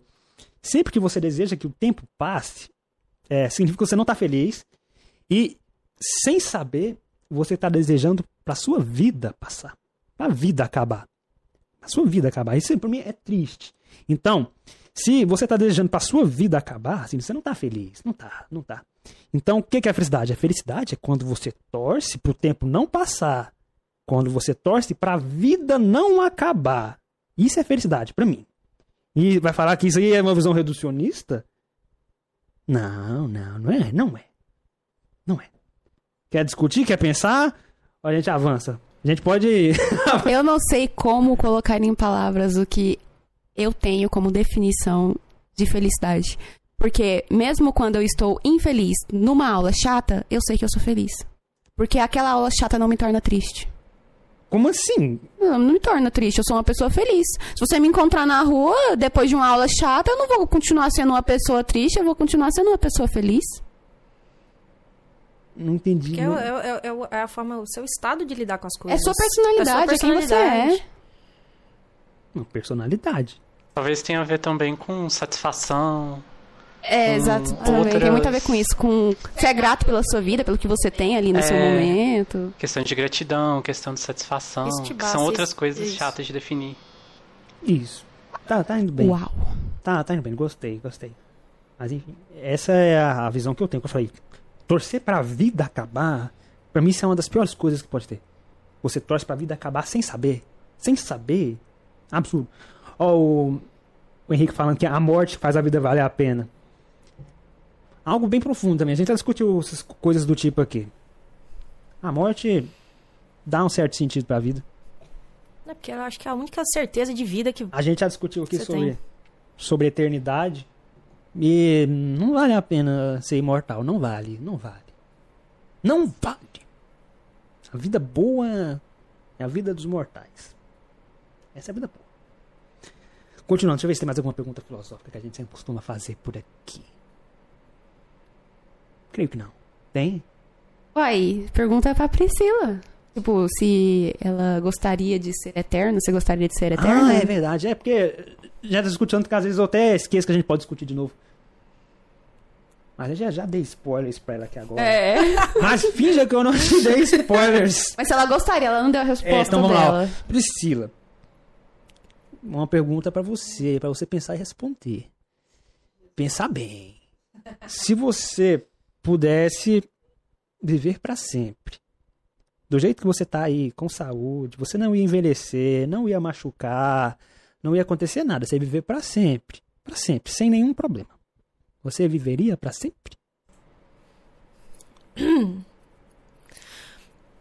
É, o que que. é, ah, a questão. a questão de eternidade é muito complicado. O que, que é eternidade? É a atemporalidade. É, isso assusta. Eu acho que mais me assusta. Não sei. Hoje, como eu estou, se eu permanecesse da forma com que eu estou, eu não. Eu, eu, eu partilho da ideia que eu não queria ser imortal Sábia. por, pelo fato seguinte, não que eu esteja ruim, cara, eu, eu amo a, a forma com que eu sou, com quem eu estou e tudo mais, e tudo que, que me cerca.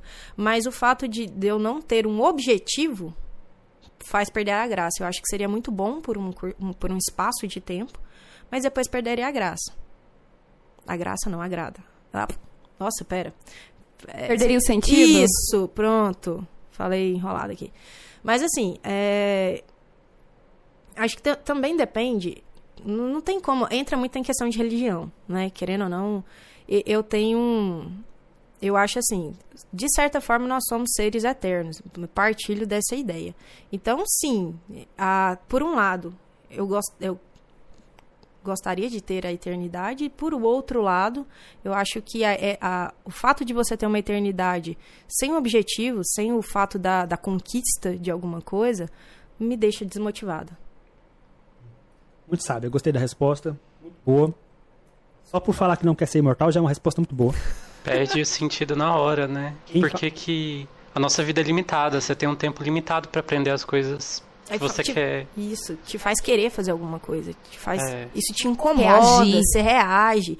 Agora, se tudo for da mesma coisa, tudo for igual, eu não tenho que alcançar nem conquistar nada.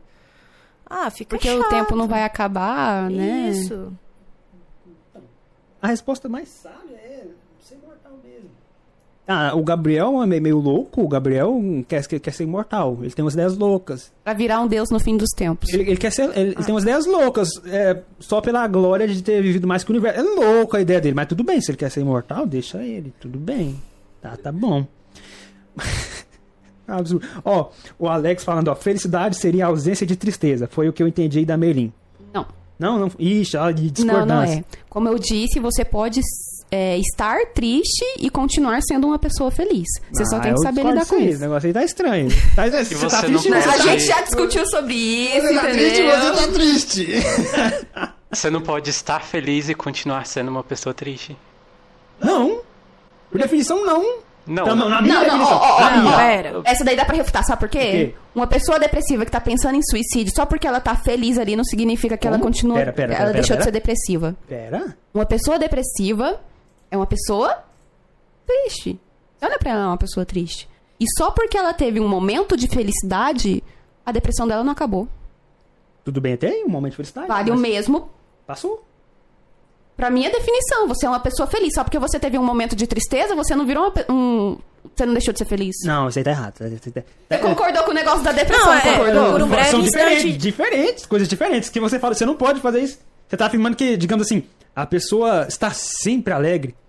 Isso é um erro. Você não pode estar Não sempre tô feliz. falando que ela não tá consegue. Eu tô falando que o estado de espírito dela é feliz, entendeu? Ela é uma pessoa tá feliz. definindo estado Não significa que ela tá rindo pras paredes Não, o tempo todo. tá Significa de- que ela tá agradável o tempo todo, entendeu? Tá definindo estado de Ela não tá reclamando o Não tempo todo. Mas tudo bem. Tudo bem. Ok. Tudo bem. Mas tem uma linha tênue É, tem- não tem, tá, não tem tem uma linha como tênue. você, você, você diferenciar uma. Tá bom. Tudo bem. Eu adoro essa discussão. Me divirto muito. Então, bora lá. Já quase encerrando. É. Em algum momento da sua vida, você quis falar alguma coisa e as pessoas não deixaram você falar, te proibiram de falar, te calaram. Você tem liberdade pra falar aqui agora, pra gente. Tem alguma coisa que você queira se expressar? É, No momento, não. No momento não. Poxa, eu tava esperando uma polêmica. Cara, no momento, não. A gente pula. Tá, tudo bem. Então, no, no, no podcast com a galera do Espectro, um cara fez eu perguntar pra ele o que, que era vida. Falei pra ele que essa pergunta, eu não costumo fazer essa pergunta aqui, porque não me compete saber o que é vida, não me compete. Eu- mas eu perguntei porque eu sabia que ele, que, que ele queria que perguntasse. Não vou perguntar aqui não. Eu tava me questionando se eu começo a incluir essa pergunta nos podcasts pra gente fazer. Mas por mim não, não é uma pergunta muito válida, porque. Não que não seja uma pergunta muito válida, não é uma pergunta muito. O que é vida? O que é vida? Eu não acho muito válido, porque pra mim o que vale é você viver. Não importa o que é a vida. Vive. Só vive. Pra mim, o que importa é que você a faz. vida no sentido de um ser humano estar vivo? O que é vida no sentido do que, que, que é estar vivo? O que, é vida, vida, vida, vida? O que, é viver? Você está vivendo ou apenas existindo? É tipo isso aí. Entendi. Essa é a pergunta. Eu não acho ela tão Eu legal. acho que ao invés de perguntar o que é vida, a gente pode perguntar: você tá vivendo ou apenas existindo? Vai causar um Nossa. gatilho na pessoa? Essa é essa é uma- Essa é boa! Essa é... Realmente, é- essa é filosófica. Pera, pera. Quando terminarem a definição da felicidade, irão criar outro termo para buscar a felicidade. Ocorre. Mas enfim. Então, o que é vida pra mim não não me compete muito. Me compete mais o que você faz durante a vida. O que você faz aqui no mundo da vida, porque você tá vivendo, você sabendo ou não o que é vida, você tá vivendo. Então, o que importa é o que você faz aqui, aqui, no mundo da vida, aqui e agora. Então você tem que perguntar o que é viver. É, o que é viver é, é melhor. Aí já vem, assim, uma pergunta que eu gosto, assim, não, não uma pergunta, vem um negócio assim, a vida é aqui e agora. Depois que você morre, aí já não, não, não, não tem, não, É. não sei muito o que temos depois disso, então não me compete muito também. Tem as religiões, tem isso, tem aquilo, cada um acredita no que, no que quer acreditar, é verdade ou não, não me compete. Então, o que importa é o que me compete que é aqui e agora. Depois a gente a gente vê. Então, essa pergunta eu não costumo fazer não. Perguntei lá pra ele porque eu sabia que ele queria. Então agora pergunta, tem alguma coisa que você gostaria que a gente tivesse falado ou te perguntado que a gente não te perguntou? Eu acho que foi, bacana. Acho que vocês perguntaram. Foi, foi uma conversa, né? Foi uma conversa bacana. Não sei, eu, eu re- não respondi alguma coisa que vocês queriam saber. Olha só, eu- Ah! Carta do reverso! Nossa! Já Mandou. Nossa, agora a gente vai ter que usar essa carta aí. O Marco. Marco, vai lá, Marco. Pergunta uma coisa legal, Marco. Ajuda a gente. Tem alguma ideia, Meire? Eu acho que eu- a gente falou sobre tudo que eu esperava que a gente falasse. Hoje foi um papo bem legal. Tá, então vamos ver uma pergunta aqui só pra usar a carta do reverso. O que é um professor? Ele. Deixa eu ver. O professor é um facilitador do aprendizado. Menino. O, a gente, honestamente, nem sempre você vai precisar de um professor ali pra te. Digamos assim. Ensinar. Na- é, tipo assim. Ele tem que ser um facilitador. Ele, ele precisa te, te ajudar, te guiar na, naquele conhecimento. Mas ele, ele tem que ser um mediador. Ele não tem que ser o cara que impõe as coisas pra você. Eu acho que esse é o papel do professor, mediar o ensino e aprendizado do aluno. É, não, não é que você é melhor, que você é o dono do conhecimento. Pelo contrário, da mesma forma com que você ensina, você também aprende. E a gente aprende muito quando a gente está licionando. Eu acho que ter essa, essa relação de, de respeito pelo seu aluno, tentar entender porque a gente também quer que o aluno nos entenda. Mas como que eu vou querer que meu aluno me entenda se eu também não entendo ele? Se eu acho que eu sou muito superior a ele? Claro, você tem conhecimento além, boa parte das vezes maior que ele? Sim. Mas você tem que dar o caminho para ele chegar ou evoluir crescer mais do que você. Incrível. Gostei. Eu gosto dessa pergunta do que, o que é um professor. Então agora vamos fazer a, a última pergunta. A última, essa pergunta aqui é, é, é braba. Essa aqui é brabíssima. Eu gosto de fazer essa aqui. Então bora lá. Clima de pergunta séria.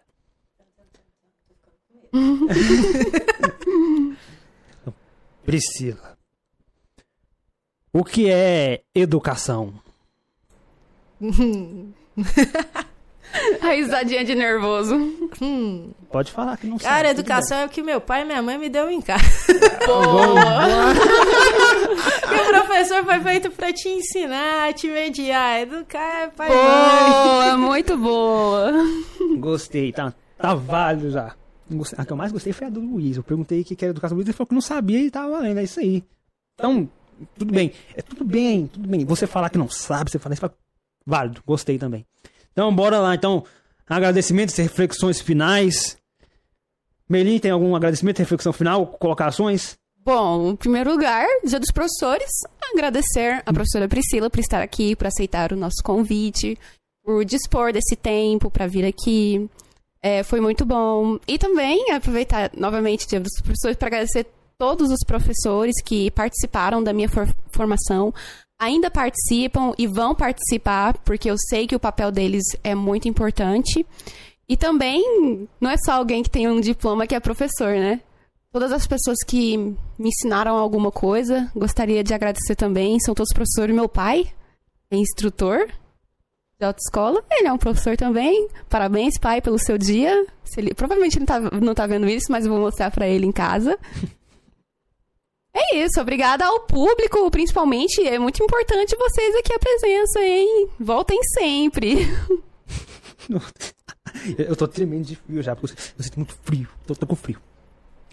Então, é isso aí, Melin. Vocês que nos escutam aí, muito obrigado por terem participado, como a Melin disse. Dia dos professores hoje. Na verdade, é todo dia, mas a gente tem que separar um dia especial, então, hoje mesmo. Parabéns pra vocês. Glória à licenciatura. Glória a essa profissão tão presente na vida de todos nós. Todos nós. Glória a todos os colegas de profissão, todos. Pra você, professora, parabéns. Parabéns.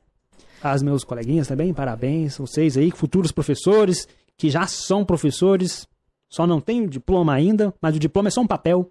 Papel A4, timbrado eh, em folha de papel moeda. Só um papel bonitinho. No final você vai ver que ele vai ficar na sua parede e não vai servir pra nada. Pra nada. Há controvérsias.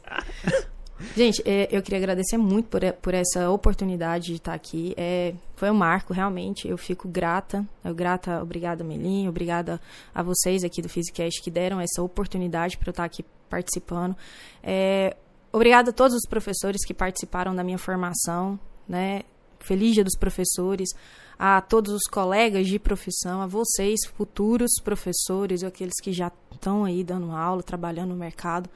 Então, assim, eu tenho muito a agradecer né, por essa oportunidade. É muito bacana, é muito lindo a gente ver o quanto o Instituto cresceu. A licenciatura em Física tem crescido, ganhado cada vez mais o seu espaço, ver a forma com que os projetos né, estão crescendo, desenrolando, o como que a gente está preocupado em formar melhores profissionais para o mercado, como a gente está preocupado em fazer a diferença no ensino, não apenas um ensino, nossa, você tem que decorar e saber isso aqui, mas um ensino que faça a diferença, que faça a formação cidadã, porque a gente está pondo esses meninos não só no mercado de trabalho, mas a gente está contribuindo na formação dele como indivíduo, e cada indivíduo de forma particular.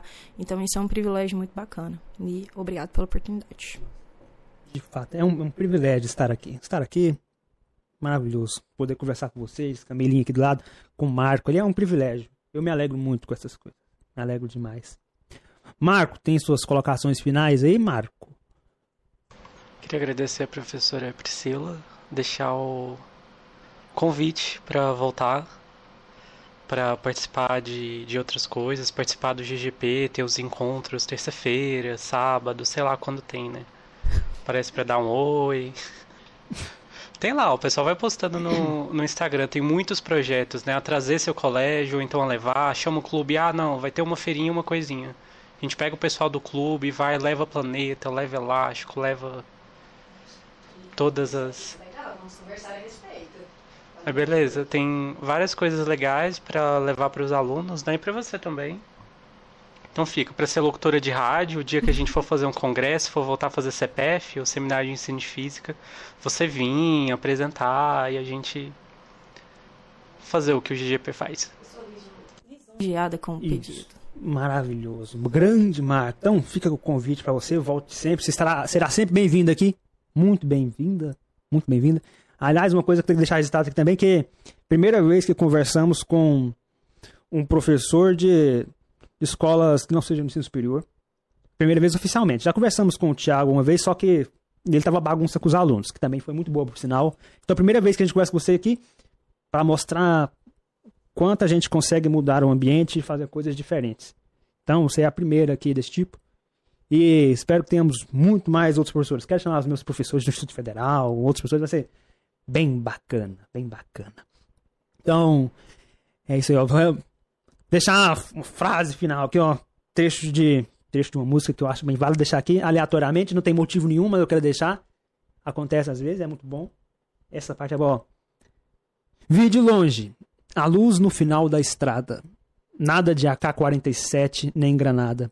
Apenas o manto sagrado, a coroa de espinhos do rei, abençoado o poder dos anjos de Cristo. Aqui te digo, malandro não compensa. Os quilos de ouro, os manos bem louco, truta entenda. Se na fé você pode alcançar o poder que dos céus vem para abençoar. É muito triste relembrar aqueles que morreram e entre nós não vão mais estar. A você que nos escuta, o meu muito obrigado pela sua atenção. Eu espero que, por um momento que seja, você tenha sentido mais alegre. Espero que, por um momento que seja, essa conversa tenha sido legal e você tenha desejado que ela durasse um pouco mais. E eu espero que, por um momento que seja, você tenha se sentido mais feliz. Até a próxima.